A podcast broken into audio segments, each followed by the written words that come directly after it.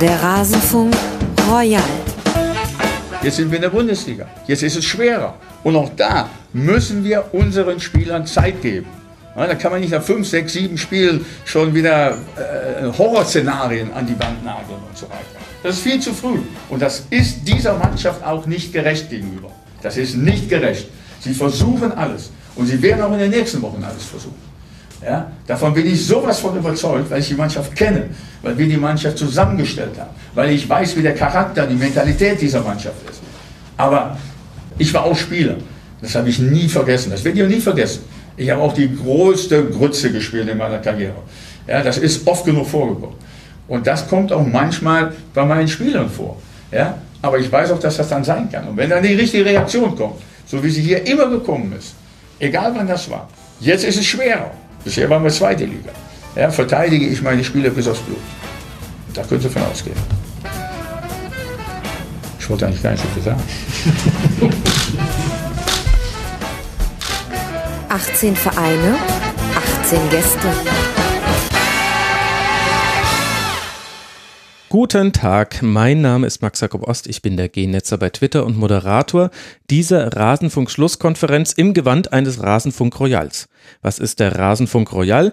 Das ist unser großer Saisonrückblick, in dem wir mit je einem Gast pro Verein auf die Bundesliga-Saison 2018-2019 zurückblicken.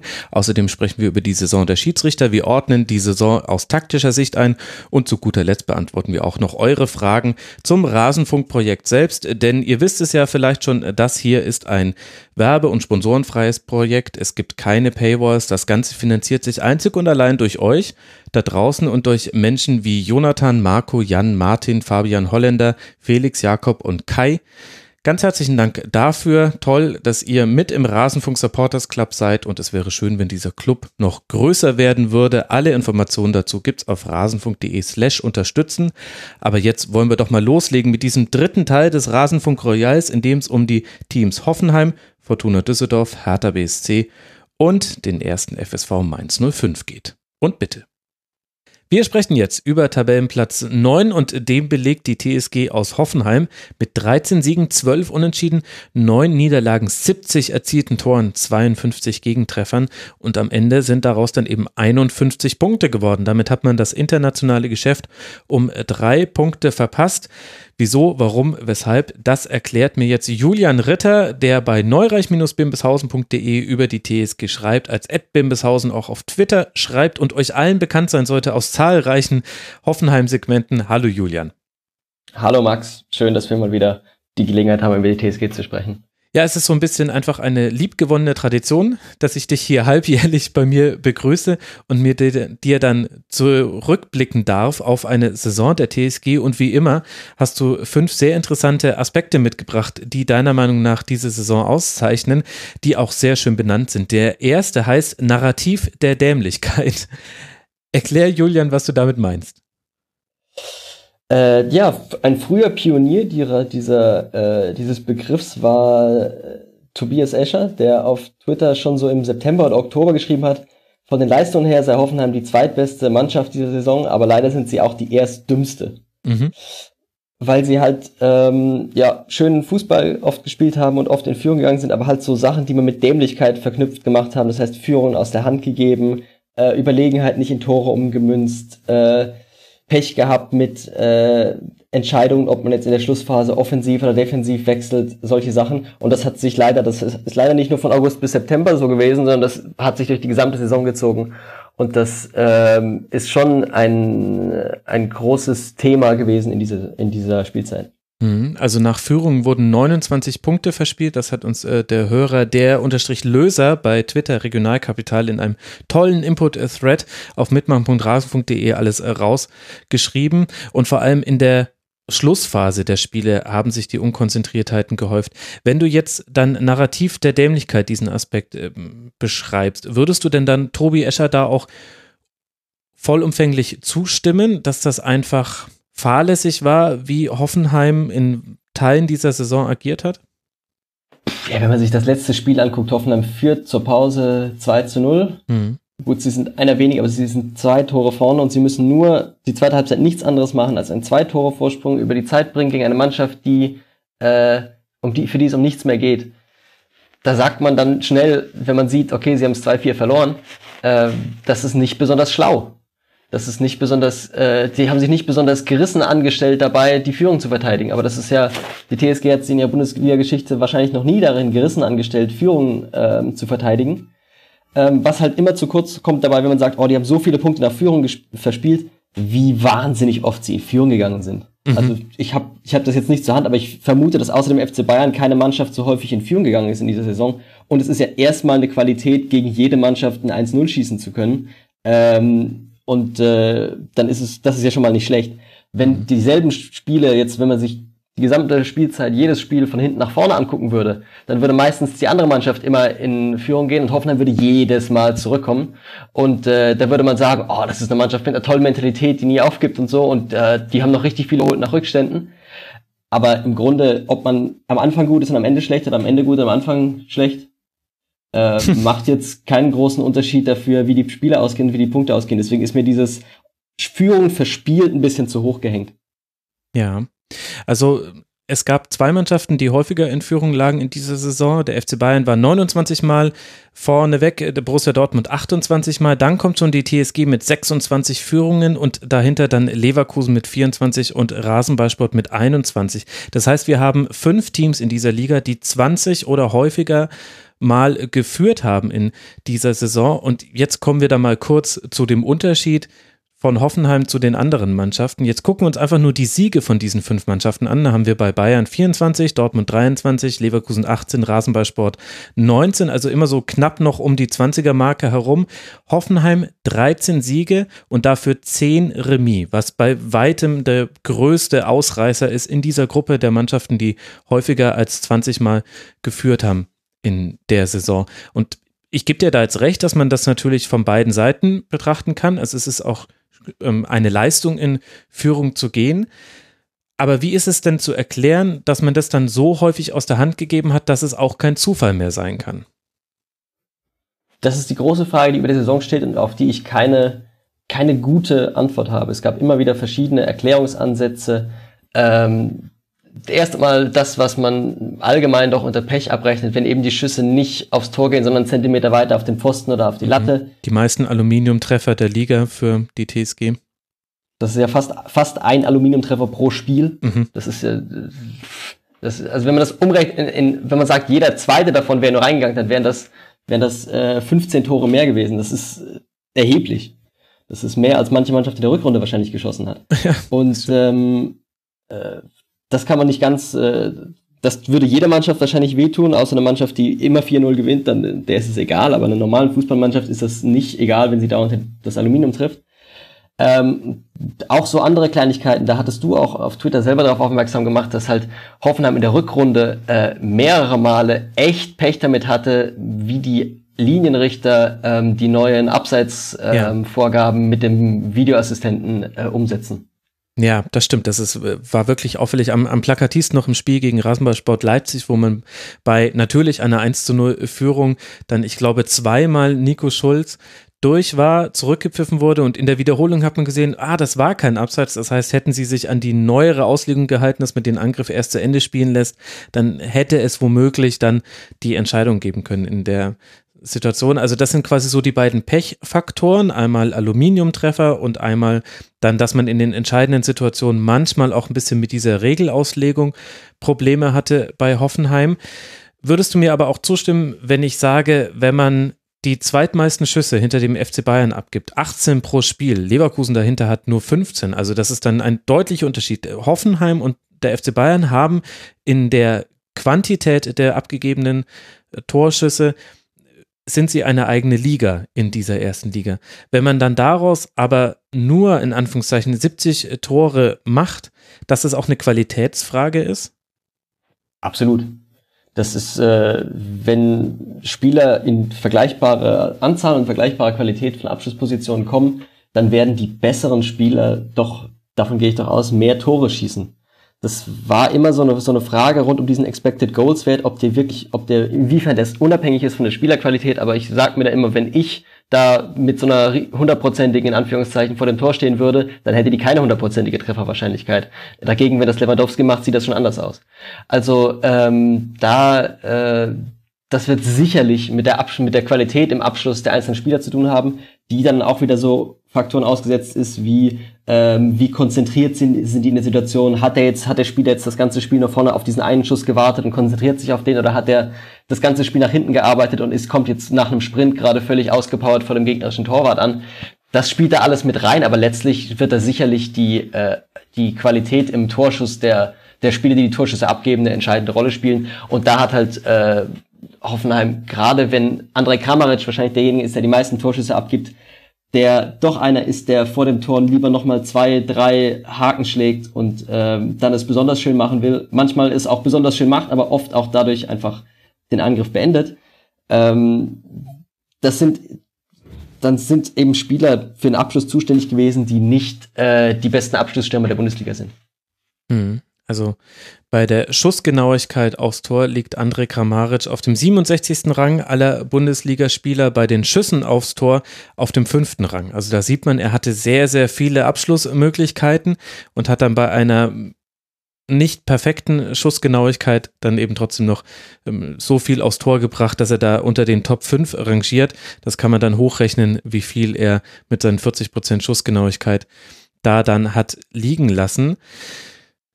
Jetzt ist die Frage, welche Konsequenz möchte man daraus ziehen? Also diese Saison, die ist jetzt so gelaufen, wie sie gelaufen ist und Hoffenheim steht so oder so vor einem Umbruch, weil sich auf der Trainerposition was verwechselt, weil wechselt, weil wichtige Spieler ausgetauscht werden. Da kommen wir ja sicherlich auch im Verlauf des Segments noch drauf.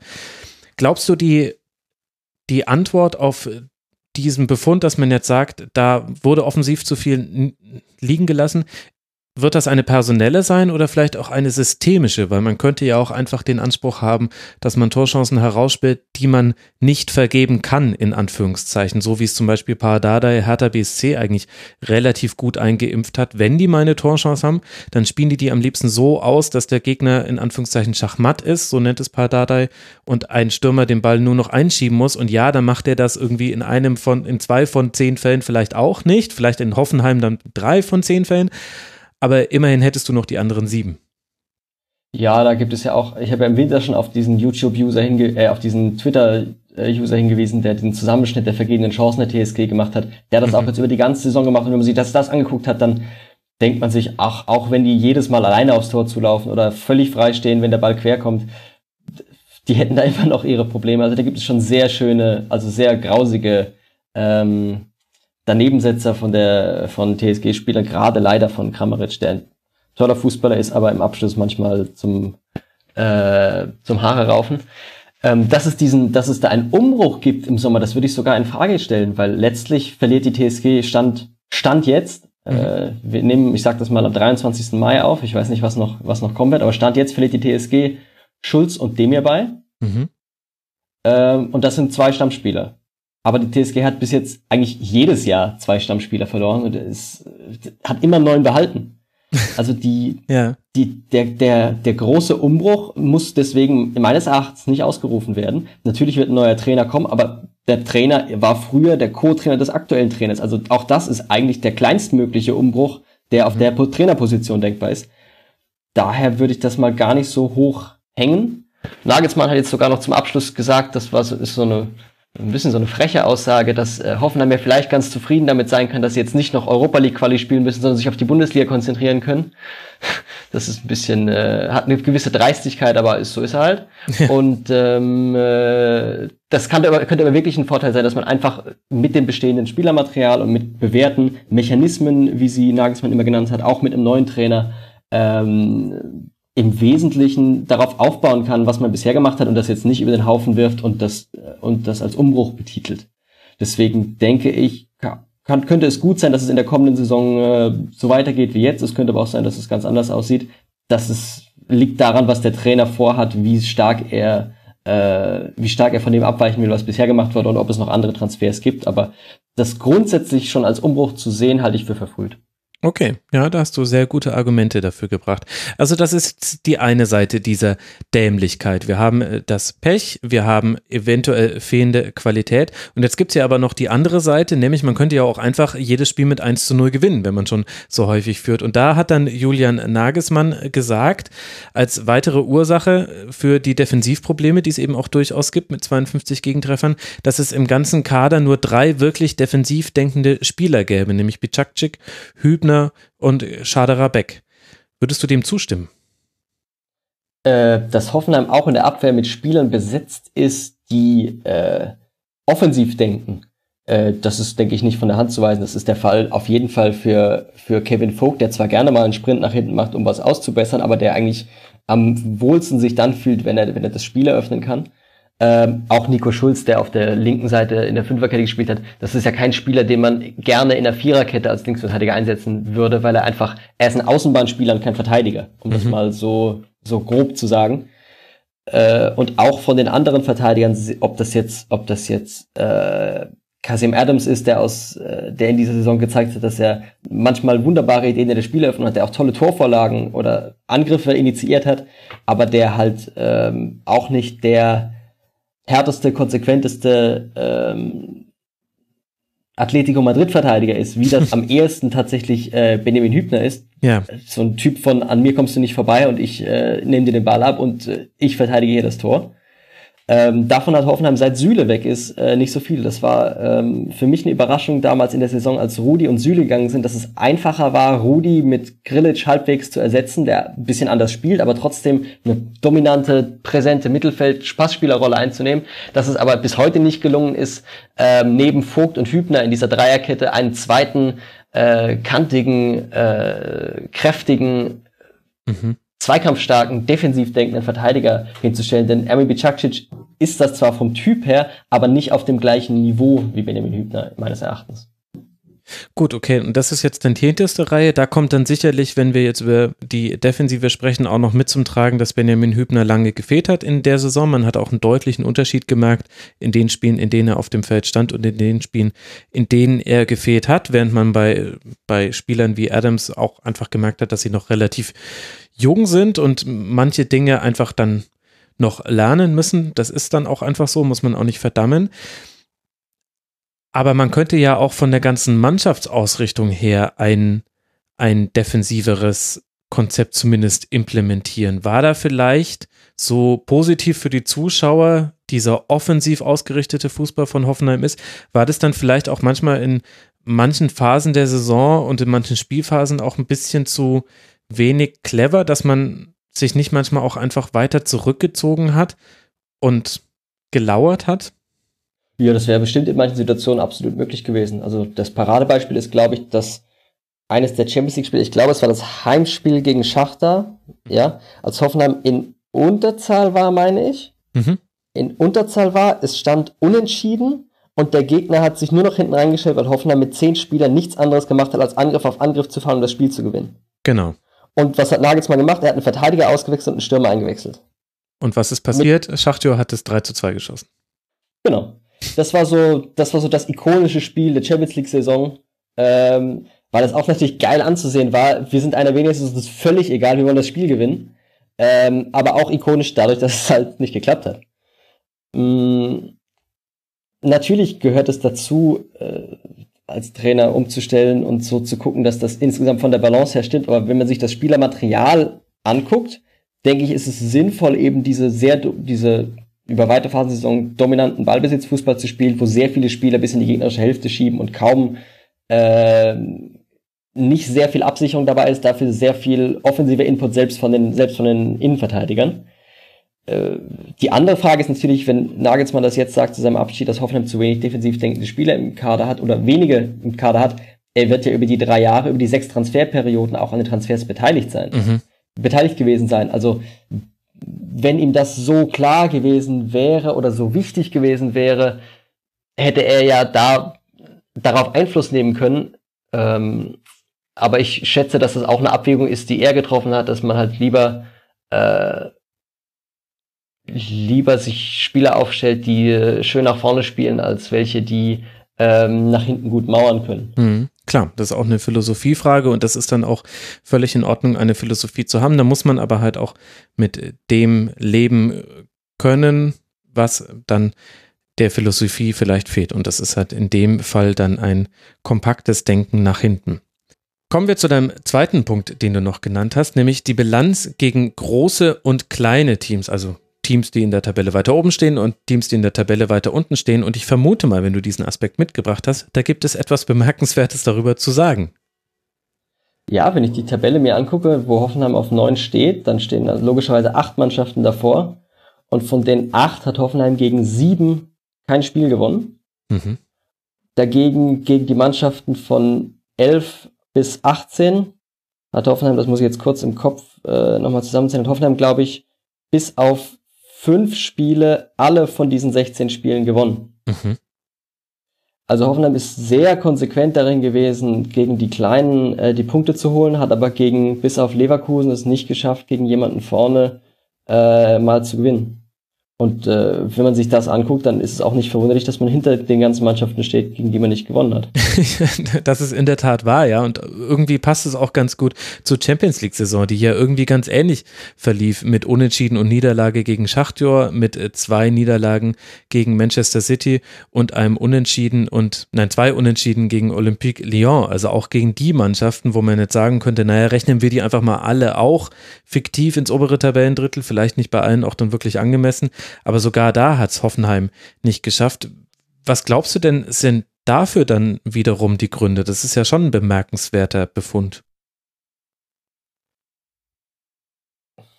Das war eine sehr seltsame Phase im, zum Ende des vergangenen Jahres, dass Hoffenheim unentschieden auf unentschieden gereiht hat, mit einer Spielweise, wo man sagen würde, wenn du so Harakiri spielst, musst du doch entweder gewinnen oder verlieren, aber doch nicht ja. sechsmal hintereinander unentschieden spielen. Das war, das ist für mich, da habe ich keine schlüssige Erklärung hier an der Stelle. Das ist von der Spielweise, wenn man da drauf sieht, okay, das Spiel geht in die eine Richtung, dann war keine Absicherung, es geht in die andere Richtung, dann ist wieder keine Absicherung, es geht in die andere Richtung. Aber es geht trotzdem jedes Mal unentschieden aus. Das ist einfach, dafür habe ich keine gute Erklärung leider.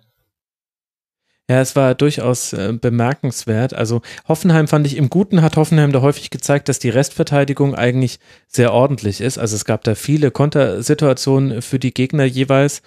Und im Schlechten hat aber Hoffenheim auch vorne seine Chancen nicht gemacht. Ich meine, das plakativste Beispiel, da, das ist dann auch die Brücke zum Narrativ der Dämlichkeit, waren diese beiden Spiele gegen Borussia Mönchengladbach, wo man zu Hause 0 zu 0 spielt und auswärts dann 2 zu 2. Und bei beiden Spielen war es aber so, dass Hoffenheim ganz, ganz leicht vier Tore oder mehr hätte machen können. Im Heimspiel da hatte Gladbach so gut wie gar keine Chance. Im Rückspiel hat man dann auch mal wieder eine Führung hergegeben in Gladbach. Zwei. Zwei, zwei Führungen, genau. Ja, siehst du mal. Klar, logisch. Warum auch nicht? Warum denn auch nicht? Es ist ja. Wenn man zweimal führt, kann man zwei Führungen wieder abgeben, ist ja ganz klar. Fehlen da vielleicht auch manchmal dann die entsprechenden Charaktere auf dem Spielfeld? Also wir haben jetzt viel über Spielanlage, Philosophie gesprochen, aber merkt man vielleicht daran dann doch auch, dass einige Spieler jetzt nicht mehr da sind, wie eben ein Niklas Süle, vielleicht auch ein Sandro Wagner, ein Marc Uth, ein Sebastian Rudi. Könnte das vielleicht noch so ein Erklärungsfeld sein, was uns das ja beschreibt, warum das jetzt so gelaufen ist in dieser Saison? Mm, das hat der Nagelsmann, ich weiß nicht, ob er es selber gesagt hat, aber es war auf jeden Fall augenfällig, dass äh, gerade die Spieler aus seiner ersten Transferperiode, das waren, da war Kevin Vogt dabei, da war Benjamin Hübner dabei, da war Sandro Wagner dabei, dass das alles auch äh, später hat man dann gesagt, Mentalitätsspieler waren, mhm. die eben dafür zuständig sind, in solchen Momenten die Mannschaft äh, auf Linie zu halten. Ähm, Wagner ist nicht mehr da. Hübner war lange verletzt. Hübner, wie du auch gesagt hast, die Bilanz mit Hübner ist echt gut. Hübner hat außer gegen den FC Bayern kein Spiel verloren und mhm. die gute Serie in der Rückrunde begann und endete da, als Hübner fit war. Ähm, das begann mit dem 4-1 gegen Leverkusen, wo Hübner dabei war und das ging bis Auswärtsspiel bei Schalke, wo Hoffenheim 3-0 führte, als Hübner ausgewechselt wurde, dann noch zwei Gegentore kassiert hat und im Anschluss kein Spiel mehr gewonnen hat. Mhm. Ähm, das ist schon ziemlich äh, markant gewesen. Äh, aber für solche Sachen wie auf dem Spiel die, die Hierarchie in der Mannschaft zu erkennen oder zu erkennen, wer da jetzt ähm, die anderen mitreißt, fällt mir immer so ein bisschen schwer. Und da Urteil zu fällen, fällt mir noch schwerer, aber dass äh, ein Ishak Belfodil, der auf dem Feld doch oft eher etwas apathisch wirkt, wenn er gerade nicht, äh, wenn er gerade nicht in Aktion ist, mhm. eine andere Ausstrahlung hat als ein Sandro Wagner. Das ist äh, offenkundig. Ich meine, vielleicht also da sind wir in dem Bereich dessen, was man eigentlich nicht beantworten kann, wenn man nicht mit in der Kabine sitzt und nicht mit auf dem Feld steht. Aber da gab es ja schon interessante Nebenschauplätze, die nicht komplett überraschend waren. Also dass dann einmal ein André Kramaric auf einmal Julian Nagelsmann sehr offen kritisiert. Das hat man so in Hoffenheim eigentlich vorher nicht erlebt und die aber schon auch nachvollziehbar sind. Also diese grundsätzliche Situation, dass ein Trainer mit einer Mannschaft zusammenarbeitet, bei dem beide Parteien wissen, nach der Saison wird es mit einem anderen Trainer weitergehen und der Trainer versucht zwar die sportlichen Ziele zu erreichen, aber im Grunde wird er die Konsequenzen daraus nicht zu tragen haben. Man hat die ganze Saison über darauf gewartet, dass man diesen Effekt eintreten sieht oder dass man das vielleicht auch manchmal spürt, dass das keine normale Situation ist für eine Mannschaft. Und vielleicht ist es dann hinten raus in der Saison, eben in dieser Phase, wo man aus den letzten vier Spielen nur noch einen Punkt geholt hat und damit letztlich dann alles verspielt hat in diesem Schlusswort. Vielleicht ist es dann da halt zum Tragen gekommen, vielleicht nicht als alleiniger Faktor, aber zusammen mit ein paar anderen, die dann noch zusammenkamen. Ja, dieses, also alles verspielt ist mir, ist mir ein bisschen zu groß, weil was haben sie verspielt? Sie spielen nächstes Jahr nicht im Europapokal. Das war fast immer bisher genauso und sie spielen nächstes Jahr wieder in der Bundesliga. Das war fast immer nicht so. Also ich finde immer noch, dass es, dass es schön ist für Hoffenheim, wenn sie nächste Saison wieder in der Bundesliga spielen und äh, dass man nicht, äh, ich weiß nicht, dass nicht das ganze, die ganzen Fußballspiele, die man jetzt gesehen hat in der Saison, auf eine Weise wertlos geworden sind, dadurch, dass es nicht nächste Saison auch noch zusätzliche Europapokalspiele gibt. Ich bin enttäuscht, dass es kein Europapokal, äh, ich bin, äh, ich finde es schade, dass es keine Europapokalspiele gibt in der kommenden Saison, aber es ist jetzt nicht äh, alles verspielt und äh, alles vorbei.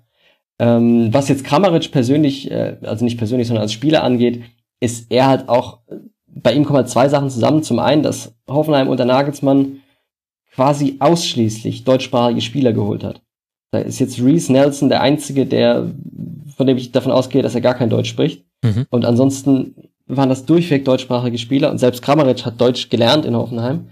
Und dass Kramaric eben derjenige ist, der vorher kein Deutsch sprach und gleichzeitig derjenige ist, der wahrscheinlich am häufigsten die Position wechseln muss. Weil er einfach, weil er als Achter eingesetzt wird, weil er als Zehner eingesetzt wird, weil er als Mittelstürmer eingesetzt wird, weil er als Linksaußen eingesetzt wird, äh, dass er derjenige ist, der am meisten von diesen Umstellungen wahrscheinlich betroffen ist. Ähm, und wenn er dann sieht, dass so eine Umstellung nicht das gewünschte Ergebnis bringt, ähm, ist das vielleicht auch nicht das äh, motivierendste für ihn. Ja, okay, das kann ich nachvollziehen ob das jetzt in das, ob, wie diese Aussage jetzt zustande kam, warum er die öffentlich geäußert hat zu dem Zeitpunkt mit den ganzen Beisätzen, ich liebe Julian, er ist ein toller Trainer, pipapo, ähm, weiß ich nicht, kann ich nicht beurteilen, ob das jetzt daran liegt, ob Nagels, das Nagelsmann kurz danach äh, äh, weg war. Ähm, aber ich habe nicht den Eindruck, dass es dadurch durch zu großen äh, Verwerfungen oder Zerwürfnissen gekommen ist. Hm. Ich meine, gut, es ist ja auch völlig legitim zu sagen, dass die Formulierung alles verspielt zu krass ist. Auf der anderen Seite lag die TSG ein Drittel der Saison auf einem Europa League Platz und es gab eben diese Phase rund um den 29., 30. Spieltag, wo es so aussah, als könnte man sogar vielleicht noch in die Champions League hüpfen. Also aus dieser Warte war die Möglichkeit einfach da, man hat sie nicht genutzt, aber wenn man es in einen größeren Kontext stellt, dann hast du natürlich recht, dass die letzte Saison mit der Champions League Qualifikation die Ausnahme war und das jetzt hier dann du sagst dann, das ist die Ausnahme, weil man noch erste Liga spielen kann. Da würde ich jetzt sagen, aufgrund der Strukturen von Hoffenheim, das muss dann eigentlich schon drin sein. Ich würde es jetzt dann als eine Regelsaison bezeichnen, dass man dann auf dem neunten Platz rauskommt. Definitiv muss man es aber nicht überdramatisieren. Was uns ja aber zu dem Punkt bringt, oder wir sind eigentlich, glaube ich, schon mittendrin, den du noch mitgebracht hast, nämlich Leistung versus Punkte versus Tabellenplatz. Es ist ja genau diese Diskussion. Wie ordnen wir jetzt diese Saison von Hoffenheim ein? Äh, ja, ich denke, dass es da wichtig ist, darauf zu sehen, dass eben in dieser Saison die 51 Punkte nur für Platz 9 gereicht haben. Das ist die höchste Punktzahl für neun Platzierten, seit es die Drei-Punkte-Regel gibt. Dass das ähm, nur vier Punkte weniger sind als im Vorjahr, als auf einem Dritter war mit 55 Punkten. Uh, aber eben sechs Plätze schlechter. Mhm. Das heißt, dass die Platzierung, die am Ende mit der Leistung oder mit den Ergebnissen rausgekommen ist, ganz erheblich davon abhängt, dass die Konkurrenz dieses Jahr stärker war. Das letztes Jahr war Hoffenheim vor Dortmund, vor Leverkusen, vor Wolfsburg, vor Leipzig die alle in der, im Vor, in der Vorsaison doch ein Stück weit unter ihren Möglichkeiten gespielt haben. Und das ist eben dieses Jahr nicht mehr der Fall gewesen. Da hat Dortmund schon in der Hinrunde durchgezogen, Leverkusen hat die Rückrunde durchgezogen, Wolfsburg hat die ganze Saison im erstaunlichen Maße, also in, ich denke für die meisten überraschenden Maße, gute Leistungen gezeigt. Und Leipzig hat unter Rangnick eine sowas von solide Saison gespielt, wie man es sich gar nicht, äh, nicht viel solider denken könnte. Das heißt, diese ganzen Konkurrenten, die jetzt eben vor der TSG spielen und die auch durch das Spielermaterial und äh, andere Faktoren relativ auf natürliche Weise vor der TSG spielen, haben eben dieses Jahr ihre, äh, ihre äh, Möglichkeiten genutzt. Und dann ist es eben für die TSG schade, dass sie dieses Jahr, diese Saison bessere Leistung meines Erachtens geliefert hat als in der Vorsaison und trotzdem in der Vorsaison den besseren Platz geholt hat, weil eben da die Konkurrenz schwächer war und da auch ein bisschen mehr äh, Glück dabei hat. Aber spielerisch würde ich sagen, war die Saison äh, 17, 18 äh, die schwächste der drei Nagelsmann-Saisons und dass da der dritte Tabellenplatz rausgekommen ist. Habe ich damals schon, glaube ich, nicht überbewertet im, im, im Abschlusspodcast, weil eben die Leistung der Konkurrenz nicht so gut waren und das der Hauptgrund dafür war, dass das für Platz drei gereicht hat. Mhm. Deswegen habe ich auch den Eindruck, dass es jetzt gerade ähm, ein seltsamer Zeitpunkt ist, um von der abgehängten Bundesliga zu sprechen, weil jetzt gerade in dieser Saison in, in, in meinen Augen für jemanden, der hauptsächlich Hoffenheim-Spiele gesehen hat, die anderen Vereine wieder, die anderen großen Vereine es geschafft haben, gute Leistungen, die halbwegs ihren Voraussetzungen entsprechend zu bringen, was in den Vorjahren nicht der Fall war. Also dass die gerade auf dem, dass die meisten Vereine gerade eine gute Entwicklung nehmen. Ja, gut, das ist auch die, immer die Frage, was man da als Referenzmaßstab nimmt. Also wenn du die Bundesliga mit der Premier League vergleichst, dann wird die Bundesliga immer schlechter abschneiden, bis auf äh, Dortmund und Bayern vielleicht noch. Aber das, das muss qua Natur so sein. Und das war, wenn man ehrlich ist, auch schon immer. Es ist nur häufig äh, weniger aufgefallen, weil die Premier League äh, zwar viel am Potenzial hatte, aber wenig daraus gemacht hat und dann quasi mit so einer schlechteren Leistungsbilanz nennt man es dann, glaube ich. Energieaufwand durch Ertrag oder irgendwie. Na gut, jetzt, jetzt bin ich auf, ein, äh, auf einem schwierigen Gebiet. Aber äh, die Leistungsbilanz der Premier League war, ähm, hatte einen schlechten Energiekoeffizienten und und dennoch war es auf einem so hohen Niveau, dass man damit noch mithalten könnte. Und jetzt ist eben einfach das, was man rausholt aus dem Potenzial, was man hat, wesentlich höher. Und deswegen scheint der Abstand größer geworden zu sein. Die strukturellen Rahmenbedingungen außenrum haben sich aber bis jetzt hin auf personelle Veränderungen drüben in, in Großbritannien oder in England in dem Fall eben durch so einen gewissen Brain Drain an Trainern, an Stuff der außenrum, Funktionsteam, Scouting, Ernährung und so weiter. Deswegen haben die jetzt einfach mehr aus ihrem Potenzial geholt. Aber im Grunde hat sich der Rahmen eigentlich nicht verändert. England macht jetzt nur das, was es schon vor zehn Jahren hätte machen können, wenn es sich anders angestellt hätte. Dann lassen Sie mich umformulieren. Es ist, es ist vielleicht weiterhin angemessen, von der abgehängten Bundesliga zu sprechen, aber es ist in meinen Augen nicht der richtige Zeitpunkt davon zu sprechen, dass die Bundesliga gerade zu wenig aus ihren Möglichkeiten mache. Ja, okay, ja, ja, genau, genau.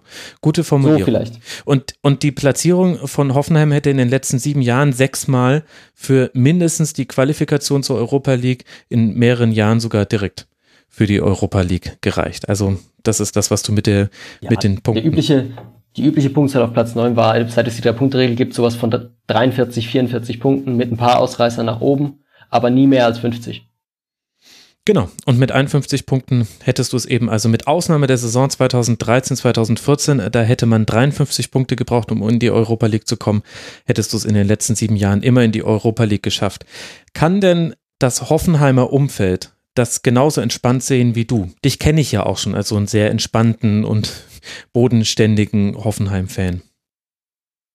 Das kann ich wirklich äh, nicht gut beurteilen, weil das Umfeld ist mir selber ein Rätsel. Nagelsmann hat diesen zum Ende der Saison einen schönen Satz gesagt, dass äh, sich das Umfeld nicht so wahnsinnig äh, weit noch ändern wird in den kommenden Jahren, weil einfach Fußball hier keine Ersatzreligion sei. Mhm. Und ich glaube, das ist ein ziemlich guter Satz, dass es eben nicht so viele gibt, für die es das, das Allerwichtigste ist ähm, sondern eher sowas, wo man hingehen kann, aber nicht hingehen muss. Ähm, was vielleicht auch ein bisschen typisch ist für weniger strukturschwache Regionen, sagen wir mal so. Das mhm. eben ähm, hat sicherlich auch mit den Eintrittspreisen zu tun, dass eine der wirtschaftlich stärksten Regionen auf den mit die niedrigsten Eintrittspreise der Bundesliga trifft. Ähm, und deswegen äh, das auch nicht so äh, hoch unbedingt eingeschätzt wird, wie es eingeschätzt werden müsste. Das bezieht sich jetzt nicht darauf, dass es dass es äh, mehr Fans gäbe, wenn die Preise höher wären, aber zum Beispiel das bekannte, der bekannte Unterschied zwischen ausverkauftem Stadion und vollem Stadion zeigt sich in Hoffenheim äh, öfters in meinen Augen relativ deutlich und das wird damit zusammenhängen, dass man halt sagt, ja gut, es kostet mich jetzt 10 Euro, diese eine, diese Karte auf die Dauerkarte gesehen, muss ich nicht jedes Mal hingehen. Mhm. Ja. Aber da, wie das Umfeld, äh, wie das Umfeld tickt, dafür bin ich nicht der richtige Gradmesser. Ich habe Leute äh, gesehen, die haben irgendwann während der Saison wegen schlechter Aufstellungen äh, gefordert, dass Nagelsmann jetzt sofort raus, sofort äh, von seinen Aufgaben entbunden werden muss, weil er offensichtlich gar nicht mehr gewinnen will, dass er mit dem Kopf schon in Leipzig wäre und dass er gegen Leipzig schlecht aufgestellt hätte, weil er will, dass Leipzig gewinnt. Also da gibt es natürlich, natürlich kommen, gibt es Leute, die auf solche Gedanken kommen. Ähm, aber wie das en gros sich äh, verhält, das weiß ich nicht genau. Und ich war jetzt beim letzten Auswärtsspiel in, in Mainz und der Abschied da, sowohl für Mannschaft als auch für Trainer, war sehr positiv und sehr herzlich. Und da war, die Stimmung war keinesfalls, ihr habt uns den Europapokal verspielt, sondern die Stimmung war, äh, wir haben jetzt drei Jahre geilen Fußball gesehen, hoffentlich geht's so weiter. Wenn nicht, danke. Mhm. Das ist ja auch völlig schön und begrüßenswert, wenn es auch ruhigere Bundesliga-Standorte in dieser Hinsicht gibt. Du hast noch einen Punkt mitgebracht, bei dem muss ich spontan lachen und kratze mich seitdem aber ein bisschen am Kopf, nämlich die Gistolisierung im Defensivverhalten. Wir haben vorhin schon viel über die Abwehrleistung in der abgelaufenen Saison gesprochen, aber was meinst du denn mit Gistolisierung? Ähm, zwei Dinge. Zum einen im Spiel eben die Idee, naja, es steht jetzt unentschieden, wir sind in Unterzahl, wir wechseln mal einen Verteidiger aus und einen Stürmer ein, das wird schon gut gehen. So, okay. und Hauptsache, Hauptsache probiert, Hauptsache schön gespielt und wenn es nachher auf die Mütze gab, schade, aber wir haben es probiert. Das ist so der eine Aspekt davon. Und der andere war diese Nagelsmann-Äußerung von, es gibt im Kader nicht so viele Spieler, die, nach, die defensiv denken. Das hat er jetzt einmal hier in diesem großen Kicker-Interview zum Saisonende gesagt, das hat er aber auch unter der Saison schon in Pressekonferenzen gesagt, dass vielen Spielern einfach das, das defensive Denken nicht so, äh, nicht so sehr liegt. Und das knüpft ein bisschen an, an was man von Gistel oft gehört hat, dass eben äh, bei Gistol hieß es häufiger, wir machen zu viele individuelle Fehler. Also, dass der Trainer sich für eine gewisse Spielweise entscheidet, die relativ offensiv und relativ risikoträchtig ist, aber dann die Spieler auch nicht von der, von der Verantwortung dafür freispricht, wenn sie eben von den vielen Situationen, die sie dann zu lösen haben, nicht alle zur vollen Zufriedenheit defensiv lösen. Mhm. Das äh, sind so zwei Aspekte, die mich in dieser Saison an Gistol erinnert haben die ich da so zusammenfassen wollte. Und das ist dann auch der Unterschied aber von Gistol zu Nagelsmann, dass Nagelsmann sagt, die Fehler gehören dann mit dazu und damit müssen wir dann leben können. Natürlich müssen wir schauen, dass wir es minimieren und uns darauf vorbereiten, was machen wir, wenn ein Fehler passiert, aber dass er den Spielern da ein bisschen, zumindest im dem Großteil der Saison, dann die Verantwortung von den Schultern genommen hat. Ich würde das nicht ganz so schwarz-weiß sehen, aber tendenziell hat Nagelsmann eher diesen Eindruck gemacht, als es bei Gistol damals der Fall war, ja. Mhm. Ganz interessant, wenn man sich den Punkteschnitt der der drei anguckt, nämlich Nagelsmann, Gistol und Rangnick. Das sind so die, die mit dem besten Punkteschnitt, wenn wir jetzt mal nur über den Profifußball sprechen, dann äh, ist Rangnick da bei 1,69, Julian Nagelsmann bei 1,53 und Gistol gar nicht so weit dahinter, 1,34. Aber da haben wir ja schon mal drüber gesprochen, wir zwei, warum das dann mit Gistol irgendwann auch nicht mehr gut ging in Hoffenheim. Und da kamen dann viele, viele Dinger zusammen. Wir haben jetzt auch schon mehrfach im Grunde deinen letzten Aspekt noch mit eingewoben in unsere Diskussion, deswegen lass darauf nochmal konzentrieren, nämlich die Kaderzusammenstellung. Wie gefällt dir denn der aktuelle Stand? Gut, ich denke, das ist wieder ein Kader, mit dem Hoffenheim ganz sorgenfrei eine Saison gehen kann und äh, sich nicht groß äh, überlegen muss, ob das wohl für den Klassenerhalt reicht, sondern das ist wieder eine Mannschaft, die spielt Fußball mit, die spielt äh, ja, vor allem Fußball, das ist, äh, das ist schön. Mhm. Das ist kein Kader zum hinten reinstellen. Und es ist ein Kader, der, wenn es gut läuft, auch wieder den Europapokal erreichen könnte, was auch eine positive, ein positiver Ausgang wäre. Aber mh, nö, das ist ein Kader, mit dem ich mich auf die neue Saison freue. Und wird es da wieder so sein, wenn ich jetzt mögliche Schwachstellen identifiziere? Also zum Beispiel, jetzt gehen wir dann quasi auch schon in bekannt gegebene Transfers rein. Nico Schulz wird äh, Hoffenheim verlassen in Richtung Dortmund.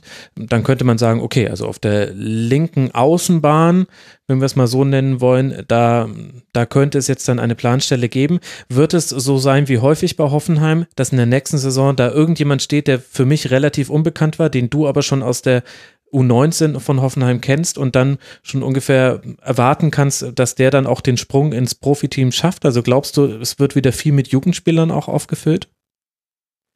Ich denke so kurzfristig nicht. Es gab jetzt die U19, also die Youth League Mannschaft ist ja die Hoffenheimer U19 plus bis zu drei Spieler, die aus einem, die aus dem Jahrgang 1 höher herkommen. Mhm.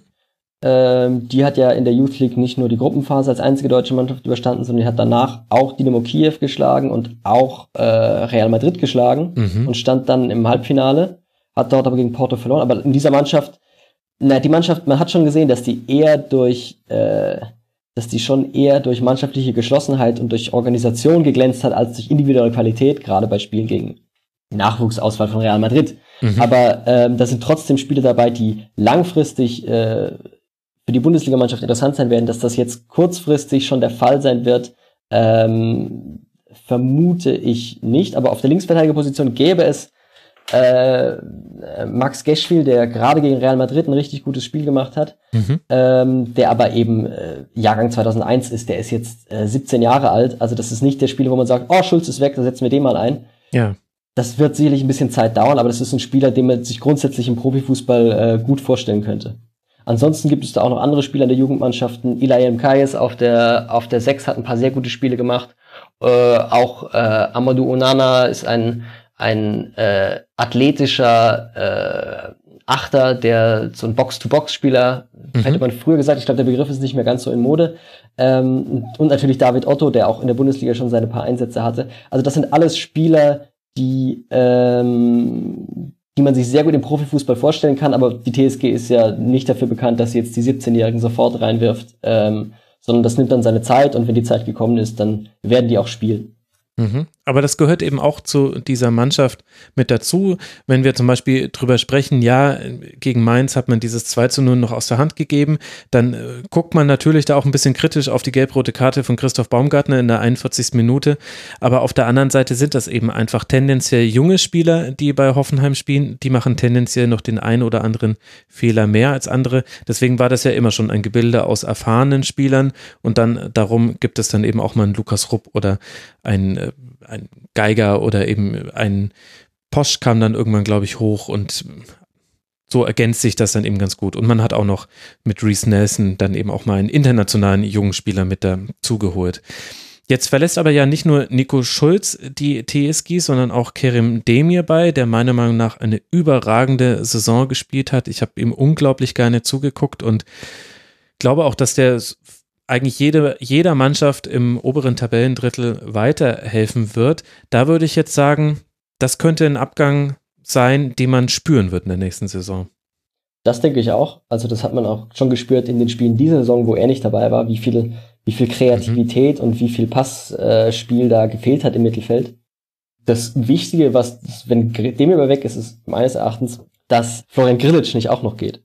Weil die beiden waren eben so über die meisten Spiele die Mittelfeldzentrale und die beide auf einmal zu verlieren wäre sehr schwierig, aber ich denke, einen, einen entscheidenden Mittelfeldspieler zu verlieren, hat die TSG bisher noch immer gut aufgefangen. Ob das jetzt äh, Luis Gustavo, Carlos Eduardo, Sebastian Rudi, welche entscheidenden Mittelfeldspieler das auch waren. Ähm, aber ja, Demirbay hat auch in meinen Augen eine überragende Saison gespielt und äh, da kann ich auch die Reaktion, die ich öfters gehört habe, verstehen, dass man sagt, warum geht der nur zu Leverkusen? Weil ich mir bei Demirbay auch ein anderes Format von Verein hätte vorstellen können, auch dass er sich dort durchsetzen kann. Aber es scheint außerhalb, scheint Demirbay nicht so wertgeschätzt zu werden, was man auch daran sieht, dass er wieder nicht für die Nationalmannschaft nominiert ist. Wo ich mich dann doch frage, was man denn eigentlich noch für Leistungen auf der Acht bringen muss, um in die deutsche Nationalmannschaft berufen zu werden, gerade wenn Toni Groß verletzt ist. Ja, das ist ein interessanter Punkt. Ich glaube, also das ist jetzt meine ganz persönliche Theorie. Ich glaube, Demirbay wird schon geschätzt, aber er erfüllt bei vielen Mannschaften gerade keinen offenen Need, wie man neudeutsch sagt, also keinen keinen keinen offenen Platz im Kader, den man besetzen muss. Dortmund hat sich jetzt eben gerade Brand äh, geholt. Deswegen weiß man, warum Leverkusen ein, ein unbedingte Sehnsucht hatte nach jemandem, den man sowohl auf die sechs als auch sehr gut auf die acht stellen kann. Wenn ich mir dann die anderen Mannschaften angucke, zu Leipzig hätte er sehr, sehr gut äh, gepasst. Das hätte auch ein paar Probleme lösen können, die Leipzig in der Saison hatte, trotz der sehr erfolgreichen Saison bei Bayern, da ist halt dann, da ist tatsächlich das Mittelfeld relativ dicht. Und das sind schon die Mannschaften, wo ich sagen würde, da verbessert man sich eindeutig äh, von, von Hoffenheim. Zu, zu anderen Mannschaften hätte er zwar auch noch sehr gut gepasst, also die mir bei, bei Werder oder bei Frankfurt, das hätte ich sehr gern gesehen, aber ob das dann aus Sicht des Spielers auch ein, ein Schritt ist, der es wert ist zu gehen, weiß ich nicht, wenn man gerade Champions League gespielt hat mit Hoffenheim. Das ist dann vielleicht persönliche Meinung. Jetzt kennen wir auch schon ein paar Zugänge, Stand 23. Mai, nämlich Ilas Bebu von Hannover 96, Adam Jahn von Jan Regensburg, Staphylides, der wird, äh, der kommt äh, von Augsburg und dann enden jede Menge Laien. Da bin ich jetzt ein bisschen überfragt, wer davon jetzt dann wahrscheinlich bleiben wird bei Hoffenheim. Da ist ja jetzt ja wieder kein defensiv denkender Spieler mit dabei, Julian. Äh, ja, aber lass mich da kurz noch auf die, auf die, auf die feststehenden Transfers eingehen. Weil es ja doch jedes Sommer wieder das Thema ist, holt Hoffenheim dieses Jahr den großen Kracher und sie haben es bisher noch nie gemacht. Man kann sich jetzt die drei Zugänge angucken. Staphylidis ist bei Augsburg Ersatzspieler gewesen. Äh, Adamian ist ein Stürmer aus der zweiten Liga. Und Bebu ist ein, äh, ein Stammspieler einer Mannschaft, die abgestiegen ist. Mhm. Und das ist jetzt nicht so, dass Hoffenheim erstmal mit den Kleinen anfängt, sondern das ist der Hoffenheimer Kader. Hoffenheim hat in den letzten Jahren, haben sie angekauft, Ersatzspieler von Mittelfeldclubs, Stammspieler von Absteigern, Zweitligisten und Spieler aus kleineren europäischen Ligen. Das ist der gesamte Kader. Baumann ist mit Freiburg abgestiegen. Hübner ist mit Ingolstadt abgestiegen. Bicakcic ist mit Braunschweig abgestiegen. Köln war in Köln, äh, Vogt war in Köln auf der Bank. Schulz war in Gladbach auf der Bank. Katajabek kam aus der tschechischen Liga. Adams aus der Schweizer Liga. Brennett aus der niederländischen Liga. Porsche und Amade aus dem Nachwuchs. Äh, Amiri, Geiger, Otto, Baumgartner, auch aus dem Nachwuchs. Denebay kam aus der zweiten Liga, war ausgeliehen vom HSV und der HSV hatte keine Verwendung mehr für ihn. Mhm. Äh, Bittencourt ist mit Köln abgestiegen, Rupp ist mit Stuttgart abgestiegen, ähm, Joelinton wurde in Brasilien gesichtet und kam für drei Millionen und wurde erstmal ausgeliehen nach Österreich. Kramaric war in Kroatien ein guter Spieler, saß in England aber nur auf der Bank oder auf die Tribüne.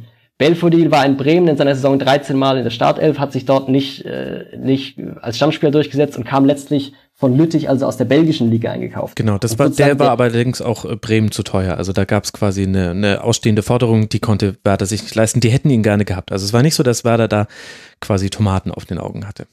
Okay. Aber, aber, aber, aber das, das Muster wird klar. Das, den, den großen Kracher, den, den gab es eigentlich nie in der Vergangenheit bei Hoffenheim. Wenn wir da uns davon reden, dass der Bremen zu teuer war, der hat jetzt, wie viel hat er gekostet? Sechs oder sieben Millionen, sowas in der Größenordnung hat Belfort angeblich gekostet, oder? Ja, genau, genau. Der hatte irgendwie, also, also acht Millionen hätten sie, glaube ich, zahlen müssen.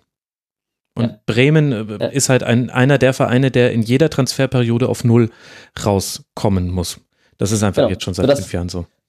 So dass Hoffenheim, in Hoffenheim wirklich der, der, der Königstransfer, derjenige, der am weitesten oben im Regal lag, war Florian Grillitsch, weil er in Bremen ablösefrei war. Das war der, das war der Spieler, der bevor er nach Hoffenheim gekommen hat, sozusagen das höchste, das höchste Ansehen hatte. Den höchsten Marktwert, die höchste, äh, ja. Das heißt, wenn jetzt wie jeden Sommer wieder irgendwelche internationalen Talente mit Hoffenheim in Verbindung gebracht werden für 20, 30 Millionen, kann man sich schon ganz schön sicher sein, dass die nicht nach Hoffenheim kommen werden. Sondern man wird eher sagen, ach guck, der hat doch früher mal in der U19-Nationalmannschaft gespielt, der sitzt jetzt bei dem Verein auf der Bank. Ich dachte nicht, dass das aus dem noch was wird. Der kommt nach Hoffenheim, wie es bei Schulz der Fall war, wie es bei Vogt der Fall war, wie es, ich weiß nicht, äh, bei Bittencourt der Fall war. Und wer ähm, ist dafür verantwortlich? Dieses, also wer hat das Auge bei Hoffenheim? Ist es die Scouting-Abteilung? Hängt das äh, direkt an der Person des Sportdirektors? Kann man das von außen betrachtet sagen? Weil es ist ja bemerkenswert, wie gut Hoffenheim agiert auf dem Transfermarkt. Äh, ich kann das nicht von außen sagen, ne? Leider. Aber die Zeiten, wo Hoffenheim äh, so unter Rangnicks äh, Regie vor allem äh, international, also auf anderen Kontinenten im Scouting sehr aktiv war, die scheinen doch weitestgehend vorbei zu sein. Ähm, sondern dass Hoffenheim eher im Scouting in der zweiten Liga und auf den Tribünen der anderen Bundesligisten aktiv ist. Das ist, scheint mir so eher äh, derzeit der Fall zu sein, was auch da geht es dann ja auch nicht darum, so viele Leute irgendwo in der Welt rumzuschicken, sondern da scheint es ja einfach darum zu gehen, ein Auge zu haben dafür, was ein Spieler für Qualitäten hat, die bei seinem aktuellen Arbeitgeber vielleicht nicht gebraucht werden oder nicht so zu Vorschein kommen und wie, wie man den bei sich selber einsetzen könnte. Mhm. Äh, aber wer das persönlich macht oder entscheidet, das kann ich dir nicht sagen. Aber es wäre sicherlich eine gute Idee, diese, diejenigen Personen weiter an den Verein zu binden. ja, ich würde jetzt mal vermuten, dass bei Alexander Rosen, der ja der Sportdirektor ist, dass bei dem zumindest die Fäden zusammenlaufen und dann wahrscheinlich an, an seinem Tisch werden vermutlich unter Beteiligung von anderen Personen noch Trainer, Finanzabteilung und äh, Scouts werden dann vermutlich die Entscheidung getroffen. Das würde, wäre jetzt mal so meine Theorie. Jetzt verlässt ja aber mit Julian Nagelsmann nicht nur der Trainer die TSG, sondern er nimmt auch noch ein paar von den Leuten im Hintergrund mit, die man vielleicht gar nicht so auf dem Schirm hatte. Also Benjamin Glück, der Videoanalyst von Hoffenheim und Teammanager Timo Hardung gehen zusammen mit Nagelsmann nach Leipzig. Wurde das groß thematisiert, wer da jetzt dann auch zusammen mit Schreuder von Ajax Amsterdam diese Lücken auffüllen soll. War das mal ein Thema?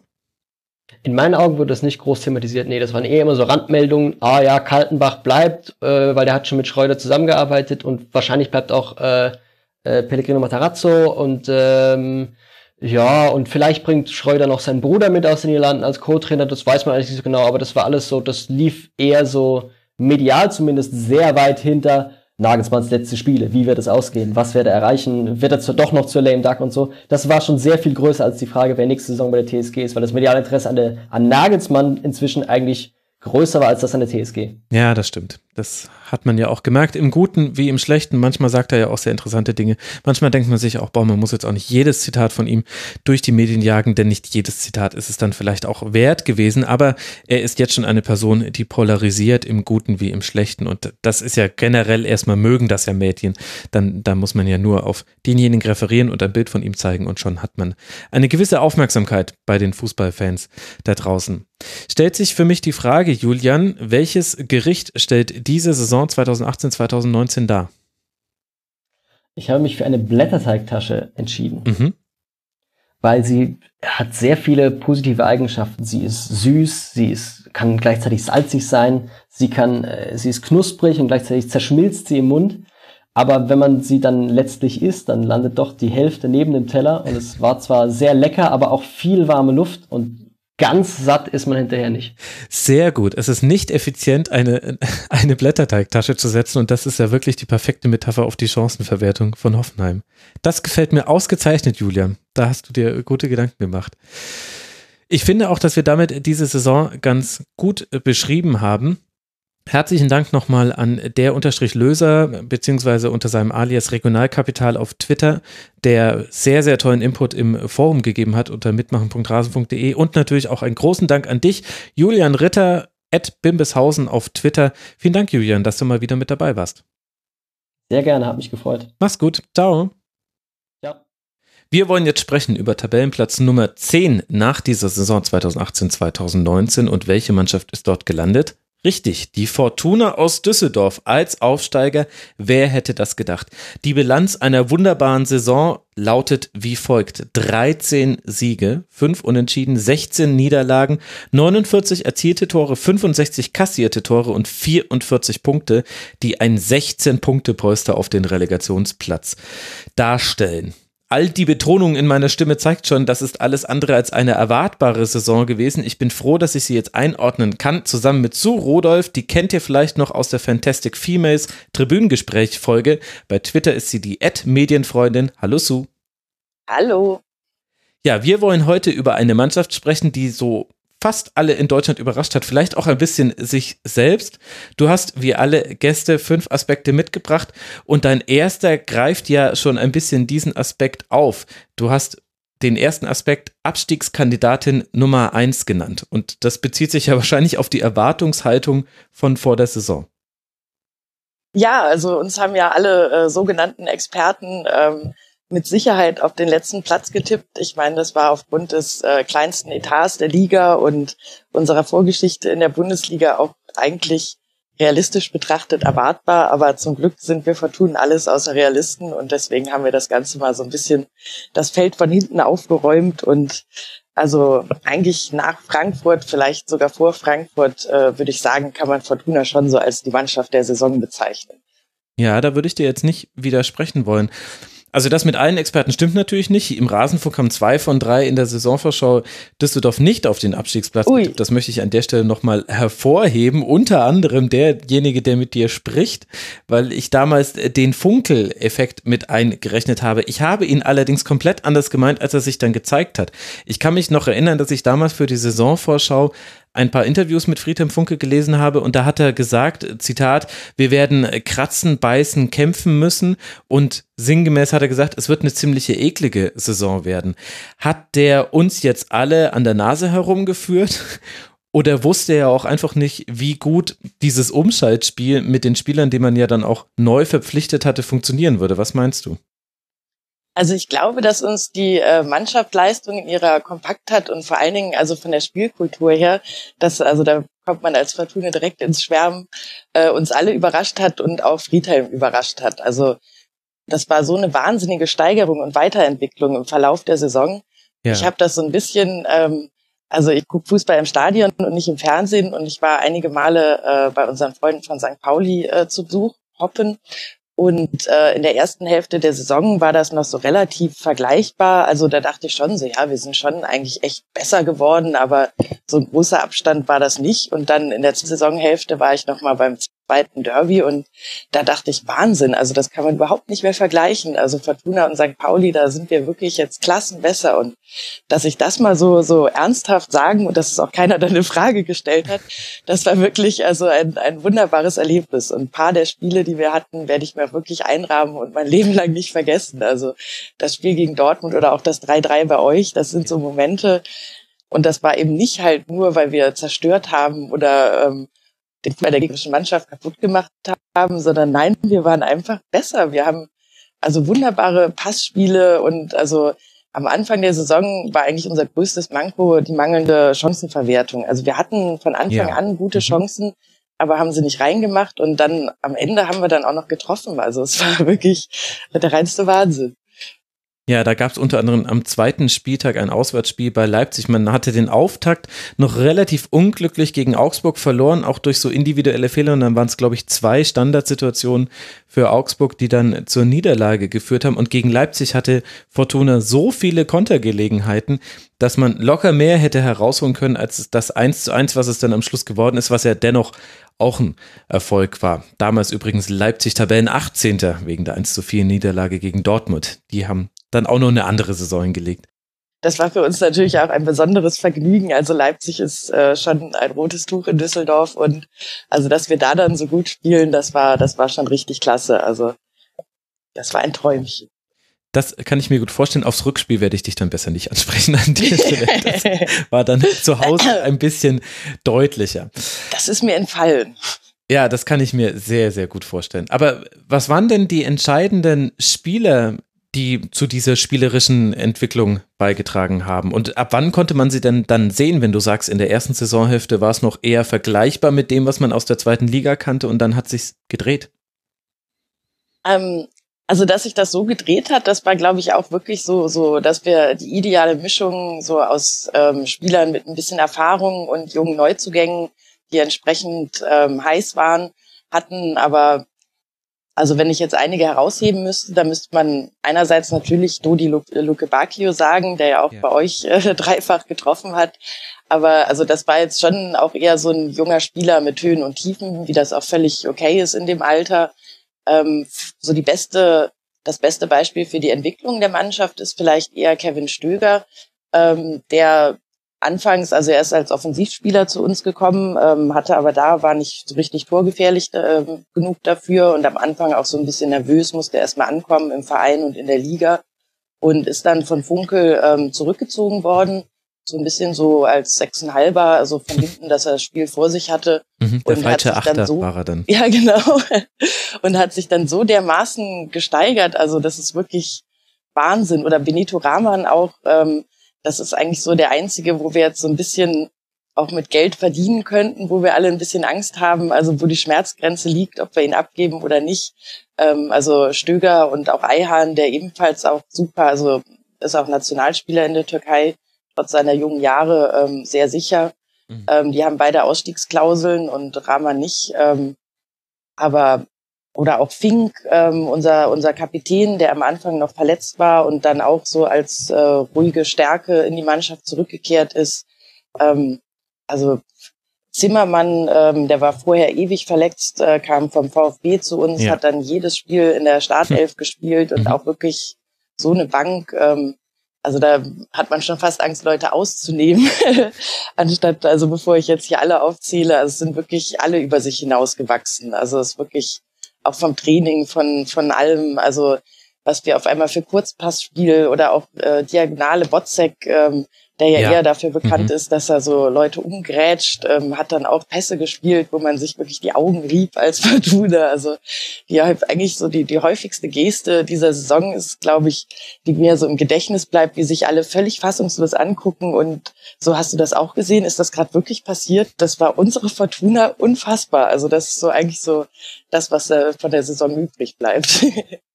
Das ist ja auch eine schöne Erinnerung dann an die Saison. Aber wenn ich mir jetzt eben angucke, die Namen, die du genannt hast und ja auch noch ein paar, die du ausgelassen hast, also zum Beispiel Rahman, Zimmer, Duxch, äh, Barkok, Lüke Bacchio, Morales, Karaman, Zimmermann, Stöger, Contento haben wir jetzt gar nicht besprochen, weil der einfach auch sehr lange verletzt war. Großes, großes Pech für ihn. Und dann ja im Winter kamen auch noch mit Suttner und Kovnatski nochmal zwei, die auch nochmal eine eigene Note dazu gegeben haben in der Rückrunde, dann haben ja die Mehrzahl aller Spieler, die geholt wurden, ziemlich gut eingeschlagen und die Mannschaft wirklich deutlich nach vorne gebracht. Natürlich am plakativsten mit Lüke Bacchio, den man vom FC Watford ausgeliehen hat und dann sehr schnell gesehen hat, welche Qualitäten der hat. Wem muss man jetzt denn dafür die Lorbeeren auf den Kopf setzen?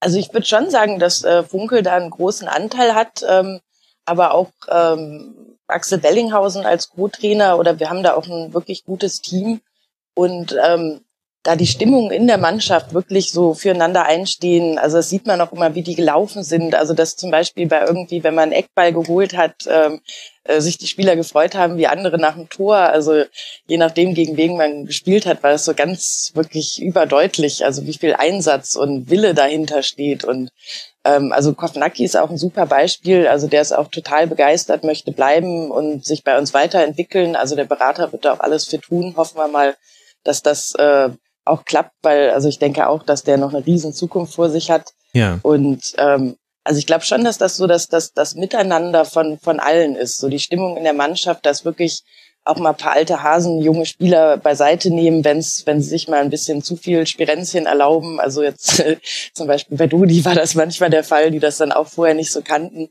dass das halt so ein, so ein gutes Gefüge ist und einfach so von allem zusammenpasst. Also das ist auch selten so, dass es wirklich mal so gut passt. Also werden sehen, wie es nächste Saison ist. Aber das war wirklich, also einfach eine Einheit. Also ja.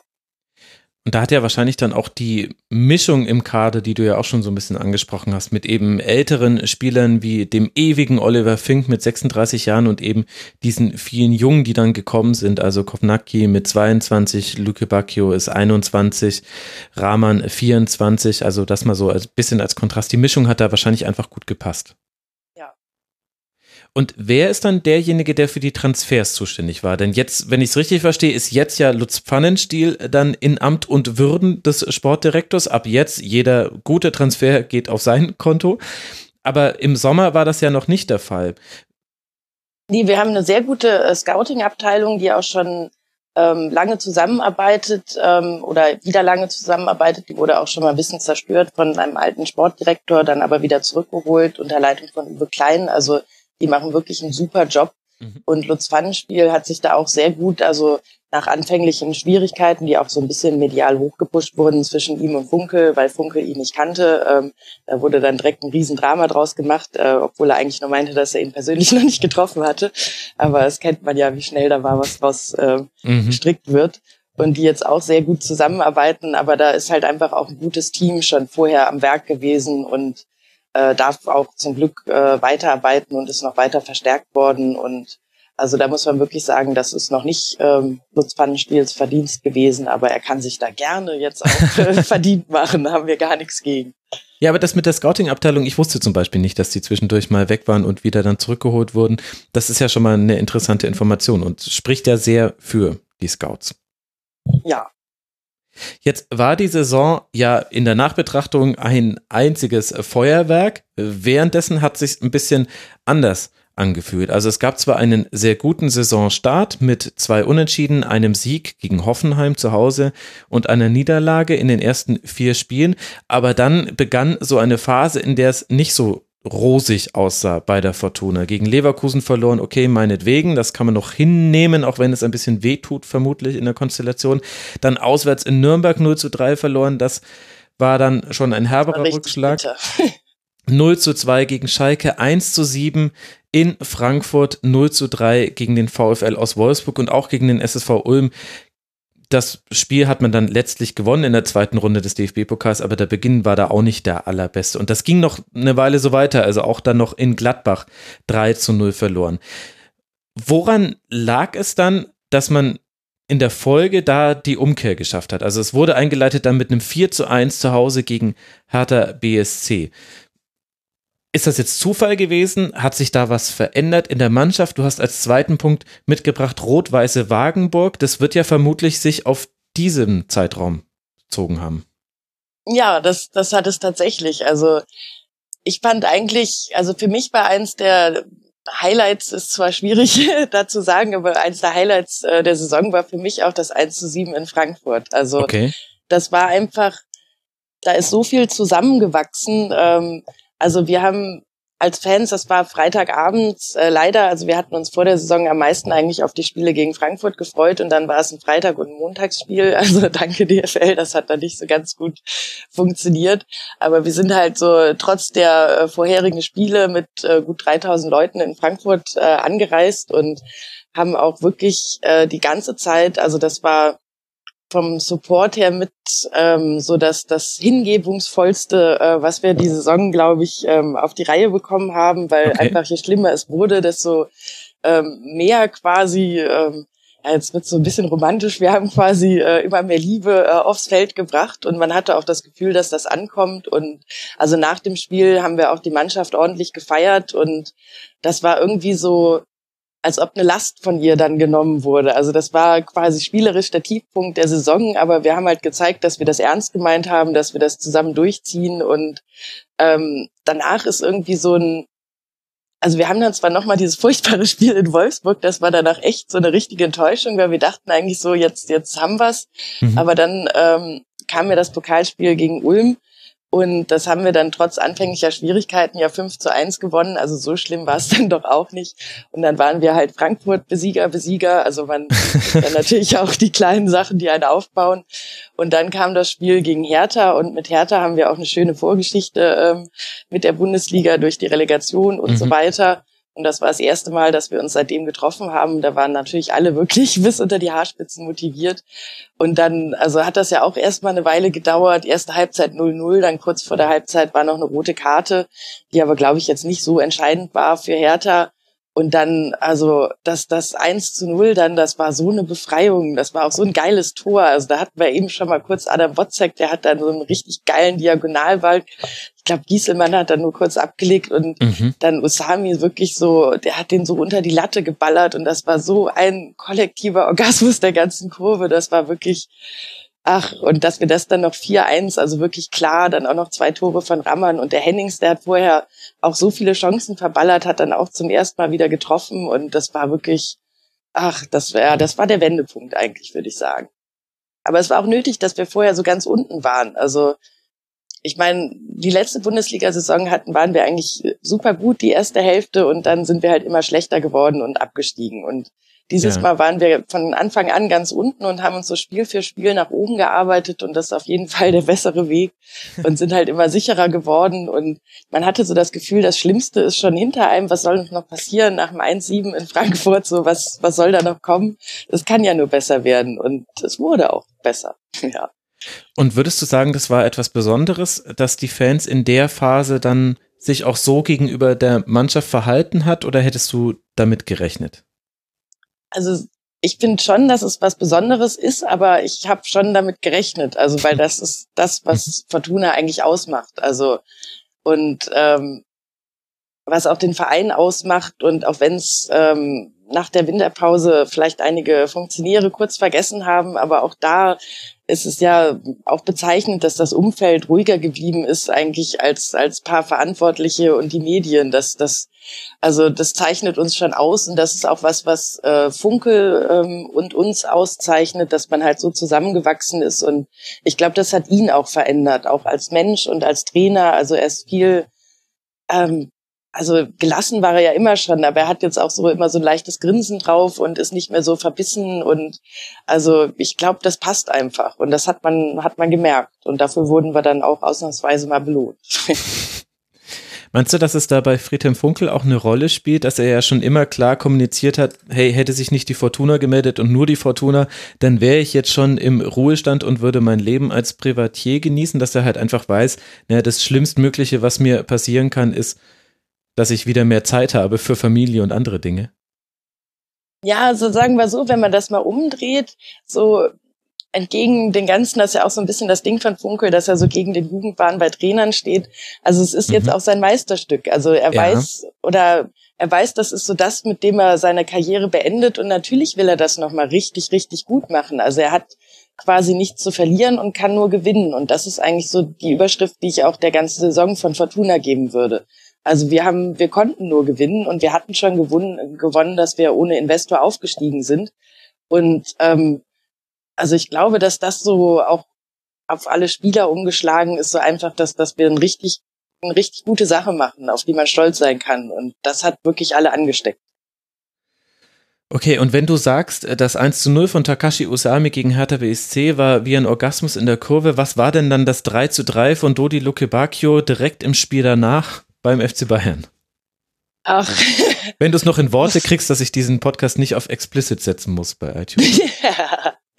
Ähm, ja, ich weiß nicht, ob du es, äh, du warst ja leider nicht im Stadion, aber leider, ja. ich glaube, das haben alle Bayern-Fans auch gehört, so die Gesänge der Fortunen. Also zumindest hatten wir das Gefühl, dass man nur uns hört. Ähm, das ist, weil ihr da unter Dach standet, aber das ist. also das, ja, weil man jetzt, puh, ich hätte vielleicht mit dem Orgasmus nicht ganz so hochgreifen äh, können. weil du jetzt keine Steigerungsform mehr hast. Ja, aber das war auch einfach, also das waren ja quasi dann ein Dreifacher. mhm. Und nee, das war wirklich einfach nur Stolz und auch die Anerkennung von den Bayern-Fans danach, also überall, wo man hingegangen ist, man hat nur Fortunen singen gehört und das war wirklich so eins der Highlights der Saison, einfach weil es so gut war und ähm, auch wieder spielerisch so gut und einfach natürlich ist auch was Besonderes gegen die Bayern. Also da will ich Klar. ja gar nicht äh, gar nicht von absprechen. Das ist nun mal die beste Mannschaft äh, diese Saison wieder Deutschlands und das hat schon richtig viel Spaß gemacht. Also da kam man sich auch mal so richtig an. Also das war, glaube ich, so der Moment, wo alle in der ersten Liga angekommen sind und auch halt gedacht haben, wir können mithalten. Und das ist schon ein ganz besonderes Gefühl. Ja, und vor allem, was ich an dem Spiel interessant fand, war, der FC Bayern hat da tätig mitgeholfen. Also das war ja die Partie, in der dann auch Uli Hoeneß später gesagt hat, naja, also manches äh, da in der Abwehr, das war Slapstick und so im Grunde war es so ein bisschen dann jetzt im Nachhinein der Abschied von Jerome Boateng vom FC Bayern. Aber dennoch musst du dir ja dann trotzdem erstmal diese Chancen ergreifen. Also klar, der FC Bayern hat in ein paar Situationen sehr, sehr blauäugig agiert, aber dennoch hat man ja geführt mit äh, 3 zu 2 und dann musst du eben erstmal in der 92. Minute dieses 3 zu 3 machen. Und ich fand, dass Düsseldorf in der Phase dann auch, dann auch später noch in der Saison einfach auch eine gewisse Leichtigkeit hatte, also dass man da nicht so verbissen mit umgegangen ist mit den Chancen, die man bekommen hat, sondern vielleicht auch, vielleicht liegt das auch an der Person Lücke Bacchio, der in der Phase ja auch die meisten der Tore gemacht hat, aber der hat da gar nicht drüber nachgedacht. Der hat das Ding einfach reingemacht, dann ist er zum Jubeln abgetreten, dachte sich, ja cool, Punkt in München, passt doch alles. Also das war so die besondere Qualität, dass äh, Fortuna diese Chancen auch wirklich ausgenutzt hat, die die Gegner angeboten haben. Ja, also zu der Phase dann. Also ich glaube auch, also vorher hatten wir wirklich so viele Chancen, die wir nicht reingemacht haben. Und das ist vielleicht auch so wirklich verwunderlich, wie du sagst, dass da die Leichtigkeit nicht verloren gegangen ist. Das hätte ja auch in so einen Druck münden können, ja. dass dann gar keiner mehr trifft. Und vielleicht ist das dann auch so diese jugendliche Kaltschnäuzigkeit von einem Luke Bacchio, der dann einfach sich den Ball nimmt und über nichts nachdenkt. Und also das waren ja auch Sololäufe. Also da, ich war so sicher, dass der den nicht reinhaut. Also das war ja noch die erste Saisonhälfte. Am Ende dachte man schon so, ja, ja, der macht den schon. Ja, aber das stimmt, da hatte das man sich war einfach gewöhnt. so ja. untypisch für Fortuna, dass, dass der den Ball nimmt, dahin aufs Tor zuläuft und dann einfach trifft. Also das, das, ja, ach, da wird einem das Herz wieder ganz leicht. Also das war schon wundervoll. Man, man merkt es dir richtig an und man kann sich vor allem dieses ungläubige Staunen sehr gut vorstellen, was du vorhin beschrieben hast. ja. Jetzt ist die Sache, wir reden die ganze Zeit über diese Saison aus dem Wissen heraus, das lief ja alles super für Fortuna Düsseldorf und wurde ja Tabellenplatz 10 und alles easy und mega Saison, Mannschaft der Stunde. Aber Fakt ist ja, bis zum 14. Spieltag lag man auf Tabellenplatz 18. Und auch nach diesem Punkt beim FC Bayern ist man äh, direkt danach von Platz 17 nochmal auf 18 dann gefallen. Und was von der Tabellensituation jetzt hier der Fortuna dann ein bisschen den Hintern gerettet hat, waren drei Spiele im Grunde, vielleicht, ja doch drei Spiele vor der Winterpause. In der englischen Woche, in der man erst gegen den SC Freiburg gespielt hat, 2 zu 0 gewonnen, dann gegen Borussia Dortmund und dann gegen Hannover 96. Du hast vorhin schon das Dortmunder Spiel angesprochen. Führ uns nochmal zurück in diese englische Woche, weil das vergisst man zu leicht, dass das auch in dieser Phase, wo man schon das Gefühl hatte, ja, Fortuna hat sich jetzt gefunden und man hat jetzt diese rot-weiße Wagenburg, da hatte man noch sehr deutlich mit dem Abstieg zu tun. Ja, also das ist auch äh, der dritte Punkt auf, auf unserer Liste, das Weihnachtswunder. also Ach, ich dachte, damit hättest du die Funkelposse gemeint. Dachte ich ernsthaft. Aber okay. ja, ja, die kommt ja danach. Also das, das, Ja, das ist war vielleicht beides zusammen auch. Ja, ja. ja. das stimmt. Aber diese neun Punkte Woche, ähm, also wir hatten beim beim äh, letztes Mal Bundesliga hatten wir auch so eine Woche, aber es waren sieben Tage, sieben Punkte. Ähm, und also neun Punkte haben wir meines Wissens nach noch nicht in einer englischen Woche geholt. Und also ich dachte vorher, dass wir das Spiel gegen Dortmund gewinnen, weil das irgendwie zu Fortuna passt. Die waren bislang ungeschlagen und nach dem Spiel von Bayern hatte man ja bei den großen Mannschaften auch so eine breite Brust. Aber ich war eigentlich überzeugt, dass wir gegen Freiburg und Hannover verlieren, weil das einfach so typisch wäre. Und gegen andere Abstiegskandidaten, also haben wir in den Saisons davor eigentlich immer verloren. Und ähm, aber dieses gerade dieses 2-0 gegen Freiburg, das war wirklich mal so ein Spiel, was man gewinnen musste und gewonnen hat. Also das ist sonst eigentlich immer so die große Schwäche von uns gewesen. Alles, was wir gewinnen mussten, wusste man vorher, okay, kann man schon abschenken, das kriegen wir nicht gebacken.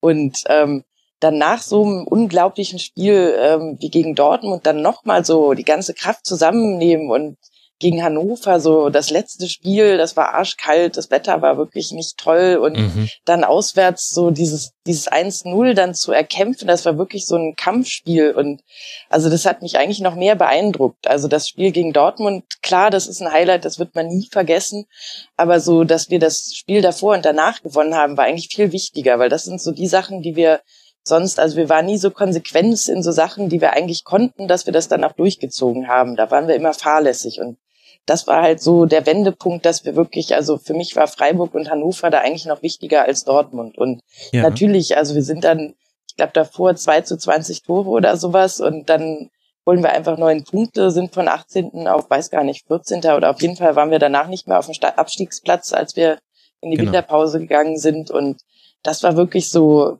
die Belohnung eigentlich der, der ganzen, des ganzen Kampfes davor. Und danach hatten wir auch hatte ich nie wieder das Gefühl, dass wir irgendwie so, so abstürzen würden. Also wir haben danach zwar auch noch Spiele verloren, aber es war eigentlich, ich glaube, wir sind auch nie wieder unter den Platz 14 gekommen. Also weiß ich nicht. Hast du Nee, nee, genau. Ihr wart dann Tabellenplatz 14 und ab dann gab's äh, nur noch bessere Platzierungen und am Ende hat man ja dann auch den zehnten Tabellenplatz. Die- Das war die zweitbeste Platzierung, die man in der Saison hatte. Nur ganz am Anfang war man kurz mal auf dem neunten Tabellenplatz für zwei Spieltage.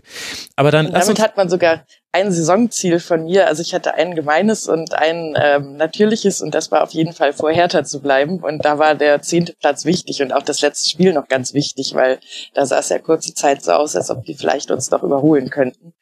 Aber das haben wir dann tatsächlich geschafft. Das war auch eine sehr große Befriedigung. aber ihr habt doch damals die Relegation gegen Hertha gewonnen. Warum?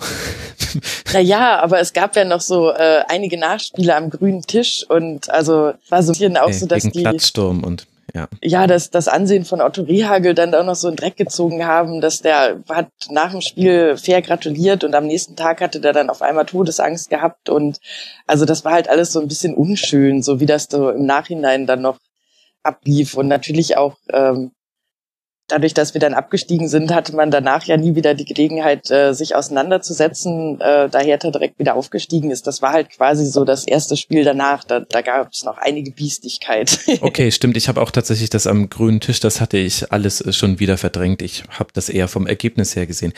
Aber lass noch mal kurz auf das Weihnachtswunder zurückkommen. Ist das vielleicht wunderbar daran, dass da gerade in den Spielen gegen Freiburg und Hannover schon auch ganz schön Spielglück mit dabei war. Also gegen Freiburg macht Kahn Eihan zweimal nach einer Ecke ein Tor. Und das war jetzt kein Stilmittel von Fortuna Düsseldorf. Insgesamt hat man äh, ligaweit. Das war das erste Tor nach einer Ecke überhaupt. genau, und man ist ligaweit der zweitschlechteste Verein, wenn es danach geht, Tore nach Standards zu machen. Also arg viel mehr sind nicht mehr gefallen nach diesen Zweien. Und in Hannover war es ja ähnlich. Da macht zwar Oliver Fink in der 91. Minute das 1 zu 0, aber das war ein ziemlich krasser Torwartfehler, wenn ich mich richtig erinnere. Das war, ja. war irgendwie so ein Freistoß, der reingekommen ist und dann, also. Ja, es tat mir sogar ehrlich ein bisschen leid, weil der hat vorher so gut gehalten, aber hm. naja. Michael Esser. Aber ist, also das vergisst man ja jetzt immer so im Nachhinein ein bisschen, aber da war doch schon auch viel erzwungenes Glück meinetwegen dabei. dabei oder ja, schon so ein bisschen. Ja, also das, das auf jeden Fall. Ich meine, das sind ja immer so, man, das Glück des Tüchtigen, man muss das Glück erzwingen und so weiter. Also wir hatten vorher viele, viele Chancen, wo uns das Glück gefehlt hat. Und also ich finde, wir haben uns das dann auch einfach verdient, dass dann ein bisschen Spielglück hinzukam. Und natürlich äh, war Fortuna ja auch gefragt, sie hatte ja auch noch einen Ruf zu verlieren und hat es dann vor Weihnachten noch mal so ein bisschen, also ich glaube, sie hatte da auch ihre Hände so ein bisschen mit im Spiel. Also das kann man nicht, äh, da kann man nichts gegen sagen. Da hatten wir auch einfach mal ein bisschen Glück. Okay, ich wollte nur nochmal abklopfen, ob ich das falsch in Erinnerung hatte oder ob man das schon so sagen kann. Dann lass noch kurz über das 2 zu 1 äh, gegen Dortmund sprechen, weil das einfach so ein überragendes ja. Spiel war. Du hast es gesagt, der BVB bis dahin ungeschlagen die Tabelle angeführt. Das haben sie ja auch bis in die Winterpause hinein retten können. Aber diese, dieses Spiel mit einem Tor von Dodi Luke Bacchio in der 22. Minute, mit einem unglaublichen, ich glaube dann auch Tor des Monats von Jean Zimmer in der 56. Minute und hinten raus wurde es zwar nochmal knapp, Alcázar hat da noch getroffen in der 81. Minute, aber insgesamt natürlich ein wahnsinniger Tag für Fortuna. Ja, also man muss fairerweise noch sagen, dass Reus ähm, am Anfang auch nochmal ähm, getroffen hatte. Das zählte zum Glück nicht, aber dann wäre das Spiel wahrscheinlich auch ein bisschen anders verlaufen. Ähm, weil da hat man auch einfach gesehen, so wie, wie schnell, wie gut und also da waren wir alle so ein bisschen baff. Aber ich fand auch, also so ein Spiel wie Dortmund, das, das braucht halt einfach Raum, damit die ihre Schnelligkeit ausspielen können. Und wir haben den wirklich jeglichen Raum genommen und das war so geil. Also das war wirklich spielerisch so gut. Also das war nicht, dass wir die irgendwie da ähm, nur gekämpft weggehauen hätten oder so. Nein, also es war wirklich so spielerisch. Es war, man hatte das Gefühl, es ist immer ein Fortune mehr auf dem Platz oder um die herum. Und also das war wirklich, da können die stundenlang von schwärmen. Also ich habe noch nie so ein gutes Fußballspiel von Fortuna gesehen. Also das war wirklich äh, so richtig so taktisch ähm, es war von allem gut. Und dann nochmal so ein bisschen, das hätte ich dem Funkel auch nie zugetraut. Also es war wirklich eine Strategie, die ist so aufgegangen und die Spieler haben sich auch nicht davon abbringen lassen und haben das bis zur letzten Sekunde durchgezogen, auch als es am Ende, wie du sagst, nochmal so knapp wurde. Man hatte nicht das Gefühl, dass die jetzt irgendwie aufgeben oder denken, oh scheiße, wir schaffen das nicht, sondern die haben alle wirklich daran geglaubt und das, das wirklich bis zum Ende durchgezogen. Und das auf einem technischen Niveau, also das, das habe ich noch nie gesehen bei uns im Stadion. Ja, und es, es hat beides gepasst in dem Spiel. Also Düsseldorf hat sehr gut verteidigt und eben diese Kontersituation so gut ausgespielt, dann das nötige Spielglück auch gehabt, dass dieser Schuss von Zimmer zum Beispiel reingeht. Das war sehr hart. Ach, das war auch so ein geiles Tor, oder? Ja, vor allem halt vor der eigenen Kurve. Sowas, also das sind die Ach. allerbesten Tore überhaupt, wenn du in der Kurve ja. stehst und so ein Ball auf dich zufliegt und den Winkel einschlägt. Und, ein und das sah man schon so, ja. so, sobald er seinen Fuß äh, verlassen hatte, haben wir eigentlich schon gejubelt. Das war so, ach, das war so toll. man kann es nochmal ein bisschen nachempfinden. So ein überragender Kevin Stöger Stöger in dem Spiel ist 13,7 Kilometer gelaufen, hat 23 Sprints angezogen und hatte die meisten Pässe, allerdings nur 24. Das deutet schon auf die Spielanlage von Fortuna Düsseldorf in dieser Phase hin. Also eher reagierend als agierend, aber wenn man so erfolgreich reagiert, dann, dann passt das ja ganz gut. Damals war es so, dass wenn man eine Tabelle aus dem direkten Vergleich der fünf Bundesliga-Top-Teams gezogen hat, das waren äh, zum damaligen Zeitpunkt der BVB, Bayern, Leipzig und Hoffenheim und dann eben, man hat noch Fortuna Düsseldorf mit reingerechnet, dann hat Düsseldorf diese Tabelle angeführt, weil man Ja, Punkte das weiß ich auch noch, das war toll. das blieb ja also ein bisschen eine Momentaufnahme, weil es in der, in der Rückrunde dann ein bisschen schlechter lief, zum Beispiel gegen die Bayern, aber jetzt auch nicht wahnsinnig. Also gegen Hoffenheim auch in der Rückrunde ein 1 zu 1 geholt.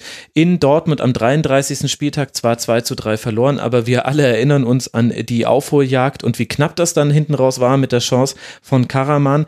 Also ja, wir wollten ja auch nur nicht die Meisterschaft schon entscheiden, sonst hätten wir nicht den Elfmeter noch verballert.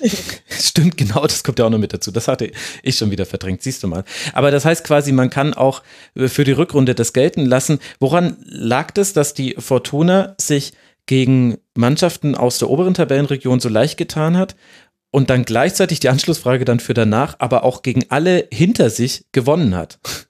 Das passt ja eigentlich gar nicht zusammen.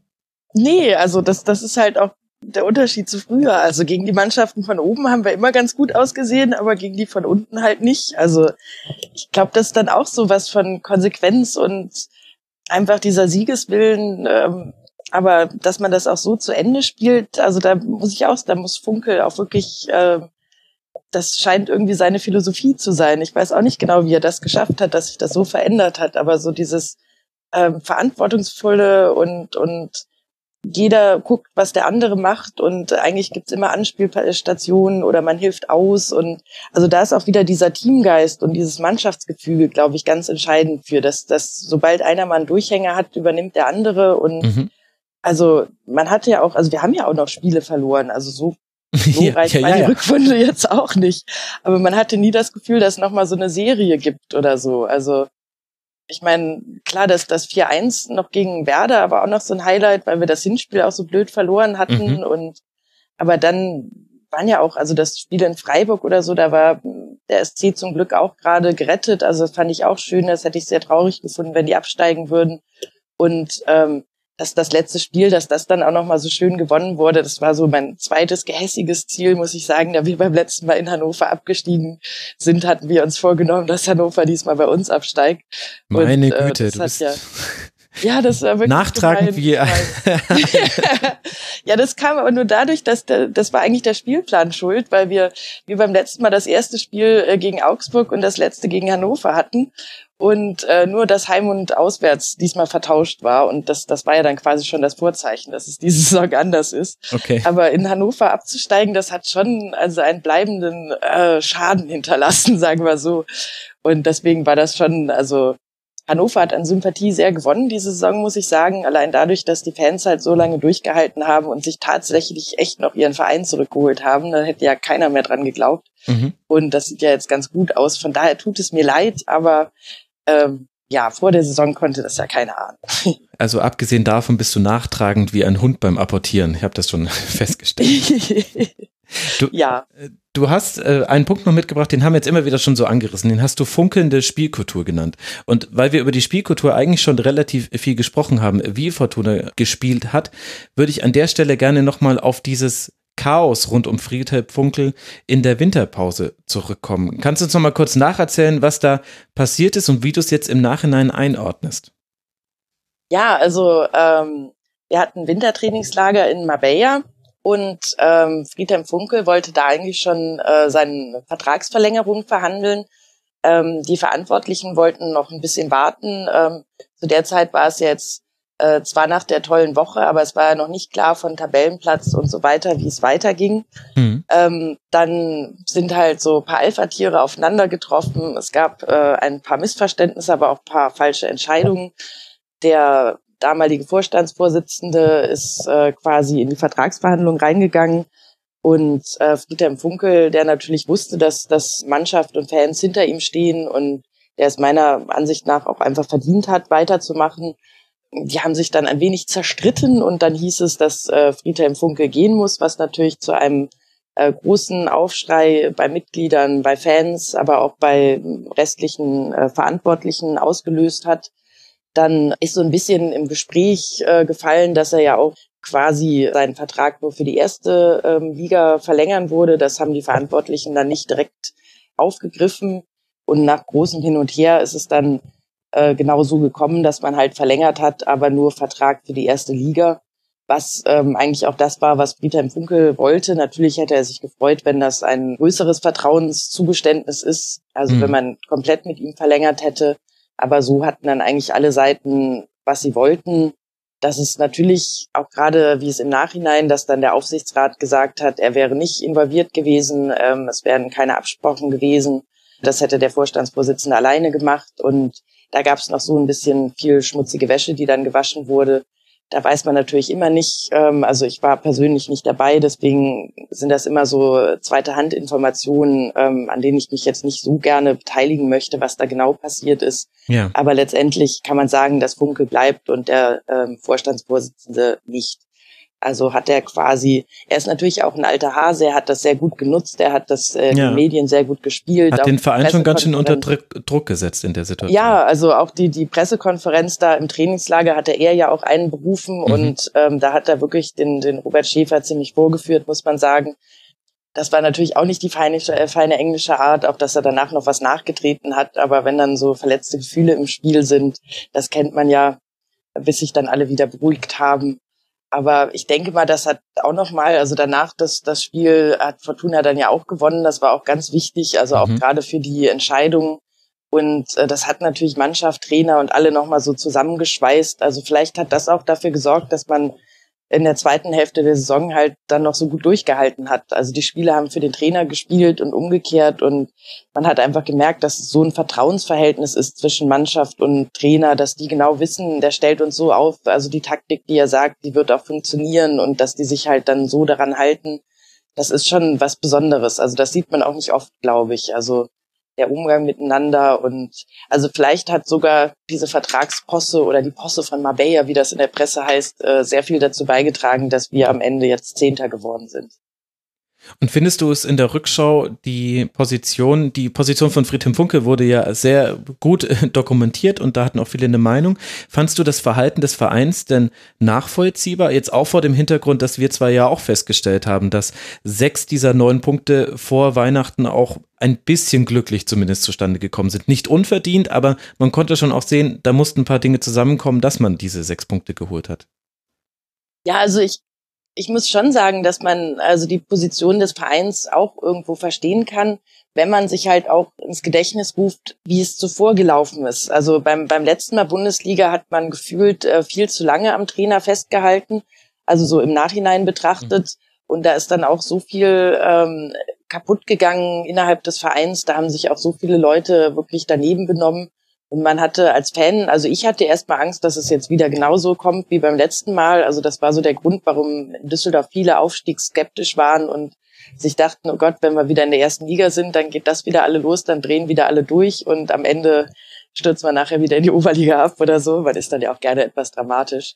Aber also ich fand auch, dass das, ähm, wenn man jetzt so das ganze Aufpushen der Medien wegnimmt, dann war das eigentlich gar nicht so die wollten eigentlich auch nur so drei, vier Spiele abwarten und gucken, wie es halt so läuft. Das ist natürlich für einen Trainer blöd, der fühlt, äh, dass ihm das Vertrauen nicht ausgesprochen würde und also ich kann da beide Seiten verstehen, aber ich finde es jetzt wirklich, man kann nicht sagen, es war unverständlich, dass die Vereinsführung noch ein bisschen warten wollte. Also wir waren 14. glücklich und hätten wir dann wieder ein paar Spiele verloren, dann hätten alle gesagt, wie konnte man an dem Trainer festhalten? Also Deswegen, also glaube ich, muss man da beide Seiten sehen. Es ist äh, dumm gelaufen, es ist wirklich ungeschickt und unprofessionell, wie das an die Medien gegangen ist. Und das war wieder typisch Fortuna, muss man sagen. Aber also da haben sich weder Aufsichtsrat noch Vorstandsvorsitzender noch Trainer mit Ruhm bekleckert. Also haben alle Scheiße gebaut, kann man sagen. Ja, aber Scheiße, die ja am Ende zu Gold wurde, muss man so zu sagen. Ja, also, also vielleicht hat ja wirklich dann dieser Zusammenhalt, das, das Verhältnis zwischen Trainer und Fans war natürlich nicht deshalb ein gutes, das war schon vorher ein gutes, aber es hat sich daran nochmal gezeigt. Also Friedhelm Funkel wurde mit äh, Jubel empfangen, als man dann zurückkam aus Marbella und das war eben ein deutliches Signal auch an die eigene Vereinsführung und gleichzeitig scheint es ja auch bei der Mannschaft eine Reaktion ausgelöst zu haben. Die Mannschaft muss hinter Funkel gestanden haben in dieser Causa, denn ansonsten hätte man nicht so gespielt, wie man gespielt hat, dass man eben dann den Auftakt in Augsburg gleich wieder 2 zu 1 gewinnt, dann zwar zu Hause gegen Leipzig sehr schmerzhaftes 0-4, haben wir vorhin schon ganz kurz angesprochen, aber in dieser Rückrunde gab es dann keine längere schlechte Phase mehr. Also es ging weiter mit einem 1-1 in Hoffenheim, mit einem 3 0 gegen Stuttgart, damals ganz, ganz wichtig. Überhaupt in der Rückrunde. Alle wichtigen Spiele hat man gewonnen. Gegen Stuttgart gewonnen, gegen Nürnberg gewonnen. Gegen Augsburg habe ich äh, gerade schon genannt. Freiburg unentschieden war dann schon egal. Hannover gewonnen, aus emotionaler Sicht hast du schon eingeordnet, noch wichtig. Aber gegen alle dahinter hat man gewonnen einschließlich auch noch Schalke 04 sogar mit 4 zu 0. Also sprich, in den wichtigen Spielen war Düsseldorf immer da und es gab keine längere Phase als mal zwei Niederlagen hintereinander. Die haben zum Teil sehr wehgetan. 0-3 Frankfurt, 2-5 Wolfsburg oder 1-4 Bayern, 1-3 Mainz. Aber das war dann nicht mehr so wild. Und so konnte man ja dann schon am 13. April, das war vor dem Bayern-Spiel, also man ist am 29. Spieltag, hatte man den Klassenerhalt gesichert, weil Leverkusen in Stuttgart gewonnen hatte. Ja, vor allen anderen, das war schon ja, also der Wahnsinn. Als, als erste, Streber. Ja, wirklich. Also wer hätte das gedacht? Nee, also ich glaube auch, dass das sehr viel dazu beigetragen hat, einfach, dass man wusste, auf wen man sich verlassen kann und dass das halt auch wieder dieser Wagenburg-Effekt ist. So der Rest der Welt muss uns am Arsch vorbeigehen, wie es Funkel so schön formuliert hatte. Und genauso so war das auch. Aber dass man halt diese Konsequenz in den Spielen, um, in denen es um alles ging und dass da halt auch wirklich so die mentale Stärke so da war. Hm. Also dass da weiß ich jetzt auch nicht, ob da irgendwie ein neuer Mentalcoach oder sonst was. Also das fand ich auch wirklich bezeichnend für die Mannschaft diese Saison, dass immer, wenn es drauf ankam, haben die abgeliefert. Und das ist wirklich eine Qualität, die man, glaube ich, auch so nicht lernen kann. Das ist dann einfach der Glaube an sich, das eigene Können. Also ich weiß auch nicht, das zeichnet ja auch, vielleicht kannst du auch, das zeichnet ja auch die Bayern eigentlich aus, dass sie im Gegensatz, wie jetzt auch Dortmund, also denen am Ende dann so ein bisschen der Stift ging, dass die die wichtigen Spiele dann auch gewinnen. Also ich weiß nicht, ja. kann man sowas trainieren? Nee, du kannst es nur durch äh, Wettkampferfahrung bekommen. Und wenn du dann eben einfach schon häufig die Erfahrung gemacht hast, dass du in der Lage bist, im Grunde jedes Spiel zu gewinnen, dann kommt halt sowas dabei raus, was auch manchmal aussieht wie Arroganz und ja auch eine Form der Arroganz ist, wenn man ehrlich ist. Also wenn man aufs Spielfeld geht und sagt, naja, wenn wir unser Spiel machen, dann gewinnen wir das hier 3-0, schleicht's euch. Aber im Guten, also wenn man es nicht negativ konnotieren will, ist es halt auch genau dieses Gefühl, dass die Bayern in den entscheidenden Spielen in dieser Saison dann doch häufiger hatten, als es gefehlt hat. Also im Spiel gegen Dortmund mit 5 äh, zu 0, im Spiel in Leipzig eigentlich hätte man schon die Meisterschaft klar machen können. Das war eher Pech, dass das nur ein Unentschieden wurde eher bei, bei kleinen Gegnern, wie eben zum Beispiel bei Nürnberg, da hat so ein bisschen diese Haltung gefehlt, aber dieses 5 zu 1 am letzten Spieltag gegen Eintracht Frankfurt, das war eines dieser Spiele, wo du in den ersten fünf Minuten gesehen hast, wenn die jetzt ein Tor machen, das war ja immer so das große Wenn in dieser Saison, dann, dann fällt das in Richtung Bayern. Dann machen sie in der sechsten Minute das Tor und äh, da hat man dann schon gesehen, okay, also jetzt müsste viel, viel, viel passieren, was sehr untypisch wäre, dass die Bayern das noch verlieren, weil die einfach eine Haltung an dem Tag hatten. Die, die hatten keinerlei Zweifel, wer das gewinnt. Und das kriegst du, glaube ich, nur dadurch, dass du das halt schon so häufig erlebt hast, dass du immer gewinnst. Ja, ich meine, das ist dann doch noch ein großer Unterschied zu uns. Also wir sagen oder wir wissen, wir sind Fortuna, wir können alles, ist so ein Spruch bei uns, aber man denkt automatisch halt daran, dass wir halt auch wirklich 1-7 verlieren können. Das ist dann natürlich auch dabei. Ja. Aber wir können halt auch gewinnen, aber man weiß halt vorher nie so, in welche Richtung die Münze fällt. Aber ja, aber das ist, denke ich, auch eine Qualität, die Friedhelm Funkel der Mannschaft irgendwie vermittelt hat. Ja, ist ja schön, dass es dann doch noch Unterschiede zum FC Bayern gibt, auch bei Fortuna. Das hätte mir jetzt sonst auch große Sorgen bereitet. Und ich glaube, auch dein letzter Aspekt wird noch einige Unterschiede zu Vorder tragen. Du hast ihn rheinische Fußballromantik genannt. Was hast du denn damit gemeint? Ja, also damit meine ich eigentlich, dass wir halt äh, noch so die gewissen Werte, also zum Beispiel Friedhelm Funkel, ähm, ich hatte am Sonntag, äh, war er im Doppelpass, ähm, ihm nochmal gelauscht und da meinte er, dass man halt auch in den, in heutigen Zeiten so als verschworene Truppe äh, noch einiges erreichen kann. Also da ging es darum, dass irgendwie ähm, die Bayern, glaube ich, schon 120 Millionen, Dortmund 80 Millionen und dann wurde er halt gefragt, wie viel er so zur Verfügung hat und äh, meinte vielleicht drei Millionen dieses Jahr, was äh, für allgemeines Gelächter dann sorgte. Aber ähm, es ist ja die Schere von Arm und Reich geht ja immer weiter auseinander, also im Fußball wie in der wirklichen Welt. Mhm. Und ähm, wir wollen halt das wirklich versuchen. Wir sind Verfechter der 50 plus 1 Regel. Wir sind ein EV. Wir wollen es auch bleiben. Wir wollen keinen Investor. Wir wollen es halt aus eigener Kraft schaffen. Und wenn nicht, dann steigen wir halt wieder ab. Aber es ist halt wichtiger für uns so quasi unsere Seele für den Erfolg nicht zu verkaufen. Und ähm, das meine ich so ein bisschen mit Fußballromantik. Also dass man halt noch so dass das Geld nicht die, die das Wichtigste ist und der Erfolg nicht das Wichtigste ist, sondern so, dass der Verein so die, die der Zusammenhalt, ähm, dass man das miteinander macht und so diese ganzen alten Werte, die so ein bisschen verloren gehen, äh, dass man die noch hochhalten will und so ein bisschen so eine kleine Wagenburg halt im ganzen äh, Millionenwahnsinn ist.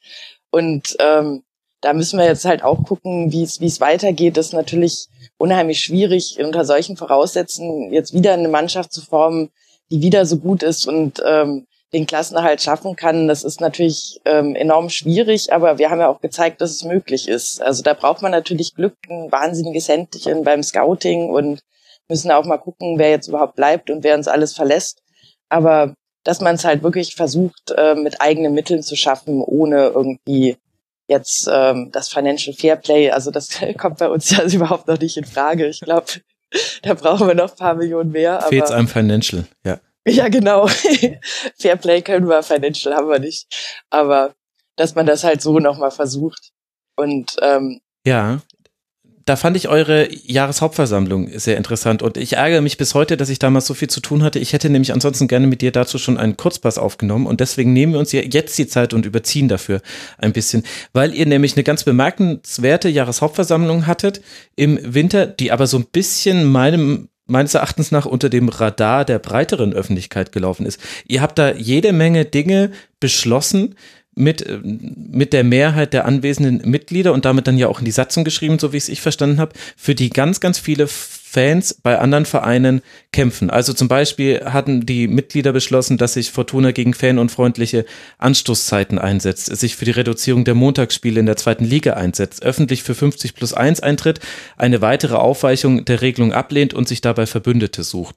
Oder man hat beschlossen, dass mit 95 Prozent der Mitglieder, dass eine Ausgliederung nur von einer außerordentlichen Mitgliederversammlung beschlossen werden kann, die sonstige Beschlüsse nicht fasst, also dass man das nicht koppeln kann.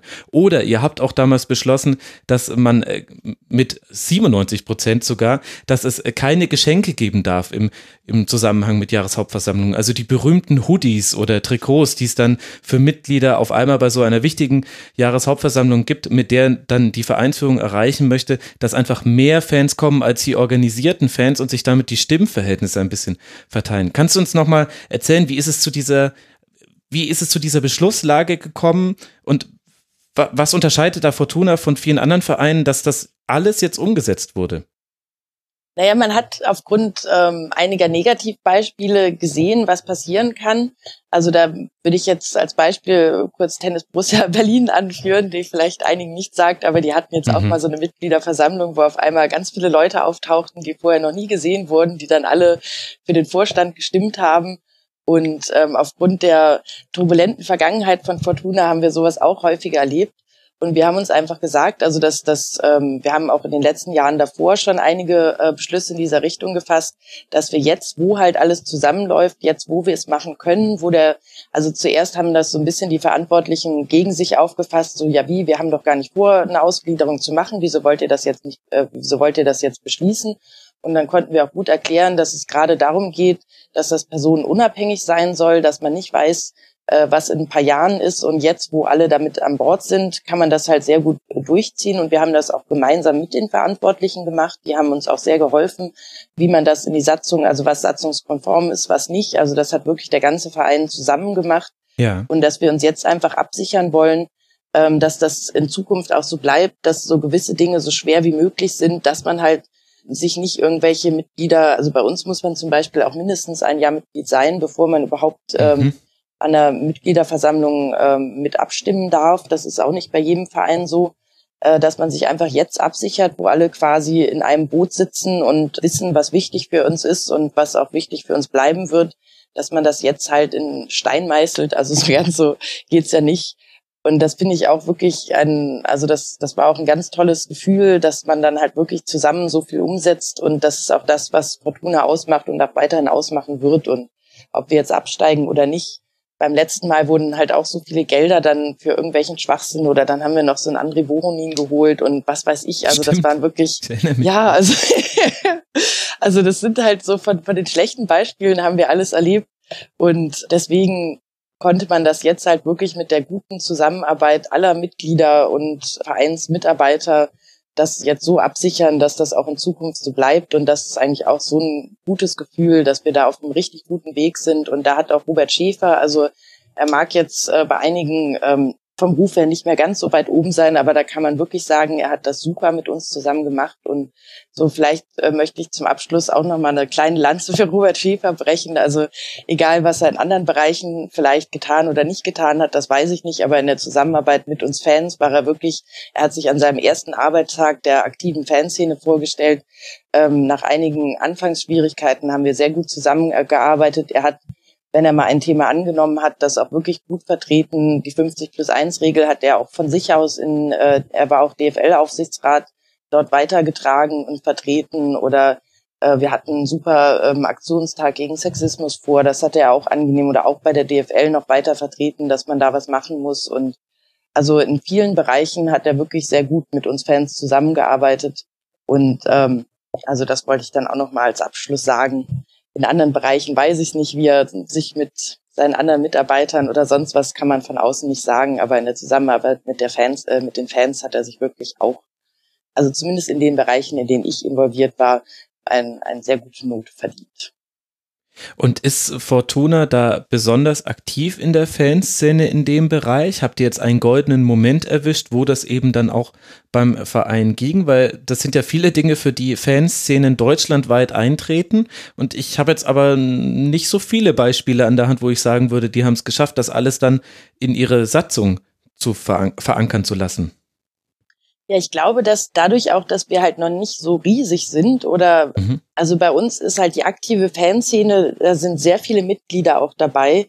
Und wir haben jetzt nicht so diese Riesendiskrepanz. Also es gibt bei uns auch Leute, die einen Investor wollen und wollen, dass wir Champions League spielen, aber das sind halt so einige wenige und das wurde zum Beispiel auch bei der besagten Hauptversammlung vorgeschlagen. Also der arme Kerl konnte noch nicht mal ganz zu Ende reden, ähm, als er lautstark von ähm, der gegenteiligen Meinung des restlichen, der restlichen Anwesenheit, äh, Anwesenden überzeugt wurde.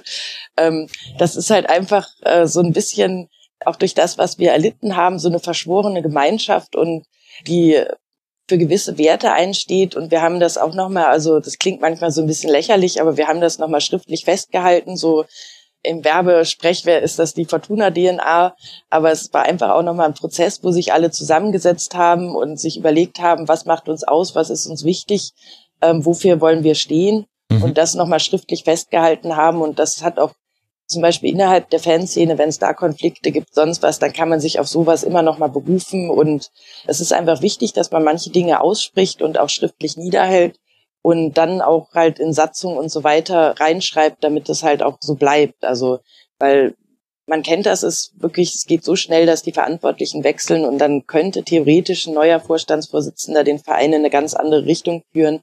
Mhm. Und das kann er jetzt halt nicht mehr, weil wir eben ein mitgliedergeführter Verein sind. Und das unterscheidet uns von vielen anderen Vereinen, dass es halt auch wirklich aktiv so ist. Also das hat man ja auch bei Funkel gesehen. Also mhm. an an Fans und Mitgliedern kommt man bei uns nicht so leicht vorbei. an Fans und Mitgliedern kommt man bei euch nicht leicht vorbei. Weißt du, in welcher Frage man bei mir nicht leicht vorbeikommt? An mir? Ähm, nein, aber das müssten wir bestimmt ja, jetzt verraten. An der Frage, welches Gericht die Saison von Fortuna Düsseldorf darstellt. Uiuiuiui. Ui. Ja, da hatte ich verschiedene Ideen. Aber ich glaube, da wir auch die Göttin des Schicksals ähm, unsere Namensgeberin nennen, wäre das dann wohl die Wundertüte, passend zum Weihnachtswunder. Ist das, ist das ein Gericht? Ja, das ist natürlich eine Frage. Also ich finde, naja, die Wundertüte beschreibt es sehr gut. Ansonsten könnte man natürlich aufgrund unserer japanischen Affinität vielleicht noch irgendwie, aber das passt alles nicht so ganz gut. Also es müsste, ich hatte noch so als ähm, ähm, man hat ja hier noch den, den, äh, die Überraschung des äh, Chefs im Französischen, da könnte man noch die Überraschung der Göttin draus machen. Aber ach komm, okay, sei wir nehmen so. die Wundertüte und sagen einfach, das ist wie so ein, ein, ein Eintopf, bei dem man nicht zugeguckt hat, was alles reinkam an, an Zutaten und auf einmal schmeckt der ganz hervorragend. Er hätte aber auch ein bisschen fad werden können. Na, das ist aber schon die bayerische Ansicht. aber okay, aber okay. Wir bleiben bei der Wundertüte. Ich, äh, ich lasse das einfach als Gericht durchgehen. So, ich danke dir sehr herzlich für all diejenigen, die jetzt sagen, Mensch, ich hätte da gerne noch mehr zu Fortuna gehört. Kann ich euch die entsprechenden Fortuna Düsseldorf Podcasts ans Herz legen? Es gibt äh, zwei, die von Medien kommen. 1895 der Fortuna Podcast vom Express und Radio Fortuna von Antenne Düsseldorf. Und es gibt noch das Projekt Megafon die drei, da könnt ihr reinhören. Da geht es dann vielleicht noch, noch etwas mehr ins Detail als hier mit Sue Rudolph, die Ad-Medienfreundin auf Twitter. Sue, vielen, vielen Dank, dass du mit dabei warst und ich freue mich, dass durch den Klassenerhalt auch die Möglichkeit besteht, dass ich dich auch in der nächsten Saison hier nochmal begrüßen kann. Ich freue mich auch drauf, wirklich, sehr. Das, das nehme ich dir ab. Vielen Dank, dass du mit dabei warst. Bis bald mal. Ciao. Sehr gerne. Tschüss.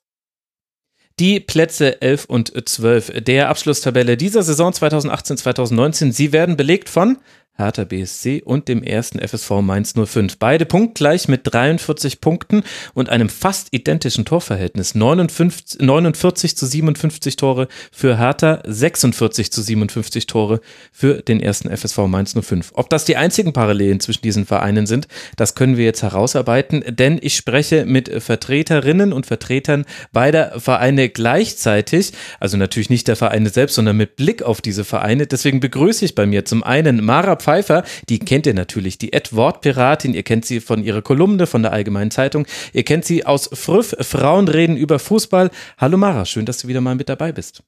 Hallo Max, wie immer sehr gerne. Danke für die Einladung. Und ebenfalls mit dabei ist Uwe Bremer von der Morgenpost, der Ed U Bremer 1 auf Twitter. Uwe, schön, dass du mal wieder im Royal mitmischst. Ja, hallo Max, danke für die Einladung und viele Grüße nach Mainz. Hallo Mara. Hi. Eine schöne Runde, ein Dreieck stellen wir da auf zwischen München, Berlin und Mainz. Trifft ja auch auf die Spielanlage von zumindest einer von beiden Mannschaften zu. Also bei Mainz hat man auch häufig Dreiecke gesehen. Bei Hertha war das wandelbar, was wir sehen konnten in dieser Saison. Die Tabelle gebietet es uns, dass wir mit dir, lieber Uwe, anfangen und mal die Saison von Hertha BSC beleuchten wollen. Elf Siege, zehn Unentschieden, 13 Niederlagen, eine Tordifferenz von minus acht Punkten und drei, minus acht Toren. Und bei 43 Punkten ist man damit rausgekommen. Sag mal, du hast doch bestimmt im Rasenfunk so ein Jingle für Champagnerklirren, oder? Weil sicherlich die Fußballgemeinde in Deutschland weiß, 49 Saisontore, äh, hat Paldada eine Saison mit Hertha gespielt, äh, die wurde zuletzt in der Saison 2006, 2007 erreicht. Also alles super bei Hertha. ja, den Champagner, den möchte ich hier nicht äh, verschwenden im Royal. Weißt du, der fließt so häufig in den Rasenfunk-Hauptquartieren, seitdem das mit dem Spendenmodell so läuft. Da kann ich jetzt nicht auch noch auf Hertha anstoßen. Ich stoße hier immer schon zu jeder vollen Stunde an. Und immer, wenn der CSU jemand was Doofes gesagt hat, also im Grunde könnt, erlebt ihr mich also hier bist du dauerblau. Ja. ja, aber das bringt, ja, dann hätten wir ja damit auch die Hertha-Saison zur Genüge besprochen, finde ich. War ja alles, Genau. war ja alles prima, Uwe. Warum bist du überhaupt hier? An dem Moment, ich habe dich ja eingeladen. Ja, also das ist, äh, man kann sich die Zahlen ja immer so zurechtlegen, wie man es braucht. Die gefühlte Stimmung äh, in Berlin ist eher so ein Blues-Stimmung, äh, Enttäuschung und dass irgendwie nicht das bei rumgekommen ist, was erhofft worden ist, wobei wir dann im Einzelnen nochmal drüber reden müssen, ob das, was erhofft wurde, denn tatsächlich auch realistisch war. Das ist doch ein perfekter Einstieg in das Segment. Dein erster Aspekt, den du mitgebracht hast, ist Hoffnung, Versprechen und Pflicht aufs attraktive Spiel beziehungsweise fürs attraktive Spielen. Ist es genau diese Hoffnung, die du jetzt damit schon angeschnitten hast, dass man sich eine spielerische Weiterentwicklung erhofft hatte vor der Saison? Ja, die war ähm, also dezidiert vom Manager von Michael Preetz ähm, eingefordert von der Mannschaft und äh, auch vom Trainerteam um Paul Dardai, also Paul Dardai voran. Paul Dardai ist dann wieder so in die Saison gegangen, wie er alle vier Jahre mit Hertha bestritten hat. Äh, Das erste Pokalspiel gegen unterklassigen Gegner wurde gewonnen. Also die Dardai-Bilanz gegen unterklassige Pokalgegner liegt bei neun Siegen in neun Spielen. Äh, Das erste Bundesligaspiel wurde gewonnen und das äh, zweite Schalke auch gewonnen, gegen Wolfsburg unentschieden gespielt, gegen Gladbach gewonnen. Mit einem guten Saisonstart hat er jedes Mal hinbekommen, bist du erstmal nicht in der Zone, wo du dir Sorgen um den Klassenerhalt machen musst.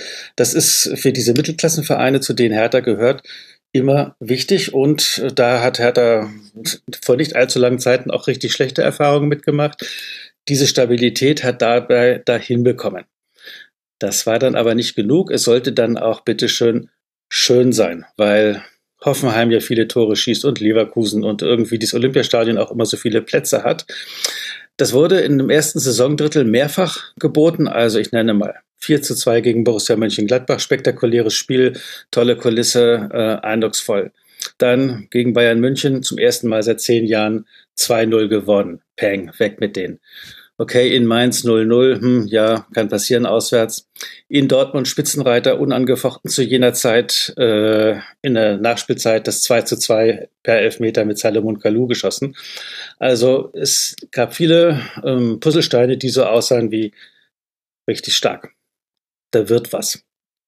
Das ist ein Teil der Wahrheit. Das ist der eine Teil der Wahrheit. Steckt der andere Teil der Wahrheit, nämlich, dass man das, was dann danach kam, was dann eben nicht mehr ganz so hochtrabend war, vielleicht auch schon in einigen dieser Spiele erkennen konnte? Also in denen, die du jetzt genannt hattest, würde ich sagen, nein, das waren sehr, sehr gute Leistungen von Hertha. Wenn ich mir aber zum Beispiel dieses 1 zu 0 gegen den ersten FC Nürnberg am ersten Spieltag angucke, dann erinnere ich mich da an einen verschossenen Strafstoß von Ishak, glaube ich, in, in relativ kurz vor Ende des Spiels. Das heißt, das hätte auch ein Unentschieden gegen den Aufsteiger werden können. Dann der Sieg auf Schalke, da hat man Sebastian Rudi eindrucksvoll mit einer Manndeckung aus dem Spiel genommen. Gleichzeitig sollte sich aber herausstellen, hm, Schalke dann doch nicht der Gradmesser in dieser Saison. Also wir haben in diesem Rasenfunk Royal noch nicht über Schalke 04 gesprochen und wir sind schon bei Tabellenplatz 11 angelangt. Also war da nicht vielleicht auch schon das, was dann später sich dann häufiger gezeigt hat in Spielen, angelegt? Nee, also Schalke taugt dafür gar nicht, weil der Typ, äh, der diesen Superstar vom FC Bayern, Herrn Rudi, in Manndeckung genommen hat, war André Duda, der neben dem Fakt, dass er den in Manndeckung genommen hat, zwei Tore geschossen hat und das Spiel alleine entschieden hat. Mhm. Äh, dazu kam, also die waren Vizemeister Schalke und äh, wussten gar nicht, warum sie eigentlich im Moment da unten stehen, äh, haben die ganze Zeit offensiv gespielt. Äh, Schalke, dass Hertha dann die Option hatte, also ich sag mal so ein Bundesliga-Profi-Arbeitsalltag. Wie kann der kurz und kompakt aussehen? Dennis Jastrzemski, 90 plus 1 eingewechselt, einen Spurt gemacht, umgerissen worden vom Gegenspieler, der hat die rote Karte bekommen und den Freistoß hat Duda zum 2-0 versenkt, Abpfiff. Mhm. Also in 90 Sekunden hat äh, dieser Dennis alles richtig gemacht. Und äh, diese Option äh, variieren zu können, hatte Hertha bisher nicht wenn der Kader zusammen ist, dann hat der aktuelle Hertha-Kader diese Fähigkeiten gehabt. Mhm. Und dann kommt das, was äh, niemand hören will, aber jeder, der einen Verein betreut, weiß, das kann richtig nerven. Verletzungsprobleme. Wenn wichtige Spieler in Serie ausfallen, dann hast du ein Problem und Hertha hat die ganze Zeit über äh, Schlüsselspieler gehabt, die gefehlt haben. Also wenn dir sechs Innenverteidiger ausfallen, egal wie du aufgestellt bist, da hast du dann Sorgen wen stellen wir denn dann noch auf? Und die, dass du dann äh, nicht mehr so toll spielst, wird dann im Umfeld äh, nicht mehr so wahrgenommen, weil du hast ja neulich gegen die Bayern und neulich äh, auf Schalke gut gespielt. Mhm. Und das wird dann halt eingefordert, dass man das bitteschön dann aber doch auch äh, gegen die in Anführungsstrichen Kleinen wiederholen mag. Und die Erkenntnis, dass in dieser Liga immer noch jeder gegen jeden verlieren kann, gilt ja für den eigenen Verein grundsätzlich nicht. So auch in Berlin. Mhm. Also das gab dann eben zum Beispiel diese Phase, in der Rekik und Stark, also die Stamminnenverteidiger, beide ausgefallen sind. Das war rund um den zwölften Spieltag bis eigentlich zum Ende der Hinrunde kamen beide nicht mehr zum Einsatz. Dann äh, Zeit, äh, immer Zeit versetzt zu den beiden. Da hatte man dann wenigstens noch ein bisschen Glück. War auch Jordan Torunariga immer wieder nicht spielfähig. Das sind so die Probleme, die man vor allem in der Abwehr hatte. Ist es denn damit schon fertig analysiert, warum Hertha BSC trotz dieser spielerischen Glanzpunkte, die man immer wieder gesehen hat und zwischenzeitlich, also vor allem Höhepunkt dieser Sieg gegen den FC Bayern, da stand man dann auf einem Champions League Rang. Der Kicker titelte, dass äh, mit Hertha und Union jetzt eine neue Fußballmacht auf einmal in Berlin heranwächst. Jetzt jenseits von irgendwelchen Kickerflüchen ist diese Ausfall, diese Verletzungshistorie dann auch der wesentliche Faktor für dich, warum es dann in dieser Saison dann letztendlich doch wieder nur Platz 11 wurde? Antwort kommt drauf an, wen du fragst. Jetzt frage ich erstmal dich. Ja, ich zitiere mal, äh, der Trainer, der es am besten weiß, sagt, ähm, hat zu Weihnachten schon gesagt, jeder Hertha-Fan sollte täglich in der Kirche ein Licht anzünden dafür, dass wir mit 24 Punkten in die Halbserie gegangen sind, weil mit Blick auf unsere verletzten Situation ist das geradezu ein Wunder. Jetzt am Ende der Saison, als klar war, dass sich die Wege von Hertha und Paldada trennen, hat er nochmal wiederholt, mit dieser verletzten äh, Serie, die wir hatten, nicht in Abschiedsgefahr gekommen zu sein, ähm, ist eine außerordentliche Leistung der Mannschaft. Das ist die Trainersicht auf das Ganze. Die mhm. äh, Sicht im Umfeld äh, ist Unverständnis, dass sich wieder so früh zufrieden gegeben wird und äh, dass äh, da doch eigentlich viel mehr drin gewesen wäre. Ich glaube, wenn du dir die Sachen im, im Zusammenhang äh, anguckst, es ist manchmal so, dass du das, äh, das Spielglück, äh, was du hast, in bestimmten Phasen vermehrt hast und wenn du es nicht hast, dann hast du es auch über längere Phasen nicht. Und ähm, die Erklärungen sind dann manchmal schwierig die wollten nicht oder die, die können nicht oder irgendwie was. Das sind dann immer Stammtischparolen, die meiner Meinung nach vorbeigehen an dem, was tatsächlich los ist. Äh, aber das, äh, wenn der Ball vom Innenpfosten äh, dem Torwart in die Arme springt oder dem Stürmer vor die Füße fällt, macht dann halt schon einen Unterschied beim, beim Resultat. Ja, das stimmt natürlich. Auf der anderen Seite hast du aber ja immer noch die Differenz bei Hertha BSC zwischen dem, was man ins Tor bringt und dem, was man aufs Tor bringt. Also noch immer ist es so, dass man bei den Abschlüssen pro Spiel nur auf Platz 16 der Liga steht, bei den Toren dann aber auf äh, Platz 11, bei den Großchancen auf Platz 6. Also ganz interessantes Auseinanderklaffen. Vor allem da ist dann Mainz 05 auch dann so ein bisschen ein Gegenbeispiel dazu. Mainz 05 mit sehr, sehr vielen Abschlüssen. Hertha mit sehr wenigen Abschlüssen. Jetzt hatte ich das Gefühl, also Effizienz ist ja was Tolles und auch, dass man so viele Großchancen hat, spricht ja dafür, dass man Chancen zu Ende spielt. Das berühmte Schachmatt-Setzen, das Pardada immer fordert. Auf der anderen Seite hatte ich das Gefühl, genau an diesem Regler wollte man eigentlich drehen, also dass man mehr Torgefahr pro Spiel produziert, mehr Abschlüsse, dass es dann vielleicht auch nicht so schwer ins Gewicht fällt, wenn ein Ball mal am Innenpfosten landet. Ja, also Hertha hat in den vergangenen drei, vier Jahren immer von der unfassbaren Effektivität von äh, vor allem Salomon Kalou und Vedat Ibisevic gelebt. Mhm.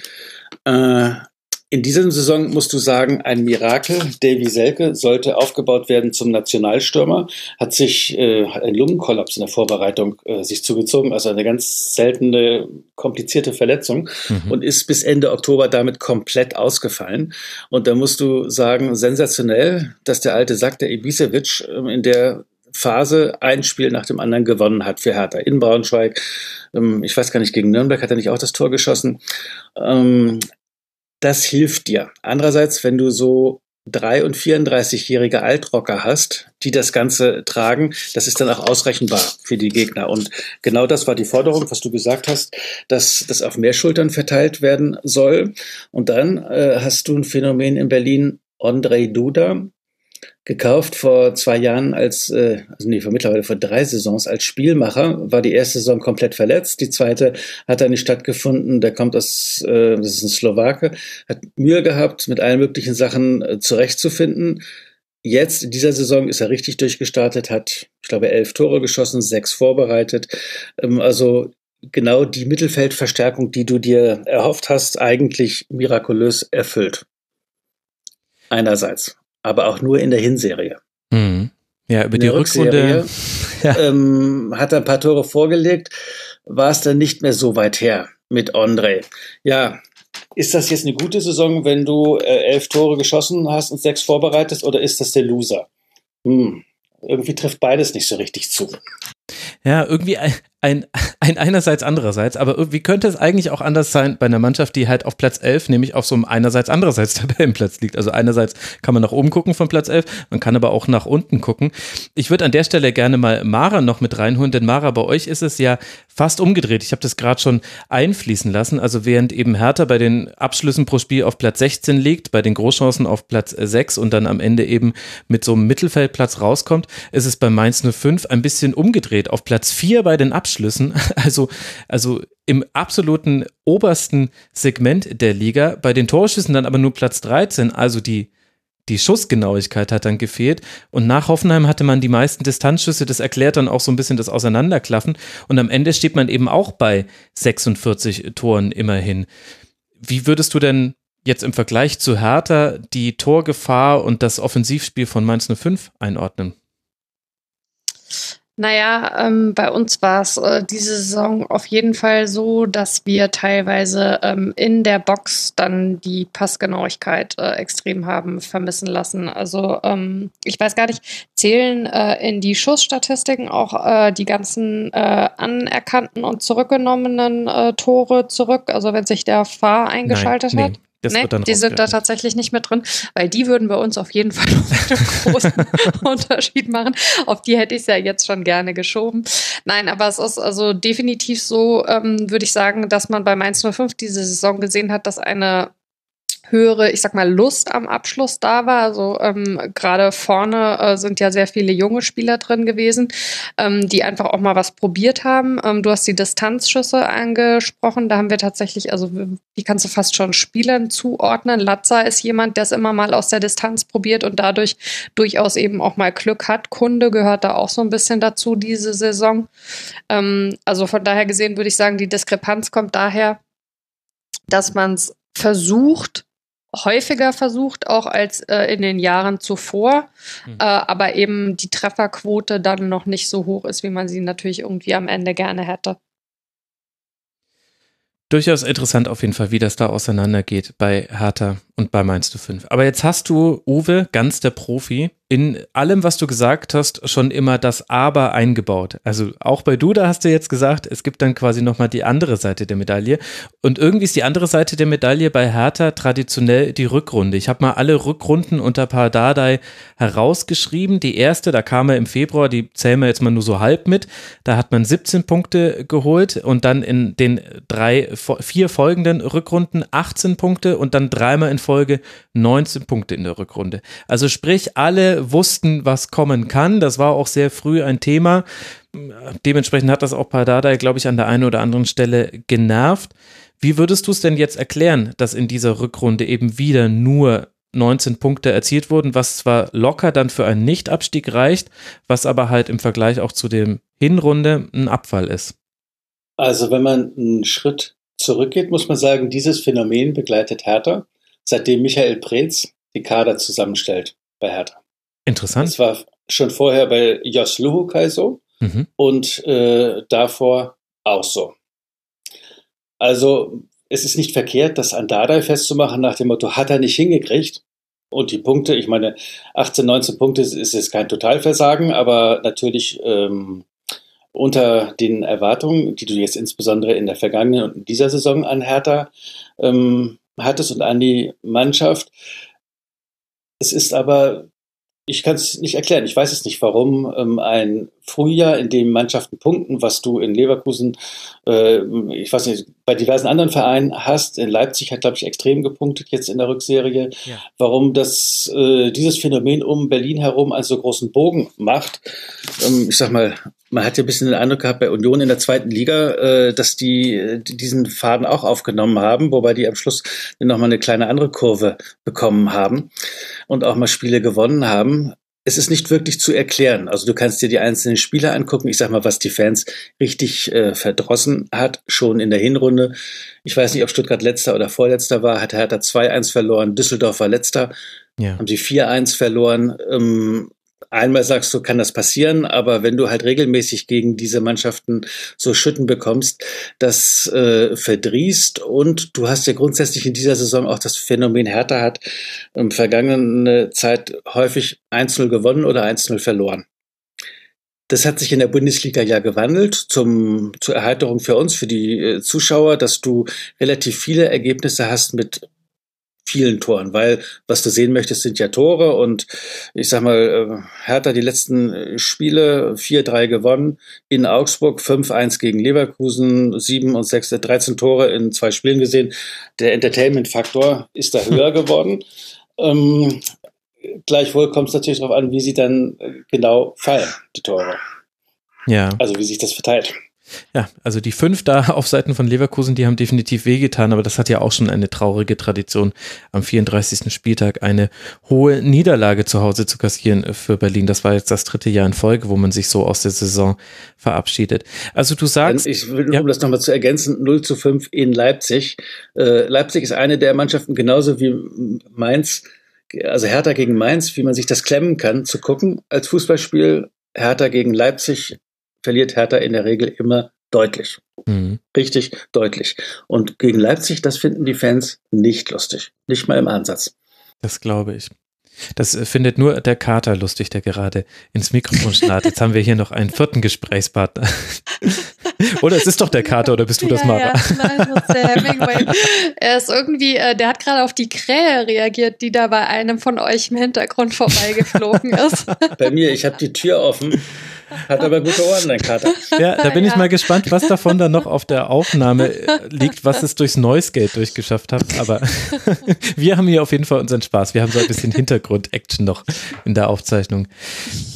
Aber Uwe, du hast jetzt äh, gesagt, es ist schwierig zu erklären, warum es jetzt schon wieder diese Rückrunde gab. Und ich vermute, das liegt auch daran, weil es eben nicht diesen einen Grund gibt. Sonst hätten wir darüber schon ganz viele Artikel gelesen und wüssten das. Aber dann lass doch mal den Finger auf ein paar mögliche Problemstellen legen. Eins hast du ja schon vorhin genannt, dass man gerade in der Abwehr große Verletzungssorgen hatten und deswegen hatte und deswegen selten in derselben Formation nacheinander auflaufen konnte und vielleicht auch nicht immer mit dem bestmöglichen Potenzial. Also ein, ein Spieler, den wir bisher noch nicht äh, erwähnt haben, der Hertha auf ein neues ähm, Qualitätsniveau äh, gehoben hat, ist Marco Grujic, ja. Leihgabe vom FC Liverpool. Michael Preetz äh, hat ähm, pflegt einen guten Draht zu Jürgen Klopp und der hat ab und an dann mal Spieler, wo er weiß, die spielen bei mir äh, sicherlich keine Rolle, aber von denen er was hält, die er entwickelt haben möchte. So hatte Hertha in der vergangenen Saison Alan, den Mittelfeldspieler, der dann auch bei Eintracht Frankfurt äh, diese Saison mal angedockt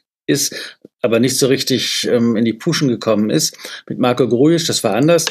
Und ähm, Saisonanfang äh, hatte man eine starke Innenverteidigung mit, mit Niklas Stark, der ja sich auch nicht zufällig jetzt in die Nationalmannschaft gespielt hat, mhm. mit Karim Rekik, mit Toro Nariga und davor mit Arne Meyer, einem der oder dem größten Talent, was Hertha äh, hat. Und Grujic auf der Doppelsechs hast du eine unfassbare Ballsicherheit gehabt. Und davor Duda, der gesagt hat, ach, Tore schießen ist ja eigentlich auch ganz schick. und ähm, dann eben noch diese Altrocker, die dann irgendwie gib ihnen keine Chance und sie machen ein Tor.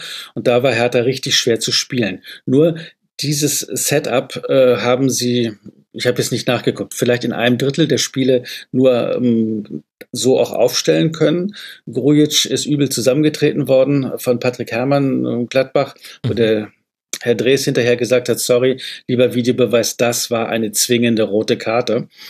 Äh, der ist dann danach nicht, also diese Leichtigkeit, die er hatte, diese Selbstverständlichkeit, der Grujic ist immer noch gut, die ist ihm, die fehlt ihm seither ein bisschen. Mhm. Und äh, wenn du diese Ballsicherheit im Mittelfeld hast, es gibt ja diese Spieler, die gerade bei Gegenpressing attackiert werden und sagen, gebt mir den Ball ich mache euch eine ordentliche Lösung daraus.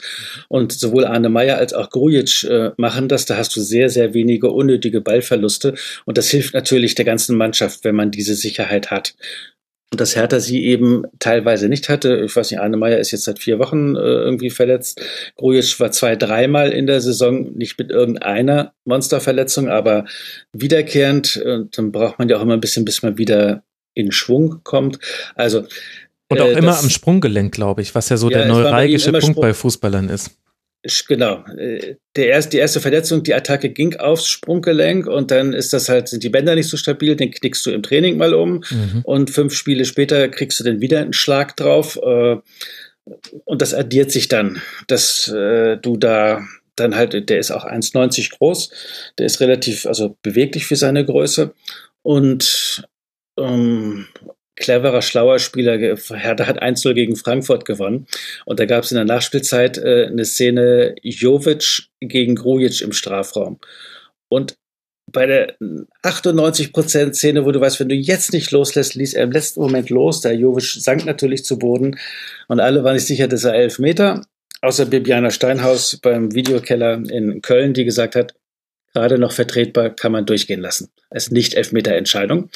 Und so ein Typen in der Mannschaft, der tut dir natürlich richtig gut, der so an die Grenze geht und auf der Grenze aber tanzen kann und äh, nicht fest wird und äh, dann hast du dann plötzlich elf Meter rote Kartenentscheidung gegen dich. So im allerletzten Moment dann loszulassen und zu sagen, Schiri ist gestolpert, der Gegenspieler. Also der, dass der nicht durchgehend in Topform war, hat äh, Hertha gefehlt. Ich habe jetzt den Faden verloren. Was war deine Frage? naja, was noch so die anderen Gründe sein könnten, außer, äh, außer Ausfallzeiten jetzt in der, in der Innenverteidigung. Jetzt hast du mit Gruitsch und dann ja auch indirekt auch mit Meier nochmal zwei im, im Mittelfeld genannt, die sehr wichtig waren in der Hinserie und die dann aber eben auch äh, zum Teil durch, äh, durch Verletzungen ihre Leichtigkeit verloren haben. So jetzt im Fall von Gruitsch. Was dann hast du, wenn du weiter äh, durchgehst, Maximilian Mittelstädt, Hertha mhm. hat sich ja auf die Fahne geschrieben, wir bilden selber aus und die Leute kriegen dann, und das ist vielleicht der größte Verdienst von den vier Jahren unter Paul Dada, die kriegen auch Einsatzzeit. Du musst als Trainer ja auch immer den Mut haben, die reinzuwerfen. Und Paul Dada sagt, ich mache das, ich mache das aus Überzeugung, weil dieser 1990 1999er Jahrgang, der dann auch vergangene Saison deutscher Meister war mit Arne Meyer. Das ist seiner gewesen aus der U15, als äh, Paul Dardai U15-Trainer war. Er sagt, das kostet aber. Wir müssen wissen, wenn wir junge Leute haben, ähm, wie Niklas Stark, nach 50, 70 Bundesligaspielen ist der da, dass der uns hilft. Auf der Strecke macht er aber auch mal ein Fehler. Genauso Maximilian Mittelstädt hat sich dann gegen Marvin Plattenhardt äh, durchgesetzt auf der linken Seite, was ja auch nochmal ein extra Thema ist. Äh, unser Confed-Cup-Sieger, Marvin Plattenhardt, WM-Teilnehmer, ähm, wird dann von so einem Jungschen abgelaufen in Düsseldorf am Stande von 0-0 äh, macht dann Maximilian Mittelstädt, handelt sich ja völlig überflüssige zweite gelbe Karte ein, da bist du in Unterzahl und im nächsten Angriff kriegst du dann das 0 zu 1 und so geht es dann dahin. Das ist mit jungen Spielern dann manchmal so und dann kannst du sagen, ja, die wollen nicht und äh, wie kann das sein, dass man gegen Tabellenletzten verliert? Aber mit der Ausbildung der jungen Spieler hat man eben neben den Höhen und dass sich alle freuen, wenn die es gut hinbekommen, auch Täler und äh, die musst du dann halt, ich sag mal, tapfer mit durchziehen. Aber die Bereitschaft ist dann natürlich im Umfeld nicht immer so groß. Mhm. Würdest du sagen, das ist auch einer der Gründe, warum die Hertha bei Gegentoren nach Ballverlusten auf dem 15. Rang der Tabelle liegt? Da waren dann nur noch wenige Teams noch schlechter, dass eben die, gerade diese Jugend im Kader dann halt mal eine falsche Entscheidung trifft? Ja, also das war auffällig bei den Zahlen, äh, bei den Daten. Ich weiß, hast du dieses Datenrad gesehen, was ich dir gemeldet habe? Natürlich. Die Morgenpost hat das ganz toll aufgearbeitet in der riesigen Infografik. Du weißt gar nicht, wie häufig ich mir das jetzt schon angeguckt habe die letzten Tage. Das also ist die ist wirklich, wirklich interessant. Äh, da kann man ganz viel rauslesen, auch als Nerd und merkt, dass man ganz viele Sachen nicht weiß, beziehungsweise das Eindrücke, die man hat, die findet man denn doch auch da wieder. Ja, also Hertha war anfällig bei Pässen in die Schnittstelle.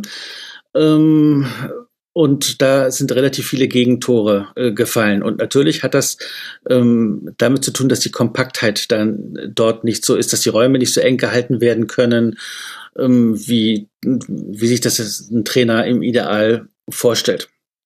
Ja, und dann gibt's auch noch eine ganz bemerkenswerte andere Statistik eine davon findet man auch auf diesem äh, Datenrad wieder, beziehungsweise eine Erklärung.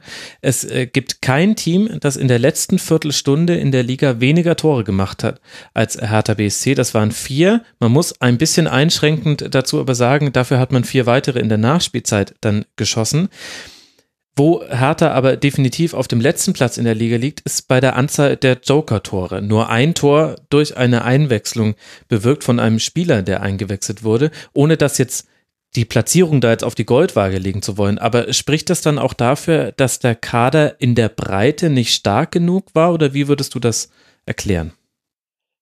Ja, also das, diese äh, Joker-Tor-Statistik ist in jedem Fall ein Indiz dafür, dass äh, die Breite, die Manager Michael Preetz dann ja immer wieder einfordert, dass sie da ist und dass er mehr sein müsste und dass er mehr bei rauskommen müsste, in dieser Saison so nicht gegeben war. Weil das ist ja kein Zufall, wenn du in 34 äh, Toren nur ein Joker-Tor hast. Im Idealfall möchtest du Überraschungsmomente haben oder um was zu wechseln, indem du noch einen großen Spieler einstellen kannst, wenn du einen Zielspieler im Strafraum brauchst oder wenn du führst und auf Konter spielen möchtest. Und dieser Dennis Jastremski, den ich genannt hatte, äh, der gegen Braunschweig im ersten Pokalspiel und dann auf Schalke sehr gut aufgefallen war, hat dann ähm, aber zum Beispiel ein Leistungsloch gehabt. Dann hatte Hertha Javeiro Dilrosun aus dem Nachwuchs zu Manchester City geholt. Auch eine interessante Verpflichtung. Der hat äh, total spektakulär auf Schalke gespielt und noch zwei, drei andere und ist dann äh, bei der holländischen Nationalmannschaft zieht man sich ja gerne mal unfassbare Muskelverletzungen zu. Ist dann vier Monate ausgefallen. Keiner wusste genau, was für eine Art von Muskelverletzung das war. Mhm. Der hat ganz bitter gefehlt. Also dieses, die Chance dann variieren zu können. Und es gab, äh, weil du das den Stichpunkt genannt hast, dass hinten raus verglichen mit den anderen Mannschaften relativ wenig Tore gefallen sind. Also acht in der Schlussviertelstunde rechne ich das jetzt mal. Die Frage ist die körperliche Fitness äh, nicht so, dass du, dass die nicht mehr zulegen können, wenn es drauf ankommt. Das wurde gerade zum Saisonende bei uns im Blog bei Immer Hertha diskutiert, dass das nicht sein kann. Bei der Frage, ist das so, dass sie körperlich platt sind? Demgegenüber steht aber auch, dass es kaum eine Mannschaft ist, die so wenig Gegentore kassiert in der Schlussviertelstunde wie Hertha. Mhm, das stimmt. Hm. Äh, Dafür also ist die Laufleistung auch nicht äh, die dollste in der Liga. Aber es ist halt die Frage, machen wir das immer nur an Zahlen fest? Ja, es ist komplizierter, als dass du einfach sagst, ja, die müssen halt bei der Trainingssteuerung trainingswissenschaftlich besser arbeiten und dann wird das schon. Paul Deiler, der ja immer so ein bisschen hemdsärmlich äh, rüberkommt und äh, so, so from the countryside, hat immer gesagt, ich bin total trainingswissenschaftlich mit meinen Jungs. Kein einziger Meter wird gelaufen, ohne dass der Pulsschlag äh, registriert wird und wir sind äh, top ähm, und die Steuerung und das ist alles super ich glaube, das ist so und trotzdem glaube ich, dass Hertha da nochmal nachjustieren wird für die kommende Saison, weil natürlich zum Ende hin, ähm, das wissen wir ja alle, äh, immer wieder Spiele entschieden werden, bis wirklich zum allerletzten Minute, dadurch, dass die Nachspielzeiten ja auch länger werden. Und wenn du wohl der Mannschaft, die da noch nachlegen kann. Und da hat Hertha sicherlich was, was besser werden muss. Mhm. Also technisch scheint man sehr gut aufgestellt zu sein. Im Tribünengespräch über Athletiktraining, das ich mit Jan-Philipp Hestermann vom FC Ingolstadt 04 geführt habe, da bin ich in der Vorbereitung sehr häufig auf die aktuellen Gegebenheiten bei Hertha BSC gestoßen. Ich weiß nicht, ob es daran liegt, äh, dass äh, die Berliner Medien das sehr gut aufgearbeitet haben im Vergleich zu anderen Medien oder ob da wirklich so viel Besonderes gemacht wird. Aber zum Beispiel wird eben vor jedem Training die Herzschlagvariation oder Variabilität, glaube ich, äh, gemessen. Es wird eben alles getrackt. Und Jan-Philipp Hestermann hat dann auch in dem Tribünengespräch gesagt, im Grunde gäbe es das eigentlich nicht, dass, dass Mannschaften zu wenig Energie für die Rückrunde haben. Vielleicht hat er das auch so ein bisschen aus der Sicht des Athletiktrainers gesagt. Aber das war für all diejenigen, die sich für diesen Themenkomplex interessieren, die können nochmal in dieses Tribünengespräch reinhören.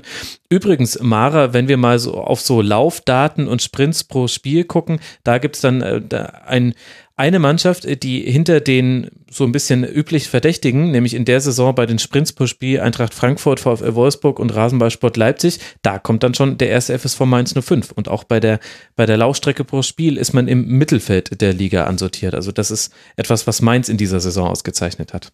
Ja, definitiv. Und es gab ähm, dabei zwar sowohl Ausreißer nach unten in einigen Spielen, als aber dann auch also extreme Ausreißer nach oben. Und die Spiele mit den Ausreißern nach oben wurden eigentlich auch fast alle gewonnen.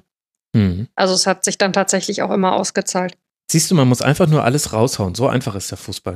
Warum reden wir eigentlich immer so lange? Ich weiß auch nicht. Mensch, Uwe, Hertha hätte sich doch nur mehr reinhängen müssen. Das ist doch alles so dumm. Hätten einfach mal ein bisschen die, mehr rennen müssen, die Jungs.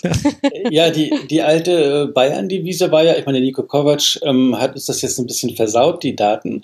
Äh, Bayern München war über viele Jahre die Mannschaft immer mit der mit Abstand geringsten Laufleistung einfach Ball und Gegner laufen lassen. So what? Ja, genau, genau. Und da, ganz interessanter Kontrast dazu, Leverkusen, einzige Ballbesitzmannschaft, die ich kenne im, im Weltfußball, die trotzdem wahnsinnig viel läuft. Also, aber gut, das ist, das ist ein, ein Punkt, den haben wir im Leverkusen-Segment schon angesprochen. Also das war ja auch eine Anforderung in Berlin, dass äh, es hieß, es sollte taktisch äh, nicht immer nur dieses eine System, das 4-2-3-1, mhm. was äh, Dada hat spielen lassen, es sollte da mehr kommen. Hertha hat es öfter mit Dreierkette gespielt äh, und das sah dann teilweise auch ganz gut aus, aber weil man dann gefühlt über vier Monate immer nur null bis ein oder zwei Innenverteidiger hatte. Dafür brauchst du dann halt schon äh, drei, äh, wenn es geht auch drei in einer guten Form, äh, ist, konnte dieses Experiment nicht so richtig fortgeführt werden. Also Dardai hat versucht, das umzusetzen, das ist auch mit Erfolg gelungen, bis dann, äh, dann aber wieder die Rückschläge kamen und von der Aufstellung her, ich glaube, am Ende hat er in den allermeisten Spielen wieder im klassischen 4-2-3-1 gespielt, ja. äh, was aber in der Rückrunde dann auch nicht zum gewünschten Erfolg geführt hat. Dann lass uns äh, in diese Phase nochmal genauer reinblicken. Da, ich würde sagen, beginnend mit dem 23. Spieltag begann eine sehr sehr nervige Serie für alle Hertha-Beobachter. Man hat noch Man bei 2-1 gegen Mainz gewonnen. genau, das ist, aber das ist aber der einzige Sieg in dieser Phase. Es ging los mit einem 0 zu 1 beim FC Bayern, wo man eigentlich gar nicht so schlecht agiert hat, aber dann nieder. Hallo, hallo, hallo. Da hat Bayern Glück gehabt. Die haben nichts auf ja. die Ketten, Ketten bekommen und durch eine Standardsituation Kopfball Martinez 1-0 gewonnen. Genau, und zweimal ja, hat München. Kimmich auf der Linie geklärt, wenn ich mich richtig erinnere. Ja. Ich sag ja, gar nicht so schlecht. Dann äh, in Mainz gewonnen, aber dann Niederlagen in, in Freiburg. Zu Hause gegen Dortmund sehr unglücklich in letzter Sekunde. Dann die Klatsche in Leipzig, die man sich immer holt, das hast du vorhin schon angesprochen. Dann zu Hause gegen Düsseldorf 1 zu 2 verloren. In Hoffenheim 0 zu 2 verloren. Und dann ging diese Phase noch weiter mit zwei 0 zu 0 Unentschieden. Was allerdings dann passiert ist, war, es wurde bekannt gegeben, Paradadei wird nach der Saison nicht mehr Cheftrainer bei Hertha BSC sein. Wie würdest du jetzt in der Rückschau seine Entlassung einordnen? Was die, waren die Faktoren, die da wesentlich dazu geführt haben? Sind es nur die Ergebnisse oder steckt da noch mehr dahinter? Also wenn man fünf Spiele in Folge verliert äh, und auch dann war der Sieg gegen Mainz und davor waren auch hier 0-1 gegen Bayern, 1-1 gegen Bremen. Da ist natürlich die Unzufriedenheit mit den Resultaten da. Es mhm. ist aber dahinterstehend äh, eine größere ja, Erschöpfung oder wie soll ich das sagen, wenn, wenn du so ein Team hast, was viereinhalb Jahre vor der Mannschaft steht und so irgendwann kennt auch jeder Spieler jede Motivationsrede vom Trainer und mhm. das hast du dann alles irgendwie auch drei und viermal gehört und du weißt auch in Krisensituationen einmal und zweimal stellt er sich vor die Mannschaft und irgendwann ähm, hängt er dann auch mal irgendwen aus dem Fenster und diese ganzen Mechanismen haben alle Beteiligten äh, mit Paul Dardai äh, oft genug erlebt. Und äh, da war dann, äh, es hing nicht daran, dass du das letzte Spiel dann, ich weiß nicht, das 0-5 gegen Leipzig oder dass du gegen Düsseldorf dich hast auskontern lassen und 2-1 verloren hast. Darum ging es nicht. Es ging darum insgesamt, dass der Eindruck war, ähm, du brauchst einen neuen Schub. Warum das in diesem Moment dann bekannt gegeben wurde, ab da hat Hertha dann vier Spiele in Folge nicht verloren und mhm. irgendwie ähm, ganz gut ähm, sich da rausgezogen. Also ich sag mal, die Mannschaft ist damit professionell umgegangen und der Trainer auch. Der hätte sagen können, der macht euren Scheiß ohne mich weiter. Aber ähnlich wie Dieter Hecking ähm, hat äh, Paul Deider das bis zum Ende durchgezogen.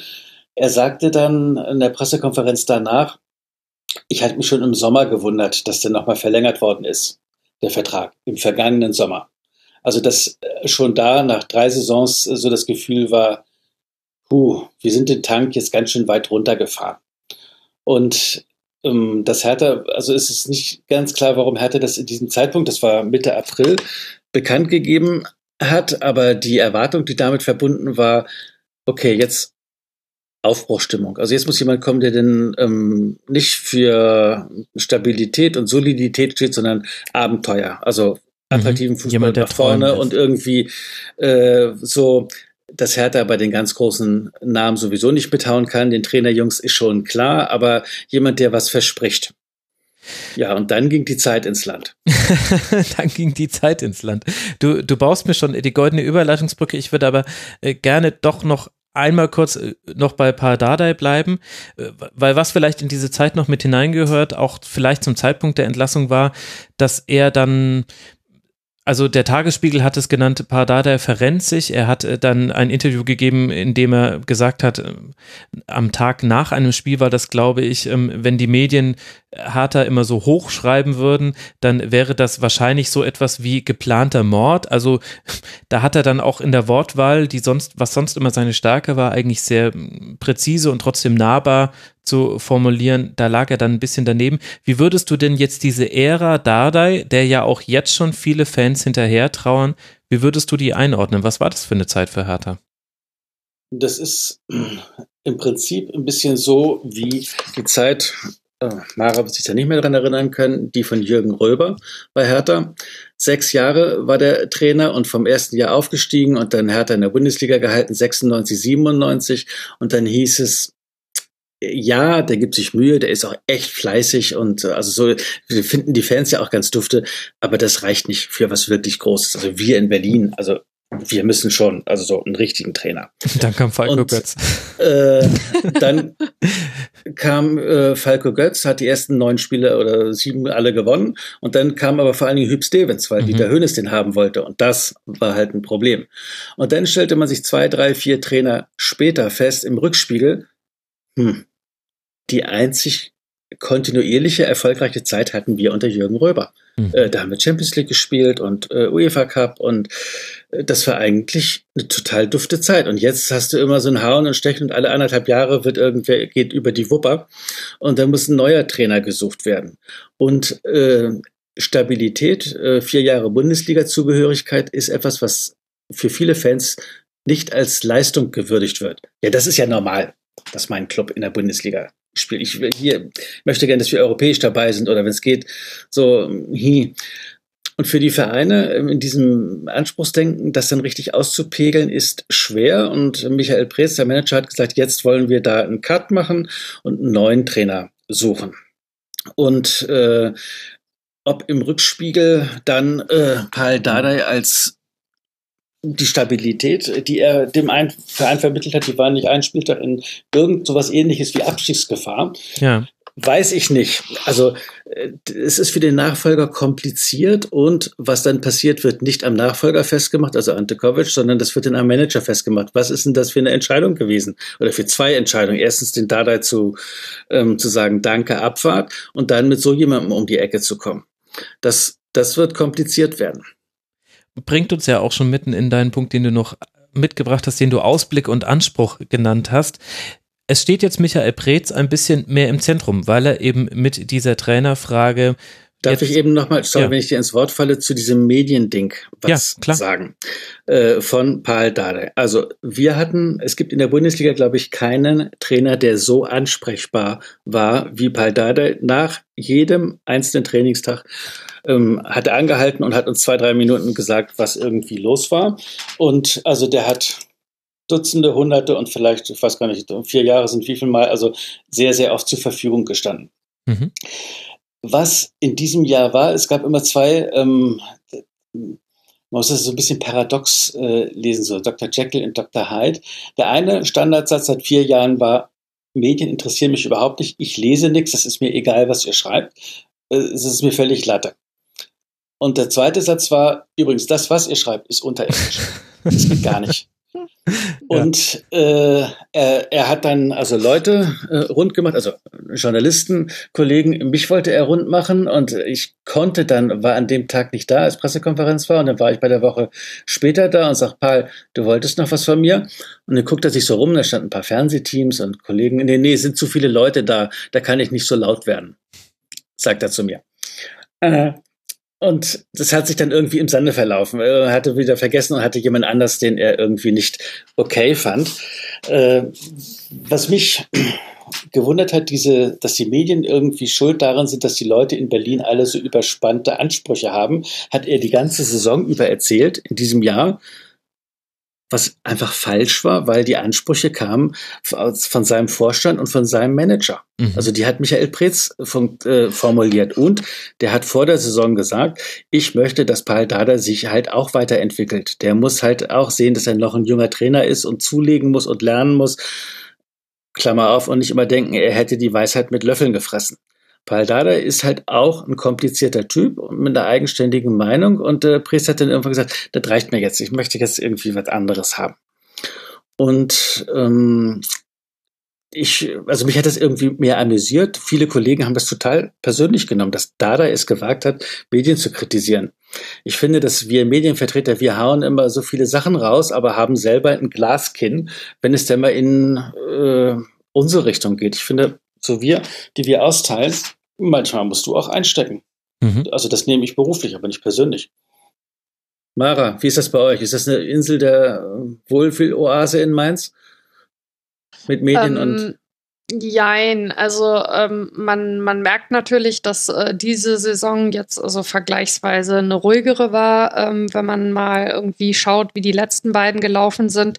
Ähm, ich habe das Gefühl, dass es hier tatsächlich immer ist wahrscheinlich, also geht wahrscheinlich überall, aber man hat das in den letzten Jahren gerade so mit äh, wer kommt, wer geht, sehr stark wahrgenommen, dass es doch arg an den Personen hängt, wie sehr gewisse Sachen irgendwie aufgeblasen werden auf der einen Seite und auf der anderen Seite dann vielleicht auch persönlich genommen. Und ich habe das Gefühl, dass also sowohl ähm, auf Medienseite als auch im Verein Leute, die es vielleicht eher über so eine persönliche Schiene gefahren haben, ja nicht mehr da sind. Insofern äh, hat sich da vielleicht das ein oder andere entspannt. Aber ich sehe es grundsätzlich genauso wie du. Also äh, gerade äh, es hängt ja auch immer noch mal sehr stark am Medium, ähm, wie sehr sich Medienvertreter irgendwie so in Richtung äh, raushauen oder draufhauen bewegen. Und also dann muss man halt äh, umgekehrt auch genauso damit umgehen können, wenn dann mal in der Pressekonferenz oder in einem äh, persönlichen Gespräch das eben aufgegriffen und äh, auch kritisiert wird, ist ja ganz klar.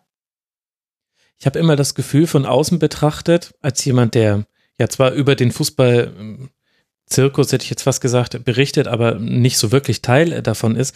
Von außen betrachtet habe ich immer. Du bist auch Teil der Unterhaltungsindustrie, Max. Ja, ja, das, das, das, bin ich, das bin ich auf jeden Fall. Aber mich ruft hier nie, kein Verein an, weißt du? die, die kennen mich im Zweifel noch nicht. Aber ich habe immer das Gefühl, auch gerade hier bei Journalisten und Journalistinnen vor Ort beim FC Bayern, weil da bekomme ich es eben aus nächster Nähe mit, wenn du intern kritisiert wirst, also quasi in einem geschlossenen, nicht öffentlichen Forum, dann gilt die Kritik von Vereinsvertretern Vertretern fast als Ritterschlag. Also jeder möchte mal von Uli Hoeneß angerufen werden und, und erzählt es dann auch sehr gerne weiter.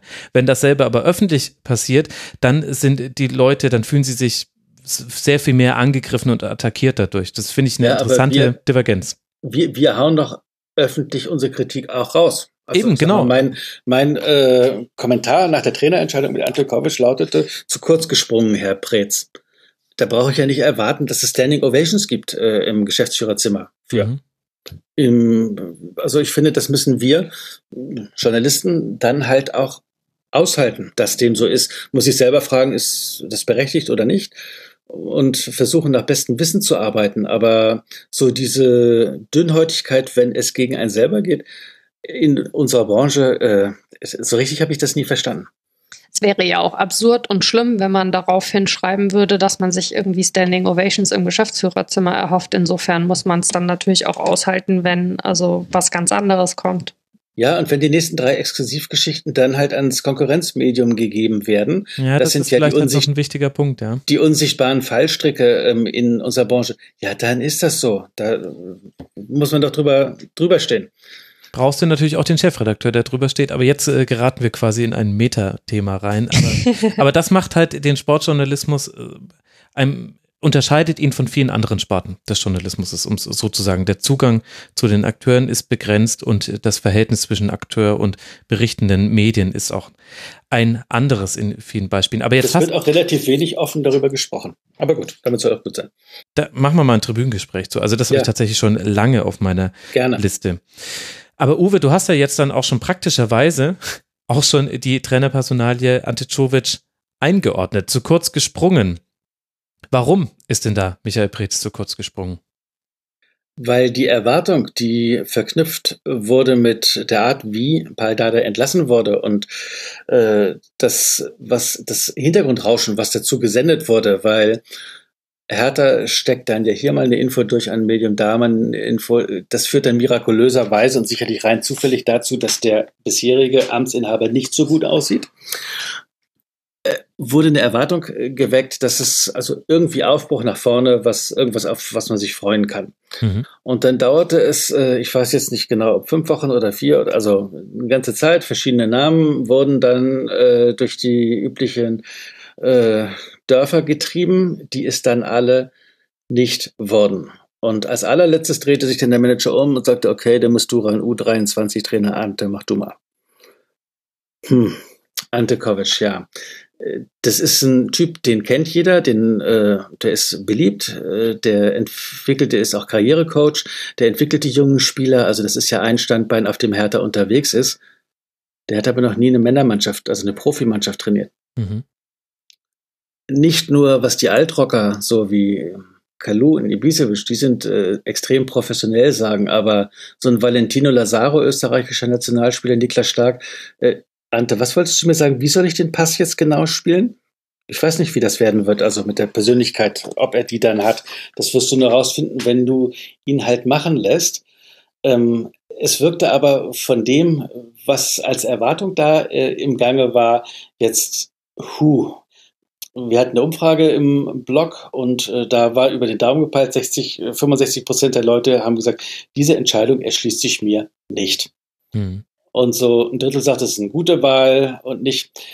Ob Ante Kovic das kann oder nicht, werden wir, ich sag mal, wenn er es denn durchsteht, in einem Jahr sagen können. Ähm, der hat jetzt ein bisschen Pech, dass er da in eine Debatte reingerät. Also er hat es nicht entschieden. Er hat weder entschieden, dass Paul Dada entlassen wird, noch dass er der neue Mann wird. Äh, die hat der Manager entschieden und der Manager steht da im Fokus, ähm, wie es weitergeht. Und äh, also damit ist er nicht gut gelandet. Dazu wurde dann als Co-Trainer, um dann wirklich den Aufbruch ins Internationale zu vollbringen, Mirko Dickhaut ähm, installiert. Dann haben wir erstmal nachgeguckt, wo war das? das irgendwie schon mal gehört, den Namen. Heute wird jetzt gesagt, Harald Gemperle, der ehemalige Co-Trainer für Lucien Favre, würde von den Young Boy Bern kommen. Weiß nicht, ob der die Freigabe erhält. Dann sagst du ja, das ist dann halt so der Prez-Kosmos, in dem er sich bewegt. Ne? Die kennen sich von früher und dem möchte man wünschen, dass das auch gut geht. Aber äh, mit diesem Setup verkaufst du keine einzige Eintrittskarte mehr und ich weiß auch nicht, ob die jungen Spieler, es geht ja immer darum, egal wie die Vertragssituationen sind, also ein Stürmer wie Davy Selke hat Angebote, Niklas Stark hat diverse Angebote, Valentino Lazaro hat Angebote und auch Arne Meyer ob die sagen, hm, verspricht uns das jetzt eine tolle Zukunft in Berlin so oder hm. oder muss ich mich doch mal genauer beschäftigen mit einem dieser vielen Angebote, die da so bei meinem Berater vorbeikommen. Prez hat sich festgelegt, es wird keinen Ausverkauf geben und es wird vielleicht ein Spieler teuer verkauft, aber ähm, so im Gro bleibt die Mannschaft zusammen das ist das, was er sich wünscht. Und dann sage ich mal, schauen wir am 31.8., äh, wie denn der Kader tatsächlich aussieht. Also wie viel, also wie sexy der ist, wie viel Aufbruchstimmung verspricht er. Und wer konnte gehalten werden von den jungen oder jüngeren Spielern, die in der Entwicklung sind mhm. und noch besser werden können. Ich bin gespannt. Gespannt äh, kann man da sehr sein. Man könnte da jetzt auch nochmal Parallelen zum Mainz 05 aufmachen, aber zu denen kommen wir jetzt gleich ausführlicher. Bei uns im Forum unter mitmachen.rasenfunk.de wurde im Input-Thread für Hertha BSC die Trainerfrage mit der Stadionfrage verknüpft. Da hat äh, User Warp geschrieben, Preetz versagt beim Stadionbau und als Sündenbock darf jetzt Dardai gehen mich hat diese Verknüpfung dieser beiden Themen miteinander überrascht, weil ich aber weiß, dass wir auch auf jeden Fall an dieser Stelle nochmal kurz über die Stadionfrage sprechen wollen. Hältst du das für eine legitime Verknüpfung von Handeln, von Dingen, die Michael Preetz betreffen? Ja, also das sind zwei Baustellen, die jetzt für sich nichts miteinander zu tun haben, weil selbst wenn Michael Pritz eine grandiose oder also der Verein Hertha BSC bei der Stadionfrage, dass ein Home Run wäre und alles super laufen würde, äh, reden wir über die Saison 2025, 26. Von heute aus gesehen, ähm, also David Paldada dann irgendwie keine Ahnung, was er dann macht. Und er ist auch nicht äh, der Sündenbock für irgendwie was. Also das ist eine andere Baustelle, eine große Baustelle, die Hertha seit zwei Jahren, seit 2017 äh, sehr offensiv angeht. Und leider ist es der, ja noch nicht mal eine Baustelle. Der, der, ja, da hast du recht. Der Mietvertrag im Olympiastadion Ende 2025 und die haben dann äh, so Imagefilme gemacht ab äh, 2025, 25. Juli. Mara und du, ihr wisst, Geburtstag von Hertha BSC, spielen wir in einer neuen Arena. Und Selbstverständlich, ich wollte es gerade sagen. Also nicht so könnte, wir wollen gerne und wir hätten, würden uns wünschen, sondern ab da spielen wir da steil, nah, laut und Fußball auf einem neuen ähm, Niveau, einem neuen Level und so weiter und versuchen seit jetzt über zwei Jahren in Zusammenarbeit mit Senat, Olympiapark, das ist dieser Park um das äh, Olympiastadion herum, ein unglaublich tolles, äh, großes, sehr grünes Gelände, alles denkmalgeschützt und versuchen da eine Lösung zu finden und haben da einen ganz herben Rückschlag äh, in diesem ich glaube zum 31. März war es erlitten. Es müssen, es gibt da ehemalige von britischen Offizieren so Wohn kleine Wohnhäuser, sechs, wo 24 Mietparteien drin, die für die muss eine Ersatzlösung gefunden werden, die müssen woanders untergebracht werden, weil auf diesem Platz soll äh, das neue, diese neue Arena stehen. Mhm. Und die Baugenossenschaft, der das gehört, die haben zum 31. März gesagt, wir brechen die Gespräche mit Hertha BSC ab, weil es nicht gelungen ist, eine Ersatzlösung zu finden. Das können wir unseren Mietern nicht äh, zumuten und wir freuen uns darauf, dass wir da sind und möchten vielleicht gerne noch ein, zwei Gebäude zusätzlich dort errichten. Und das hat die Berliner Politik als Anlass genommen, da Hertha das nicht schafft, eine Lösung zu finden, ist also damit der Standort Olympiapark dahin. Daraufhin gab es dann vom Stadionmanager bei Hertha, der heißt Klaus Teichert, Interviews von Ingo Schiller, ähm, von Michael Preetz in diversen Medien, also Kicker, Tagesspiegel, Morgenpost, wo jeweils dafür geworben wurde, dass der ultimativ beste Platz doch der Olympiapark sei. Und das hat Ingo Schiller jetzt auch nochmal auf der Mitgliederversammlung am vergangenen Sonntag wiederholt, dass äh, so diese Geschichten mit Tempelhof und äh, nee, Flughafen Tegel ist jetzt ins Gespräch gebracht worden vom Sportsenator Andreas Geisel ähm, irgendwann mal für wenn der BER denn mal eröffnet ist und das Bauplanverfahren in Tegel dann vielleicht auch ein Stadion und die Verkehrsanbindungsfrage vielleicht auch mal. Also und da hat Hertha gesagt, nee, wollen wir, also ja, reden wir drüber, aber das klingt uns, hm, wir möchten gerne im Olympiapark bleiben. Und daraufhin hat jetzt Herr Geisel nochmal wieder geantwortet, der Innen- und Sportsenator, und hat gesagt, er versteht nicht, dass Hertha es einfach nicht zur Kenntnis nimmt, dass das mit dem Olympiapark ähm, nichts wird. So, also das ist wie so ein gordischer Knoten. Mhm. Der ist festgefahren und äh, man braucht, also, man wird ja so Spezialist für Sachen, von denen man überhaupt keine Ahnung hat, alleine 800 Meter Entfernung ähm, mit der nächsten Wohnbebauung, wenn man ein Stadion hat. 800 Meter. Das ist in einer Stadt, ähm, jetzt nicht nur in Berlin, das ist in fast keiner deutschen Stadt irgendwie umzusetzen. Da das war sogar also, in Mainz ein Riesenproblem und ich meine, da steht das Stadion mitten im Feld, aber also das ja. sind halt keine großen Strecken, wenn du von der Luftlinie ausgehst. Mhm. Genau. Und äh, also im Moment ist, also Hertha nicht nur nicht weitergekommen, sondern äh, es sind viele Sachen blockiert. Die Berliner politischen Parteien dissen Hertha und Hertha stellt sich hin wie so ein kleines Kind und ähm, stampft mit dem Fuß aus und sagt, aber wir haben doch die besseren Argumente. Hm. Es geht aber nicht ums Recht haben, sondern Hertha braucht einen Erbbaupachtvertrag. Man muss die Politik überzeugen, weil diesen Erbbaupachtvertrag, den muss das Abgeordnetenhaus mit einer Mehrheit beschließen. Wenn man denen sagt, äh, sie hätten keine Ahnung von Politik, hat man vielleicht auch nicht ganz Unrecht. Das bringt Hertha aber auch nicht näher daran, wo man hinkommen möchte. Also, diese Baustelle ist äh, keine Baustelle, wie du sagst, Max. Sie ist offen, sie ist aber richtig wichtig, weil, Mara, du hast es gesagt, ähm, als wir im Vorgespräch waren, dass im Olympiastadion im Februar mit, wie viele Leute waren da? 35.000, ist nicht sexy. Nee, ist es nicht. Jetzt bin ich sehr gespannt, Uwe, welches Gericht diese Saison von Hertha BSC zusammenfasst. Ich habe gehört, dass du da reichhaltigen Input bekommen hast. Ja, ich habe mir ähm, exakt einen Gedanken gemacht, nämlich ich gebe diese Frage in meinen Blog immer härter weiter und frage die Leute. Also, ich habe einen Blumenstrauß an Gerichten anzubieten. King for a Day hat gesagt, Hertha hat die Saison lahme Ente, süß-sauer. Der Nutzer Opa hat gesagt, wie wäre es mit Grünkohl? Bodenständig, solide, nicht jedermanns Sache und vielen nicht gut genug für den eigenen Anspruchshorizont. Und nächste Saison sind wir dann bei Cevapcici. Ante Kovic hat kroatischen ja. Hintergrund. Hertha Peter schrieb, Käsefondue. Am Anfang richtig schmackhaft, auch mit dem dezenten Reiz von etwas Besonderem. Mit der Zeit immer langweiliger und genau genommen ein bisschen Fahrt und am Ende ist man echt froh, wenn man es geschafft hat. Käsefondue können wir nicht nehmen, das hatten wir schon bei Gladbach. So viel mag okay. ich verraten. Der, ja, wir sind ja hier in Berlin. Der Exilschaufeider hat veganen Burger angeboten. Mhm. Anfang klingt es hip, am Ende hinterlässt es doch eher einen faden Geschmack. Und dann bei Twitter Knipper 1892, die hat geschrieben Halloumi, dieses äh, mhm. arabische Mittelmeergericht. Frisch gebraten schmeckt es total super und gegrillt. Je mehr es abkühlt, desto quietschiger und langweiliger wird es und am Ende ist es nur noch wie Gummi.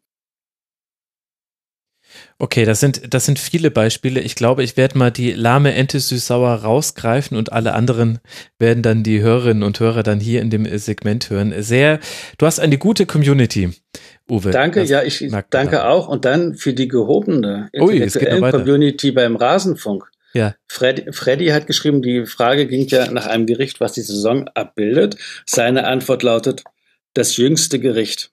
Der Zorn vieler ist euch gewiss.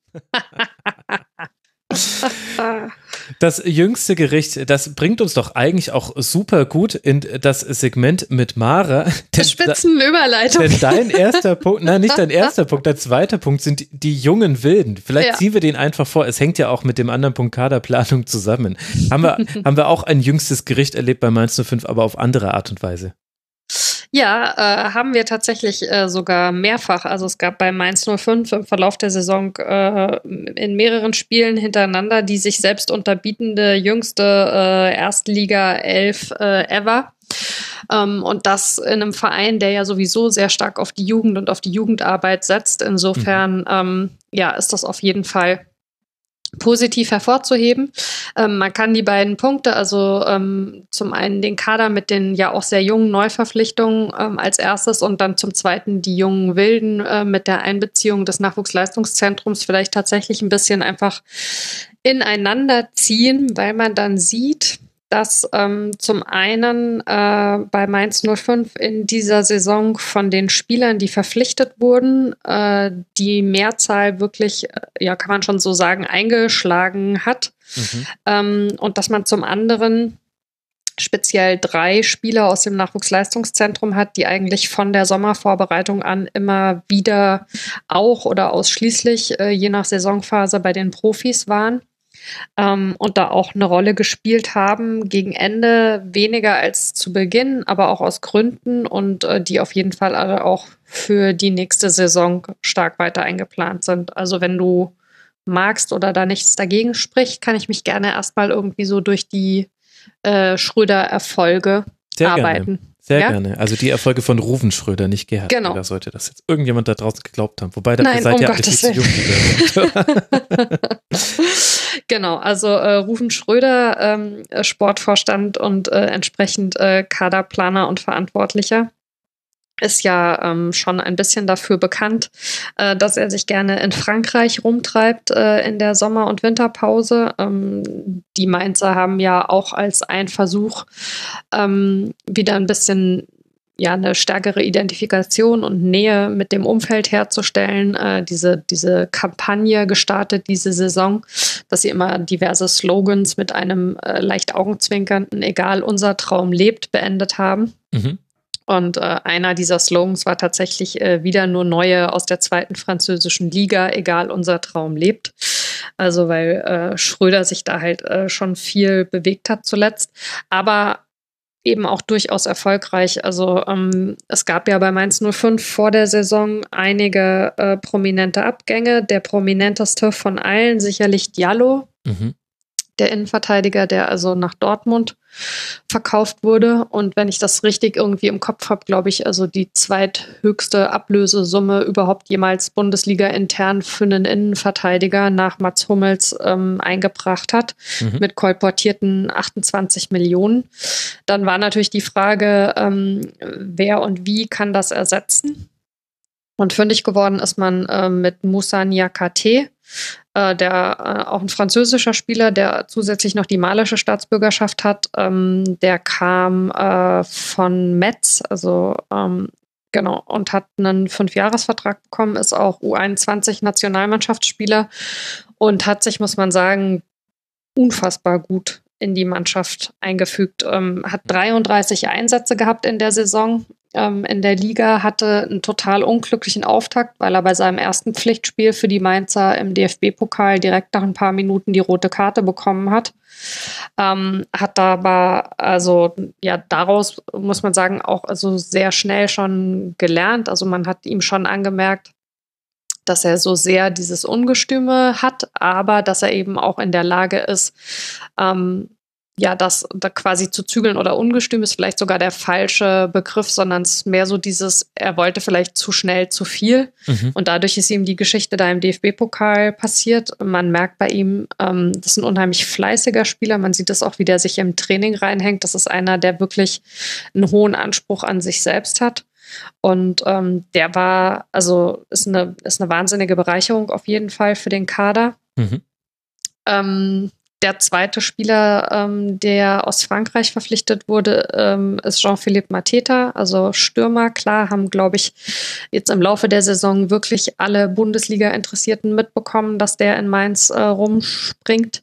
Der kam also eigentlich von Olympique Lyon, also offiziell, äh, war aber ausgeliehen an Le Havre und hat da in der zweiten französischen Liga in 35 Einsätzen 17 Tore gemacht. Jetzt ist das, das kennt man ja sogar auch schon, wenn ein Spieler aus der zweiten Bundesliga in die erste hoch verpflichtet wird, überhaupt nicht selbstverständlich, dass eine ähnliche Quote direkt irgendwie wieder erzielt wird, weil es halt einfach ein ganz anderes Spiel ist. Aber auch Mateta, muss man sagen, hat sich wahnsinnig gut in den Kader eingefügt. Mhm. Ähm, hat 34 Einsätze gehabt, äh, hat äh, 14 Tore am Ende geschossen und ähm, er ist zwischenzeitlich in der Saison gab es mal eine Phase, wo es nicht so gut für ihn gelaufen ist, wo er dann teilweise von außen auch sehr stark kritisiert wurde. Ich fand die Kritik bisweilen ein bisschen überzogen, weil ich finde, das ist ein so junger Spieler, der ist 21 Jahre alt. Ich meine, wenn der in seiner ersten Bundesliga-Saison, nachdem er aus der zweiten französischen Liga kam, stabil irgendwie in jedem Spiel ein Tor reinballern würde, also dann hätte der sich auch nicht für Mainz 05 entschieden, sondern dann wäre er halt direkt irgendwo anders hingekommen. Insofern ähm, finde ich, wenn man die gesamte Saison sieht, und auch wie er sich immer wieder auch aus Krisen, also Krisen wirklich in sehr großen Anfangs äh, Anführungszeichen aus schlechteren Phasen irgendwie selber rausgeholt hat und auch wie er sich motivieren lässt, aber auch selber motivieren kann, ist ein Riesengewinn auch für das Team. Mhm. Das sind äh, sicherlich zwei sehr auffällige. Ähm, wer noch dazu kommt, ist äh, Aaron Martin, äh, Linksverteidiger, der von Espanyol Barcelona kam. Der wurde zunächst ausgeliehen. Deswegen hieß es im Saisonvorfeld auch, dass Mateta mit also wohl um die 8 Millionen der teuerste Neuzugang der Mainzer ist. Ähm, bei Aaron war es so, dass dann nach zehn Spielen äh, die Kaufoption gegriffen hat, zehn Pflichtspieleinsätzen. das waren, glaube ich, neun Ligaspiele und ein DFB-Pokalspiel. Und äh, durch die Kaufoption ist er jetzt tatsächlich der teuerste Neuzugang. Hat 33 Einsätze gehabt in der Bundesliga. Also das sind halt Zahlen, wo man einfach sieht, dass die Spieler, die man sich ja. da irgendwie ausgeschaut hat. Das hat funktioniert. Ja, Ganz genau. Ähm, auch noch eine ganz wichtige Rolle gespielt in der Saison äh, hat Jean-Paul Boetius, der ähm, Niederländer, schon also ein Ticken älter als die beiden anderen, ist 25 geworden jetzt im März. Ähm, man hatte ja, also wenn man, wenn wir gleich noch so ein bisschen ähm, auf die Phasen schauen, äh, mit was für Systemen gespielt wurde, gab es in der Vorbereitung der Saison ähm, einen Punkt, den Schwarz immer wieder betont hat, nämlich dass er gerne mit einem verlässlichen System spielen möchte über die Saison, in dem jeder weiß, wo er hingehört und was für eine Rolle er auszufüllen hat. Ursprünglich gingen die Gedanken da mal mehr so in Richtung 4-3-3 ähm, Im Verlauf der Saison ähm, ist es ja dann auf das 4-4-2 mit der Mittelfeldraute umgeswitcht worden. Und bei Bözius war es so, dass man eigentlich davon ausgegangen ist, der spielt irgendwie ähm, ja als Achter oder also hm. Gesundheit. Macht da irgendwie ähm, auf dem Flü ist da irgendwie auf dem Flügel unterwegs. Der ist dann aber tatsächlich äh, in der Raute ähm, total unplanmäßig auf die 10 beordert worden und ist in dieser Rolle aber total, in diese Rolle total verlässlich reingekommen. Ja. Hat auch 30 Einsätze über die Saison. Ist also insofern auf jeden Fall auch ein Spieler, ähm, ja, der sich mehr als bewährt hat und ähm, der letzte in dieser, also wirklich äh, um die 30 Einsätze ähm, Kategorie ist Kunde Malong. Ähm, Kameruner, 23 Jahre, wird äh, 24 im Sommer, der wirklich also im offensiven Mittelfeld im Prinzip alles spielen kann, ähm, der aber äh, in der Raute dann sehr häufig als der einzige Sechser ähm, eben gespielt hat, gegen Ende der Saison teilweise auch als Achter, aber da eben auch sehr flexibel ist. Ähm, es gab noch zwei, drei weitere Verpflichtungen, die man auch auf jeden Fall positiv bewerten kann, beispielsweise Philipp Mwene, der leider durch eine Verletzung ähm, relativ schnell, nachdem er erst für Brosinski reinkam, wieder raus äh, rotiert ist. Und ähm, Isa Abbas, der tatsächlich nur einen einzigen Einsatz hatte, der auch sicherlich den meisten, ähm, die jetzt nicht irgendwie ganz nah dran sind an Mainz, namentlich nichts sagen wird, aber wo jetzt auch nach Ende der Saison ähm, die Verantwortlichen nochmal klar gesagt haben, das ist ein ganz junger Kerl, der ist 20, Skanar ist ein Stürmer, der hat einen Fünfjahresvertrag, mit dem planen sie langfristig auf jeden Fall. Der hatte jetzt auch eine schwerere Verletzung und soll für die kommende Saison nochmal ausgeliehen werden, aber das ist ein Spieler, also wo man davon ausgeht, dass der in der kommenden Zeit auf jeden Fall auch bei Mainz nochmal eine Rolle spielen wird. Ja, aber man sieht halt einfach, also dass die Spieler, für die man sich entschieden hat, eine ganz, ganz wichtige Rolle in diesem Saisonverlauf gespielt haben. Ja. Und wenn man dann noch drauf schaut, dass man auch so im Nachwuchsleistungszentrum drei Spieler relativ regelmäßig dabei hatte, nämlich Johnny Burkhardt als Stürmer, Ahmed Güleyen als Innenverteidiger und Leandro Beirero als Offensivspieler, dann sieht man, dass das planungsmäßig einfach sehr, sehr gut gelaufen ist. Und ähm, abschließend vielleicht dazu, ähm, was bei Mainz halt mittlerweile sehr gut funktioniert, das ist auch was, was sowohl äh, Rufen Schröder als auch Sandro Schwarz nochmal extrem betont haben, jetzt irgendwie nachdem die Saison vorbei war. Man hat vor der Saison zwar Diallo nach nur einem Jahr beim 105 gehen lassen, am Ende, weil das Angebot einfach so gut war, dass man, also ja, dass, dass man gedacht hat, dass das rechnet sich für den Verein, weil das eben was ist, was man ja direkt wieder reinvestieren kann. Ja. Aber die Spieler haben alle wirklich langfristige Verträge, also vier Jahre Minimum, teilweise sogar fünf Jahre. Ganz, ganz selten, dass man mal einen Spieler mit einem nur Drei-Jahres-Vertrag hat. Und die Idee ist eben tatsächlich, dass die nach so einer guten ersten Saison eben mindestens noch ein Jahr bleiben. Mara, um, darf ich da mal fragen, eben in ja. Berlin ist das auch so mit den längerfristigen Verträgen, dass äh, Michael Preetz das äh, relativ häufig hinbekommt, mit den Spielern zu verlängern.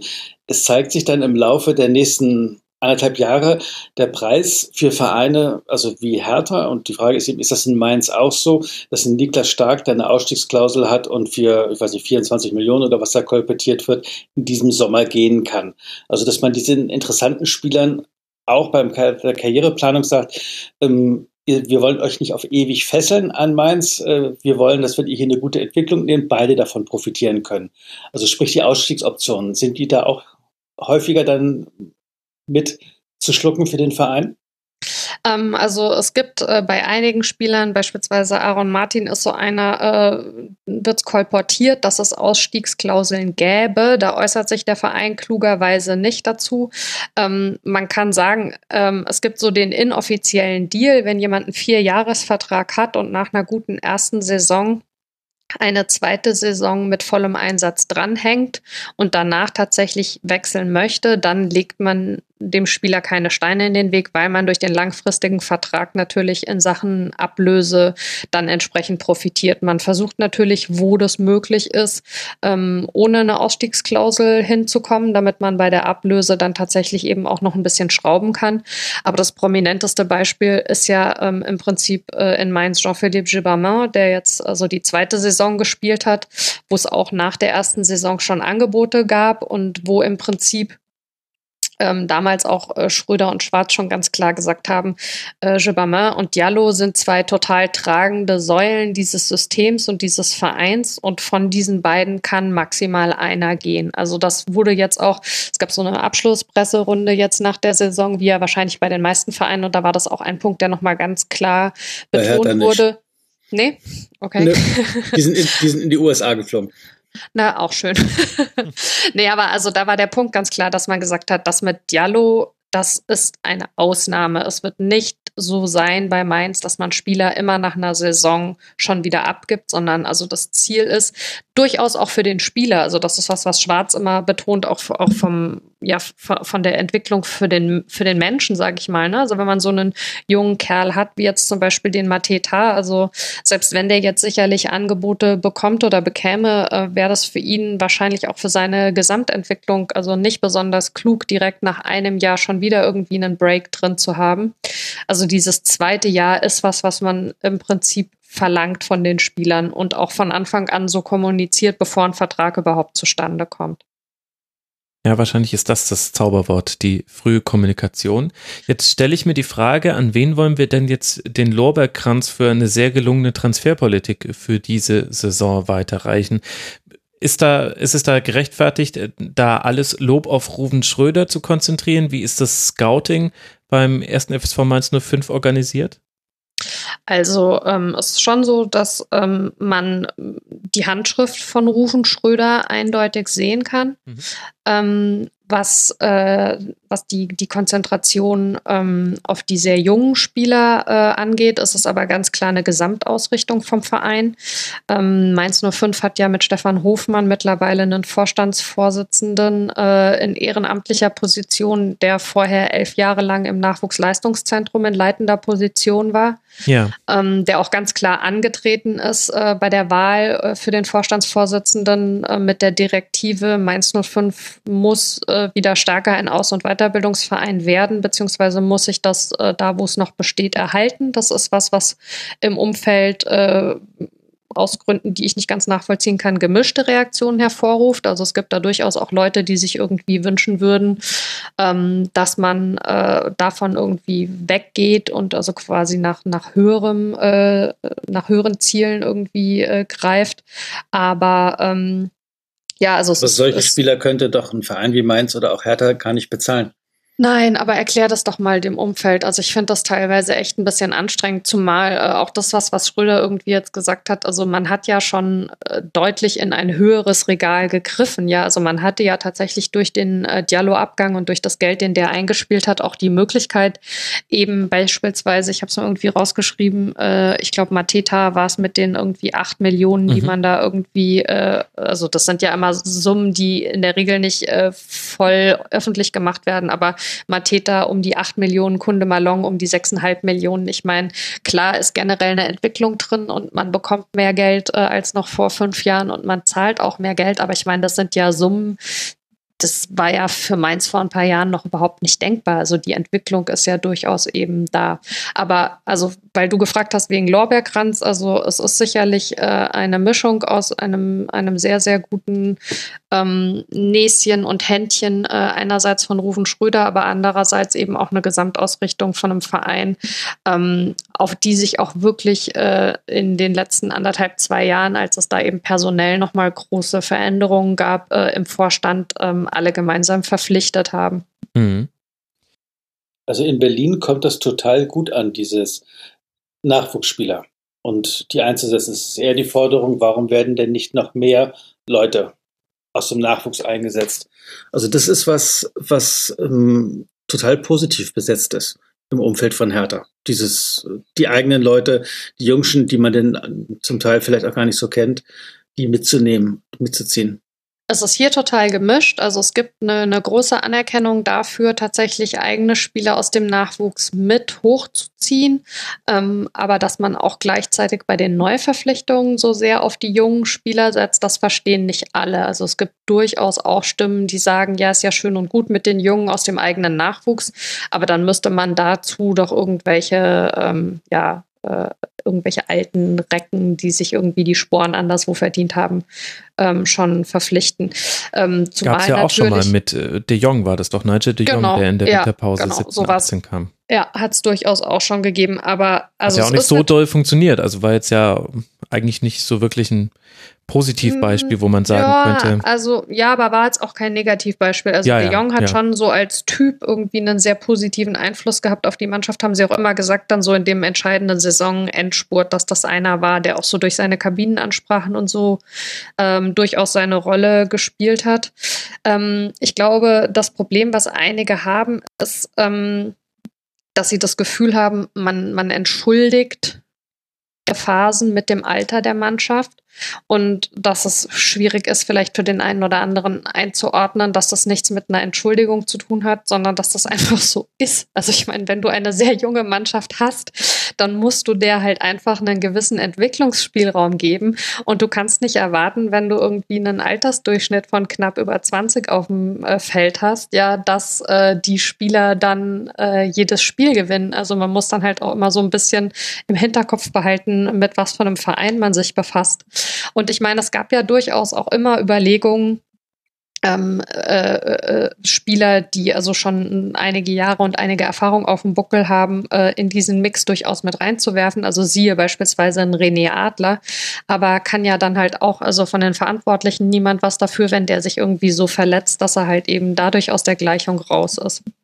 Und auch Nico Bungert, der jetzt äh, nach elf Jahren bei Mainz 05 und den letzten Jahren als Kapitän ja am letzten Spieltag seinen Abschied als Spieler genommen hat, dem Verein aber ansonsten erhalten bleibt, ist ja ein durchaus verdienter Spieler, der aber in dieser Saison auch aus Verletzungsgründen sehr wenig zum Einsatz kam.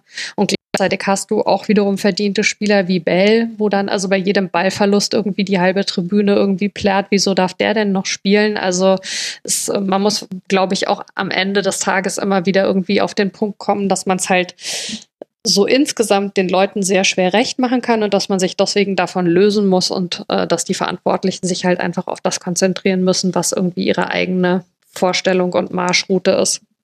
Mhm. Das, da gibt's wirklich interessante Parallelen und eben auch Unterschiede zu Hertha BSC. Die würde ich jetzt auch mal fortschreiben, wenn wir auf die Trainerbank gucken. Denn vorhin, als wir drüber gesprochen haben, ach, mit Antikovic haben wir jetzt dann im Grunde nochmal die Dardai-Lösung, also sprich, wir ziehen aus dem eigenen Nachwuchs einen Trainer hoch. Das hat man ja bei Mainz 05 jetzt auch schon häufiger erlebt und zwar zum Teil sehr erfolgreich mit Jürgen Klopp, mit Thomas Tuchel. Zwischendurch gab es noch die Phase mit Jörn Andersen. Nach Tuchel dann kam Hjulmand und Martin Schmidt. Und jetzt haben wir quasi diese, wenn man so möchte, Kovic-Lösung, also sprich, dass zum wiederholten Male einfach der Nachwuchstrainer der Trainer der Profimannschaft wird mit Sandro Schwarz. Du hast als zweiten Punkt, als dritten Punkt, Entschuldigung, die vier Phasen des Schwarzfußballs mitgebracht und gehst damit so ein bisschen darauf ein, was er für eine Spielweise etabliert hat in dieser Saison bei Mainz 05. Erzähl mir mal, welche Entwicklung hat es da gegeben in dieser Saison? Genau, also es ist ja ähm, die zweite Saison ähm, von Sandro Schwarz äh, jetzt zu Ende gegangen. Ähm, vor ihm äh, war mit Martin Schmidt äh, auch ein Trainer ähm, Profi-Trainer, der also aus, aus dem Nachwuchs kam, der zuvor die U23 äh, trainiert hatte, ähm, mit dem man den Klassenerhalt also ähm, auf den letzten Metern geschafft hatte und danach aber beschlossen hat, nicht in das eigentlich geplante letzte Jahr zusammenzugehen, sondern sich vorzeitig zu trennen.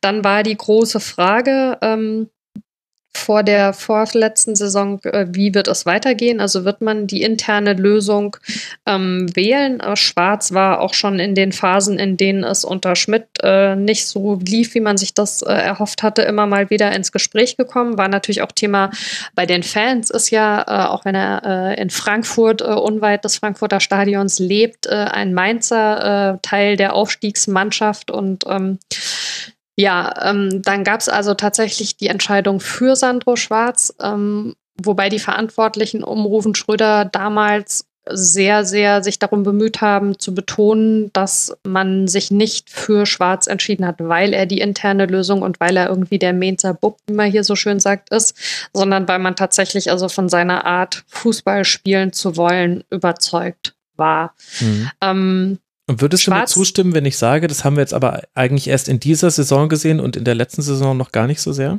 Definitiv, wobei ich sagen würde, ähm, dass das nicht alleine an Schwarz lag. Also es gab durchaus in der letzten Saison äh, schon Spiele, in denen man, finde ich, gesehen hat, was er wollte. Mhm. Ähm, aber es war in der Umsetzung schwieriger. Ähm, es gab äh, diese Saison äh, für mein Gefühl eine stärkere gemeinsame Kaderplanung ähm, zwischen ihm und Schröder, also dass er sich da auch noch mal mehr einbringen konnte, weil er halt einfach also von Anfang an dabei war. Außerdem ist ja Kaderplanung jetzt nichts, was irgendwie nur in der Sommerpause und in der Winterpause passiert, sondern was, was ja. fortwährend während der Saison auch besprochen wird. Also diese ja jetzt schon, schon bestehende Zusammenarbeit der beiden aus der Vorsaison und dann eben auch aus der Sommerpause, finde ich, äh, hat sich total ausbezahlt. Und dann muss man sagen, war es in der ersten Saison unter Schwarz so, ähm, also man, man hatte ja unter Schmidt am Ende so das Gefühl, es geht eigentlich irgendwie nur noch darum, hinten abzusichern und den Ball vorne lang raus zu spielen und dann zu gucken, dass er da irgendwie einem Stürmer vor die Füße fällt. Und ähm, Schwarz hat eigentlich von Anfang an gesagt, ähm, er weiß so sinngemäß, wir sind hier bei Mainz 05, aber er hat schon gerne den Ball. Und äh, er gestaltet schon auch gerne das Spiel. Und ähm, das hat er auch in seiner ersten Saison am Anfang durchaus probiert. Nur wenn man dann eben als Mainz 05 relativ schnell äh, ziemlich weit hinten drin steht, ähm, muss man vielleicht auch einfach mal umschwenken und sagen, wir, wir müssen diese Entwicklung, äh, die, die man sich jetzt eigentlich irgendwie äh, im Trainerteam vorgestellt hatte, erstmal hinten anstellen und gucken, dass die Mannschaft eben die Klasse hält und dann schauen, wie man sich also äh, vor der zweiten Saison verstärkt und wie man vielleicht nochmal neue Impulse irgendwie setzt in der Vorbereitung und dann eben versucht, ähm, ja, in der zweiten Saison die Inhalte so zu bringen, äh, wie, man, wie man das sich vorgestellt hat. Ähm, Sandro Schwarz hat äh, im, im Verlauf der Sommervorbereitung gesagt, also Ihm geht es irgendwie in der Vorbereitung äh, sehr stark, ich habe es vorhin schon angesprochen, um eine verlässliche Grundordnung. Also mhm. er findet wichtig, dass die Spieler erstmal grundsätzlich wissen, was man von ihnen irgendwie so positionstechnisch möchte. Ähm, es geht auch, äh, wenn man jetzt mal vom rein sportlichen wegschaut, um sowas wie eine, wie eine stärkere Geschlossenheit ähm, als Team. Also es gab ähm, zum Beispiel die Geschichte, dass man fast ohne Dolmetscher ähm, in die Trainingslager gefahren ist, weil er gesagt hat, also er legt Wert darauf, dass die Spieler Spieler das untereinander hinbekommen. Also dass nicht immer jemand irgendwie nebendran steht, der erklärt so und so, sondern dass die Spiele ja sich gegenseitig übersetzen, dass sie einen Weg finden, das untereinander zu kommunizieren dass man innerhalb des Teams eine größere Verantwortung füreinander äh, übernimmt. Klar geht es dann um Basics wie Spiel gegen den Ball, Ausdauer, Athletik und so weiter. Ähm, er hat immer das Gespür für Räume sehr stark betont mhm. und ähm, dass es ihm wichtig ist, die Basis in der Arbeit gegen den Ball zu verfestigen. Ähm, das ähm, hat sich dann so ein bisschen fortgesetzt in etwas, was er selbst so als die vier Phasen seines Fußballs mal benannt hat. Ähm, und zwar, also, dass du zum einen die Geschichte hast, wenn der Gegner im Spielaufbau ist, müssen Struktur und Defensivorganisation stimmen. Ähm, dann äh, muss es eine Balleroberung durch ein gutes Anlaufen geben. Nach Ballgewinn ähm, schnell und effektiv umschalten. Torgefahr durch Läufe in die Tiefe. Also ganz wichtig, immer zu schauen, wo sind Räume, die man besetzen kann. Bei Ballbesitz einen kontrollierten Spielaufbau. Mhm dafür eben die Räume finden und Druck auf den Gegner ausüben und bei Ballverlust sofort und sofort mit also drei Ausrufezeichen in Klammern hinten dran ins Gegenpressing kommen. Und ähm, ich finde, das ist eine sehr aktive, gestalterische Art und Weise, Fußball zu spielen. Und die konnte man diese Saison eben tatsächlich äh, im Spiel von Mainz 05 auch, wie du selbst schon gesagt hast, sehr viel deutlicher erkennen als äh, in der ersten Saison unter Sandro Schwarz. Mhm. Und dennoch gab es ja diese Phase nach einem von den Ergebnissen her erfolgreichen Start 1 zu 0 gegen Stuttgart gewonnen, dann in Nürnberg 1 zu 1 und dann zu Hause 2 zu 1 gegen den FC Augsburg. Da hatte man vier Tore erzielt und jetzt folgt eine Phase von fünf Spielen, in dem man kein einziges eigenes Tor mehr erzielt. Erst beim FC Bayern im Heimspiel erzielt man dann wieder einen Treffer. Und in diese Phase fällt dann auch mit dem Spiel gegen Hertha BSC eine Umstellung. Du hast es genannt Raute als Rettung. Warum ja. hat denn die Raute Mainz 05 gerettet? ähm, also äh, für mein Befinden, ich meine, Rettung ist natürlich irgendwie äh, sehr hochgegriffen vom Vokabular her, aber ähm, es ist schon so, dass man ähm, eine, eine Aufstellung gefunden hat, in der die Spieler, die man hat, äh, ihre Stärken besser ausspielen konnten. Also Beispiel Bözius, den man 10 gestellt hat, was so überhaupt nicht geplant war, ja. aber der da einfach super gut funktioniert hat. Also du hast es gerade angesprochen, nach den drei eigentlich irgendwie total erfolgreichen Spieltagen, wo man auch nach den Bayern die beste Zweikampfquote in der Liga hatte. Ähm, man hat am Anfang unheimlich wenige äh, Gegentore äh, kassiert, ähm, auch noch äh, in, in, der, in dem weiteren Verlauf gab es dann eben die Niederlage ähm, am vierten Spieltag gegen Bayer Leverkusen. Ähm, es gab in dieser Phase, ohne das als Entschuldigung äh, irgendwie heranführen zu wollen, aber durchaus auch ein Stück als Erklärung, hat Mainz unheimlich viele Begegnungen äh, mit dem äh, Videoassistenten gehabt. Also ähm, es gab gefühlt kein Spiel, in dem es nicht irgendwelche Unterbrechungen gab. Oft waren es irgendwelche grenzwertigen Handspielsituationen, die, wenn die Mainzer vermeintlich die Hand am Ball hatten, immer gegen Mainz ausgingen und wenn der Gegner vermeintlich den Ball, die Hand am Ball hatte, aber dann auch immer gegen Mainz ausgingen.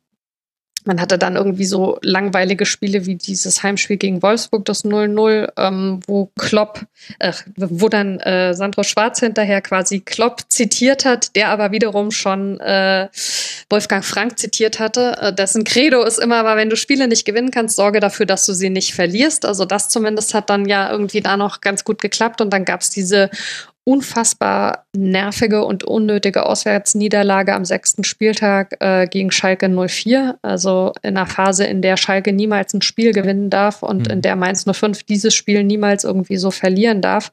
Schalke Tabellen ähm, 18. zu diesem furchtbar. Zeitpunkt und Mainz Tabellen also, 7. Ja, das war mit das schlimmste Spiel dieser Saison. Wirklich, da war ich auch noch im Stadion. Also das konnte man sich echt komplett schenken.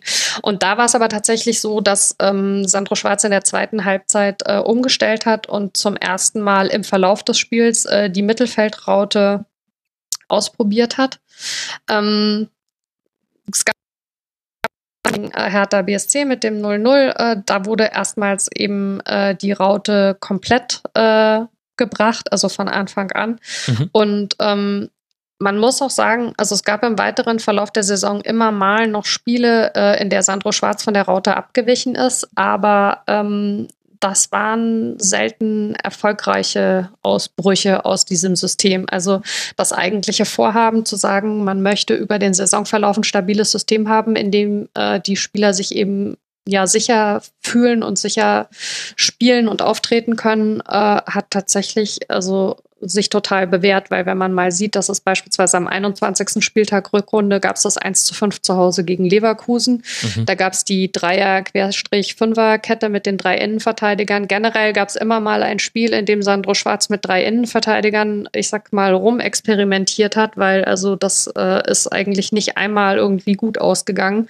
Ähm, es gab da auch noch, da hatte ich ja meinen letzten Auftritt bei dir im Rasenfunk, äh, das wunderschöne Auswärtsspiel äh, in München Mhm. Äh, die höchste Niederlage überhaupt jemals der Mainzer mit also einem 0 zu 6. Ähm, auch da gab es äh, ja die, äh, die Kettenexperimente und ähm, die Raute hat einfach für diese Mannschaft am besten funktioniert. Es war auch immer die Rückmeldung im Prinzip der Spieler, dass sie gesagt haben, das ist das System, in dem sie am besten zurechtkommen, in dem jeder am, am besten weiß, was er zu tun hat. Und ja, also insofern war das auf jeden Fall eine sehr, sehr gute Entscheidung. Und auch was ich finde, also etwas, was man, was man Schwarz auf jeden Fall ähm, positiv attestieren muss, ähm, dass er äh, total bereit und auch in der Lage ist, darauf zu reagieren, wenn er sieht, die Spieler haben äh, Schwierigkeiten mit dem, was er sich ursprünglich vorgestellt ja. hat. Das ist auch was, was man diese Saison ähm, in puncto Einwechslungen gesehen hat. Also die, die Einwechslungen haben, äh, wenn sie notwendig waren, einfach deutlich früher stattgefunden, sind dann teilweise auch mit einer Umstellung einhergegangen. Also es gab durchaus auch Spiele, wo man dann in der zweiten Halbzeit als Reaktion äh, auf das, was der Gegner gebracht hat, äh, das System nochmal umgestellt hat durch eben Wechsel. Die Wechsel haben viel besser gefruchtet unterm Strich als äh, in der ersten Saison unter Schwarz. Äh, er hat also, wie gerade schon angesprochen, häufig sehr viel früher gewechselt. Also auch das ein Punkt, ja, der, der deutlich besser funktioniert hat, wo man einfach insgesamt bei, bei der Mannschaft, aber auch beim Trainer und im Zusammenspiel von beiden eine totale Entwicklung beobachten konnte. Und welche Rolle glaubst du, hat der auch eine Parallele zu Hertha gute Saisonstart gespielt. Denn der hat dafür gesorgt, dass man trotz dieser Dürrephase, in der die Ergebnisse nicht so wirklich toll waren, da gab es eben diese zwei 0 zu 0 Heimspiele und ansonsten immer sehr knappe und du hast ja gerade auch eingeordnet, zum Teil unglückliche Niederlagen, dass man trotz dieser Dürrephase ist man ja nie wirklich in Abstiegsfahr Gefahr geraten. Also der niedrigste Tabellenplatz war der 13. Es hat sich zwischendurch natürlich immer mal wieder anders angefühlt, immer die Sorge, man könne da unten noch reinrutschen. Aber de facto hatte dadurch Sandro Schwarz ja auch den tabellarischen Raum, möchte ich fast sagen, um an seiner Idee festzuhalten. War das dann auch der Grund, warum das anders als in der Vorsaison, wo Sandro Schwarz ja auch immer wieder versucht hat, einen konstruktiven Fußball umzusetzen und dann aber immer wieder zurückgerollt hat, seine, seine Deployments, hätte ich jetzt fast gesagt, das war jetzt ein bisschen Entwicklersprech. Also er hat immer wieder das, was er, was er, die Ausbaustufen hat er dann doch wieder abgebaut. Und dann gab es zum Beispiel dieses äh, härter Auswärtsspiel damals. Vorher hat man durch Ballverluste im Aufbauspiel ähm, bei kurzen, flachen Pässen ein paar Gegentreffer kassiert und gegen Hertha hat man den Ball nur noch lang hinten rausgeschlagen, hat dadurch auch 2 zu 0 gewonnen. Also es hat sehr gut mhm. funktioniert. In der, in dieser Saison fand ich das sehr interessant, dass Sandro Schwarz an seiner Idee festgehalten hat, auch in der Phase, in der das spielerisch schon ganz gut aussah, in der die Ergebnisse noch nicht gestimmt haben. Und jetzt frage ich mich, liegt das auch vor allem daran, dass man eben dieses Punktepolster vom Anfang hatte? Oder wie würdest du das erklären? Ja, definitiv. Also das habe ich ja im Prinzip äh, vorhin gesagt, dass also in der Vorsaison musste er ja dann umstellen. Er konnte sich nicht mehr darauf konzentrieren, spielerische Lösungen zu finden, weil es halt einfach um die nackte Existenz ging. Also weil natürlich niemand in die zweite Liga absteigen wollte. Und ähm, durch den Puffer, ähm, den man sich erarbeitet hat, der ja so ein bisschen von zwei Seiten kam. Ne? Also auf der einen Seite hat man selbst ganz gut gepunktet, auf der anderen Seite war aber auch äh, so äh, hintendran äh, relativ von Anfang an alles dermaßen trostlos, dass einem das den Puffer eben natürlich noch vergrößert hat. Ähm, das, das wird hatte, sich jetzt, glaube ich, durch alle zukünftigen Segmente bis zum VfB ziehen. Tut mir leid, äh, wenn ich da schon ein bisschen Foreshadowing äh, betreibe. Nein, nein, das ist ein roter ähm, Faden. okay.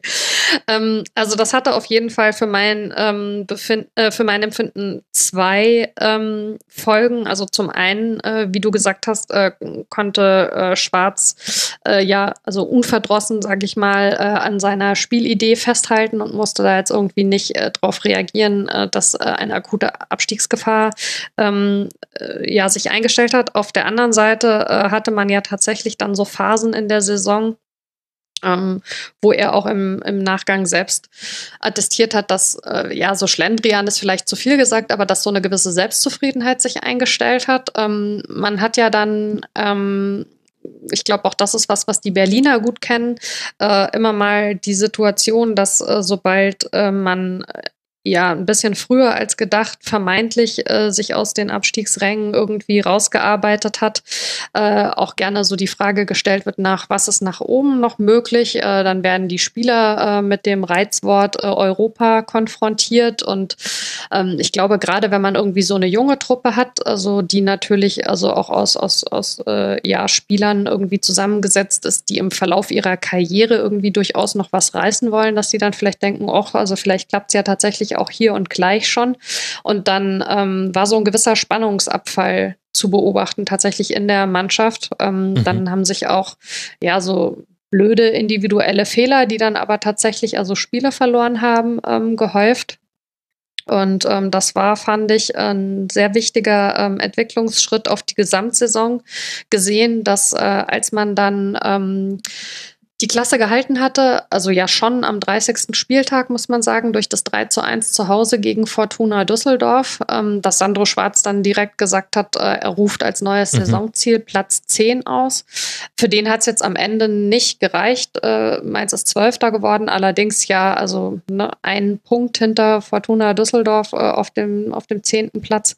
Ähm, und das war deswegen wichtig. Das war was, was, was, was auch für ihn eine große Rolle gespielt hat, weil er gesagt hat, er möchte diesen Spannungsabfall so auf keinen Fall nochmal erleben. Ähm, er mhm. will ähm, da eine Entwicklung sehen bei der Mannschaft. Äh, es ist wichtig, sich ein neues Ziel zu setzen um den Fokus nicht zu verlieren.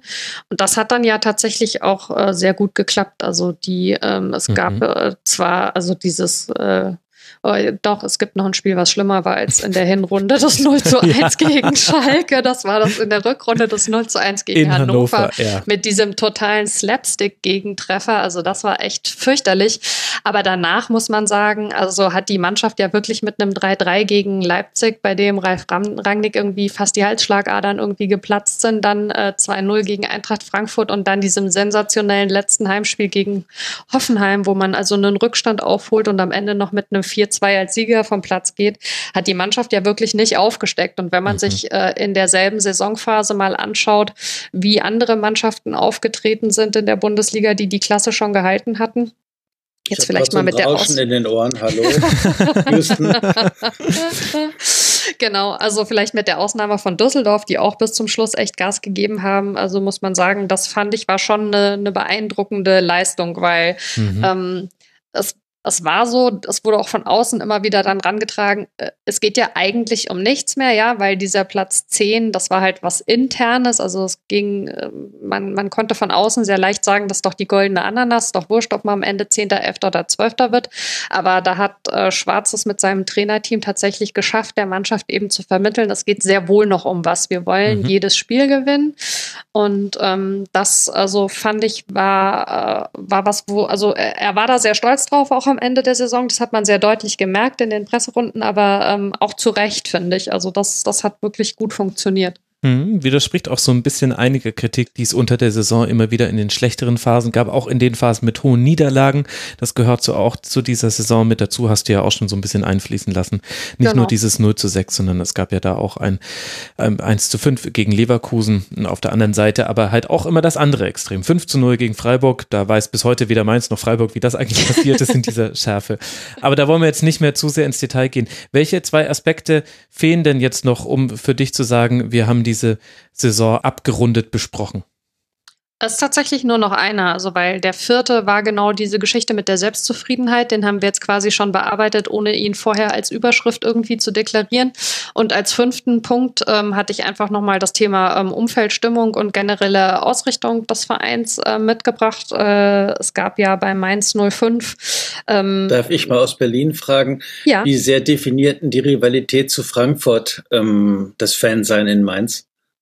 Ach, das ist äh, ein leidiges Thema, ehrlich gesagt, weil ähm, also äh, da kannst du äh, zehn Leute fragen und hast am Ende 90 Meinungen dazu. Genau. Ähm, ich persönlich finde ähm, Mainz, Frankfurt äh, ist, äh, ist kein Derby, ja. Also wir reden hier nicht mal irgendwie vom selben Bundesland. Also wenn ich über diese Spiele spreche, dann äh, mit äh, Nachbarschaftsduell. Ähm, also Frankfurt hat seine Derbys also sicher äh, in erster Linie da mal mit Offenbach und äh, Mainz hatte die früher mit dem ersten FC Kaiserslautern, der sich, glaube ich, aktuell in der dritten Liga rumtreibt. Ähm, ich weiß nicht, ich habe länger keine Berührungspunkte mehr gehabt. Ist noch ähm, so, ja.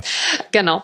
Äh, kleiner Schatz. Und ähm, ja, es ist umgekehrt ein bisschen so, also auf der einen Seite haben die Frankfurter dieses, äh, sicherlich können sie das aus ihrer Historie auch irgendwie locker aus der Hüfte irgendwie äh, raushängen lassen, äh, dass also Mainz also überhaupt gar kein äh, gleichberechtigter Gegner ist und dass ihnen irgendwie alles, was mit Mainz passiert, sowieso total kackegal ist. Ich wünschte, das wäre so, weil also wenn die Mainzer sich dann nämlich mal rausnehmen, so wie diese Saison, gleich vier Punkte abzugreifen bei der Eintracht. Also dann äh, kommt äh, da einiges geflogen, was ich äh, persönlich nicht so ganz nachvollziehen kann. Dann ist es zwar auf der einen Seite kein Derby, auf der anderen Seite gibt's dann aber ein riesiges Ausgeraster und dann hat der Spieler sich wieder irgendwie ungebührlich verhalten und der hat Mist gemacht und sind sowieso alles irgendwie ja, was weiß ich, Lumpen und Verreck, Verreck, Mainzer Dreck. Und also mir geht's total auf den Wecker. Äh, ich bin, äh, was, was diese Konstellation angeht, echt so ein bisschen äh, ausgeleiert und froh drum, immer wenn die Spiele vorbei sind. Also weil ähm, das, das nimmt teilweise irgendwie Dimensionen an. Äh, pff, da ja, also komme ich nicht mehr hinterher. Wenn man das irgendwie so haben möchte, kann man das sicherlich gerne machen. Hm. Aber ich finde es äh, überzogen bei aller durchaus vorhandener Sympathie für das, was die äh, Eintracht diese Saison international gebockt hat. Also diese Spiele äh, bin ich immer froh, wenn die vorbei sind. Das äh, ja, äh, ist mir eine Nummer zu, zu drüber. Okay, Danke. Und wie ist das jetzt dann äh, generell bezogen auf äh, das Umfeld, die Stimmung im Umfeld und auch die weitere Ausrichtung von Mainz 05? Genau, also es gab ja äh, bei Mainz 05, ähm, was, was ich sag mal, äh, den Verein angeht, äh, die Phase, ähm, in der äh, es ein relatives Kuddelmuddel gab, ne, nach dem äh, halb geordneten Abgang von Christian Heidel, der ja Rufen Schröder noch eingearbeitet hatte, aber dann eben auch ähm, der Geschichte rund um Harald Strutz, die ja hinlänglich hier auch schon besprochen wurde, ähm, und dem Interimsvorsitzenden äh, Johannes Kalutzer ähm, den alle sicherlich noch äh, aufgrund seiner roten Hose im Gedächtnis haben. So, und dann ähm, hat man jetzt also die neuen Verantwortlichen äh, mit äh, Stefan Hofmann, ich habe es schon angesprochen, als Vereinsvorsitzenden und Vorstandsvorsitzenden, der das äh, Ganze ehrenamtlich macht. Ähm, dann ähm, außerdem im Vorstand ähm, Jan Lehmann für die kaufmännische Seite und eben Ruven Schröder für die sportliche. Ähm, eine wichtige Personalie war dann auch noch Michael Welling, der äh, im Bereich Marketing auf Doug Heidecker gefolgt ist. Ähm, Welling kam aus äh, Essen, also von RWO ähm, äh, Quatsch, nicht von RWO, also von Rot-Weiß Essen, ja, pardon. Ja, genau. Vorsicht mit den Abkürzungen.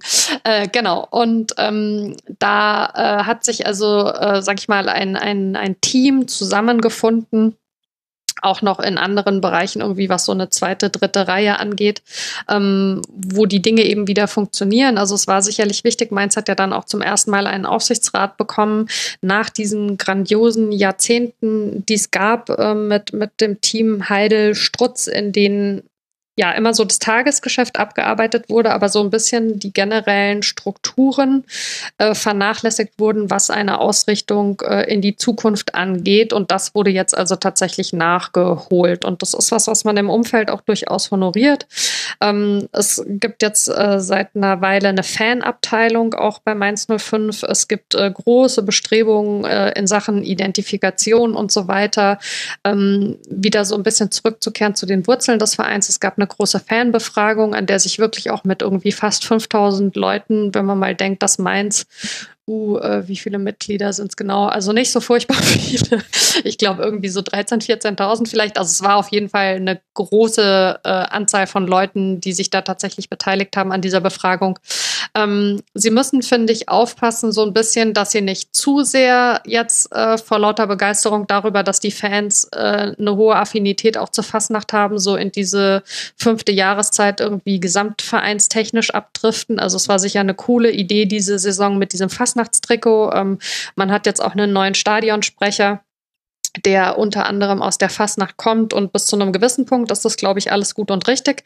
Das ist aber gleichzeitig auch ein Thema, wo ich sagen würde, passt auf, dass ihr es nicht äh, überdreht, ja, also weil da kann man dann wiederum auch Leute verlieren. Aber es ist auf jeden Fall ein sehr großes Bemühen zu spüren und dieses Bemühen wird honoriert. Es funktioniert an manchen Punkten besser als an anderen, aber man ist also auf einem, auf einem guten Weg wieder zu einem Miteinander auf jeden Fall, so würde ich es jetzt mal formulieren.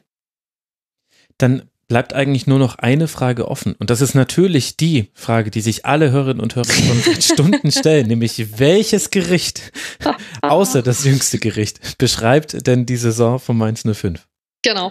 Ich äh, wollte das mir erst einfach machen und äh, auch in Bezug auf die Vereinsfarben äh, euch mit Pommes Rot-Weiß zurücklassen, aber das ist natürlich äh, zu äh, naheliegend. Das ist und, viel äh, zu schwer mich, für diese Saison. Genau. Das passt nicht. ich habe mich dann tatsächlich mit mir selbst auf die Lasagne geeinigt. Nicht nur, weil da mit Käse und Tomatensauce sich auch die Farben Rot und Weiß finden, sondern tatsächlich eine Lasagne ist ein Gericht, auf das man sich am Anfang mit Lust und Appetit drauf stürzt. Zwischendurch wird so ein bisschen zäh und man fragt sich, ist es eigentlich so geil, wie ich dachte?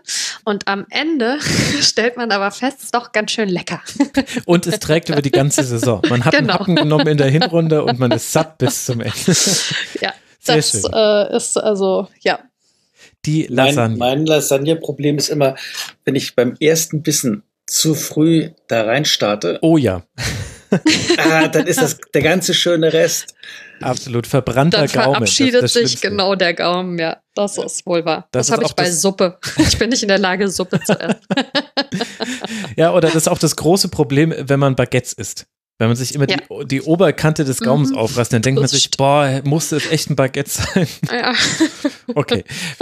Wir, wir driften ab, wenn auch in einen sehr unterhaltsamen Part, aber wir müssen jetzt auch leider alle los, aber ich danke euch beiden sehr für all diejenigen, die jetzt sagen, Moment mal, das war mir nicht ausführlich genug. Ich möchte noch mehr über Hertha BSC wissen, ich möchte auch noch mehr über den ersten FSV Mainz 05 wissen. Dann könnt ihr zum einen natürlich meinen beiden Gästen hier folgen, zum einen ubremer1, Uwe auf Twitter und natürlich die Wortpiratin ebenfalls auf Twitter. Oder ihr könnt in die anderen Podcasts reinhören, die es noch gibt zu diesen beiden Vereinen. Bei Hertha BSC sind das der Damenwahl-Podcast, der DMTF-Podcast, der ist auf Englisch, der Exil-Hertaner. Es gibt noch Hertha Base und es gibt Umschaltmoment noch als Podcast. Und beim ersten FSV Mainz 05 gibt es den Hinterhofsänger-Talk. Der hat sich jetzt auch in dieser Saison gegründet. Das heißt, da gibt es dann noch mehr Informationen zu beiden Vereinen. Und dann bleibt mir jetzt nur noch übrig, euch beiden sehr, sehr herzlich zu danken. Zum einen Mara Pfeiffer von der Allgemeinen Zeitung von Früff. Mara, danke dir, dass du mal wieder mit dabei warst. Ja, sehr gerne. War mir ein Vergnügen mit euch. Das Vergnügen äh, hat teile ich mich mir auf jeden Fall auch mit dir und ich hoffe, es hat auch Uwe Bremer von der Morgenpost sehr viel Spaß gemacht. Ed U Bremer 1 auf Twitter. Danke dir, Uwe, dass du mal wieder mit dabei warst. Ja, gerne. Herzliche Grüße an Mara, Max, alles Gute. Danke. Euch beiden auch. Eine gute Zeit. Ciao. Tschüss. Tschüss. So endet er, der dritte Teil dieses Rasenfunk Royals. Wenn ihr mögt, könnt ihr jetzt natürlich weiterhören. In Teil 4 wird es dann um Schalke gehen, um den SC Freiburg, um den FC Augsburg und um den VfB Stuttgart. Und wir freuen uns sehr über Feedback. Könnt ihr uns hinterlassen auf mitmachen.rasenfunk.de. Da gibt es dann zum Rasenfunk Royal nochmal einen Thread, in dem ihr Feedback hinterlassen könnt oder gerne über die sozialen Netzwerke eurer Wahl. Vielen Dank für eure Aufmerksamkeit. Eine ganz gute Zeit und wenn ihr Lust habt, dann verbreitet doch die Kunde, dass es den Rasenfunk gibt, würde uns sehr freuen. Vielen herzlichen Dank, macht's gut. Ciao.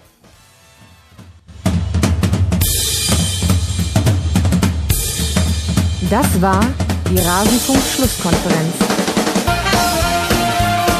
Wir geben nun zurück in die angeschlossenen Funkhäuser.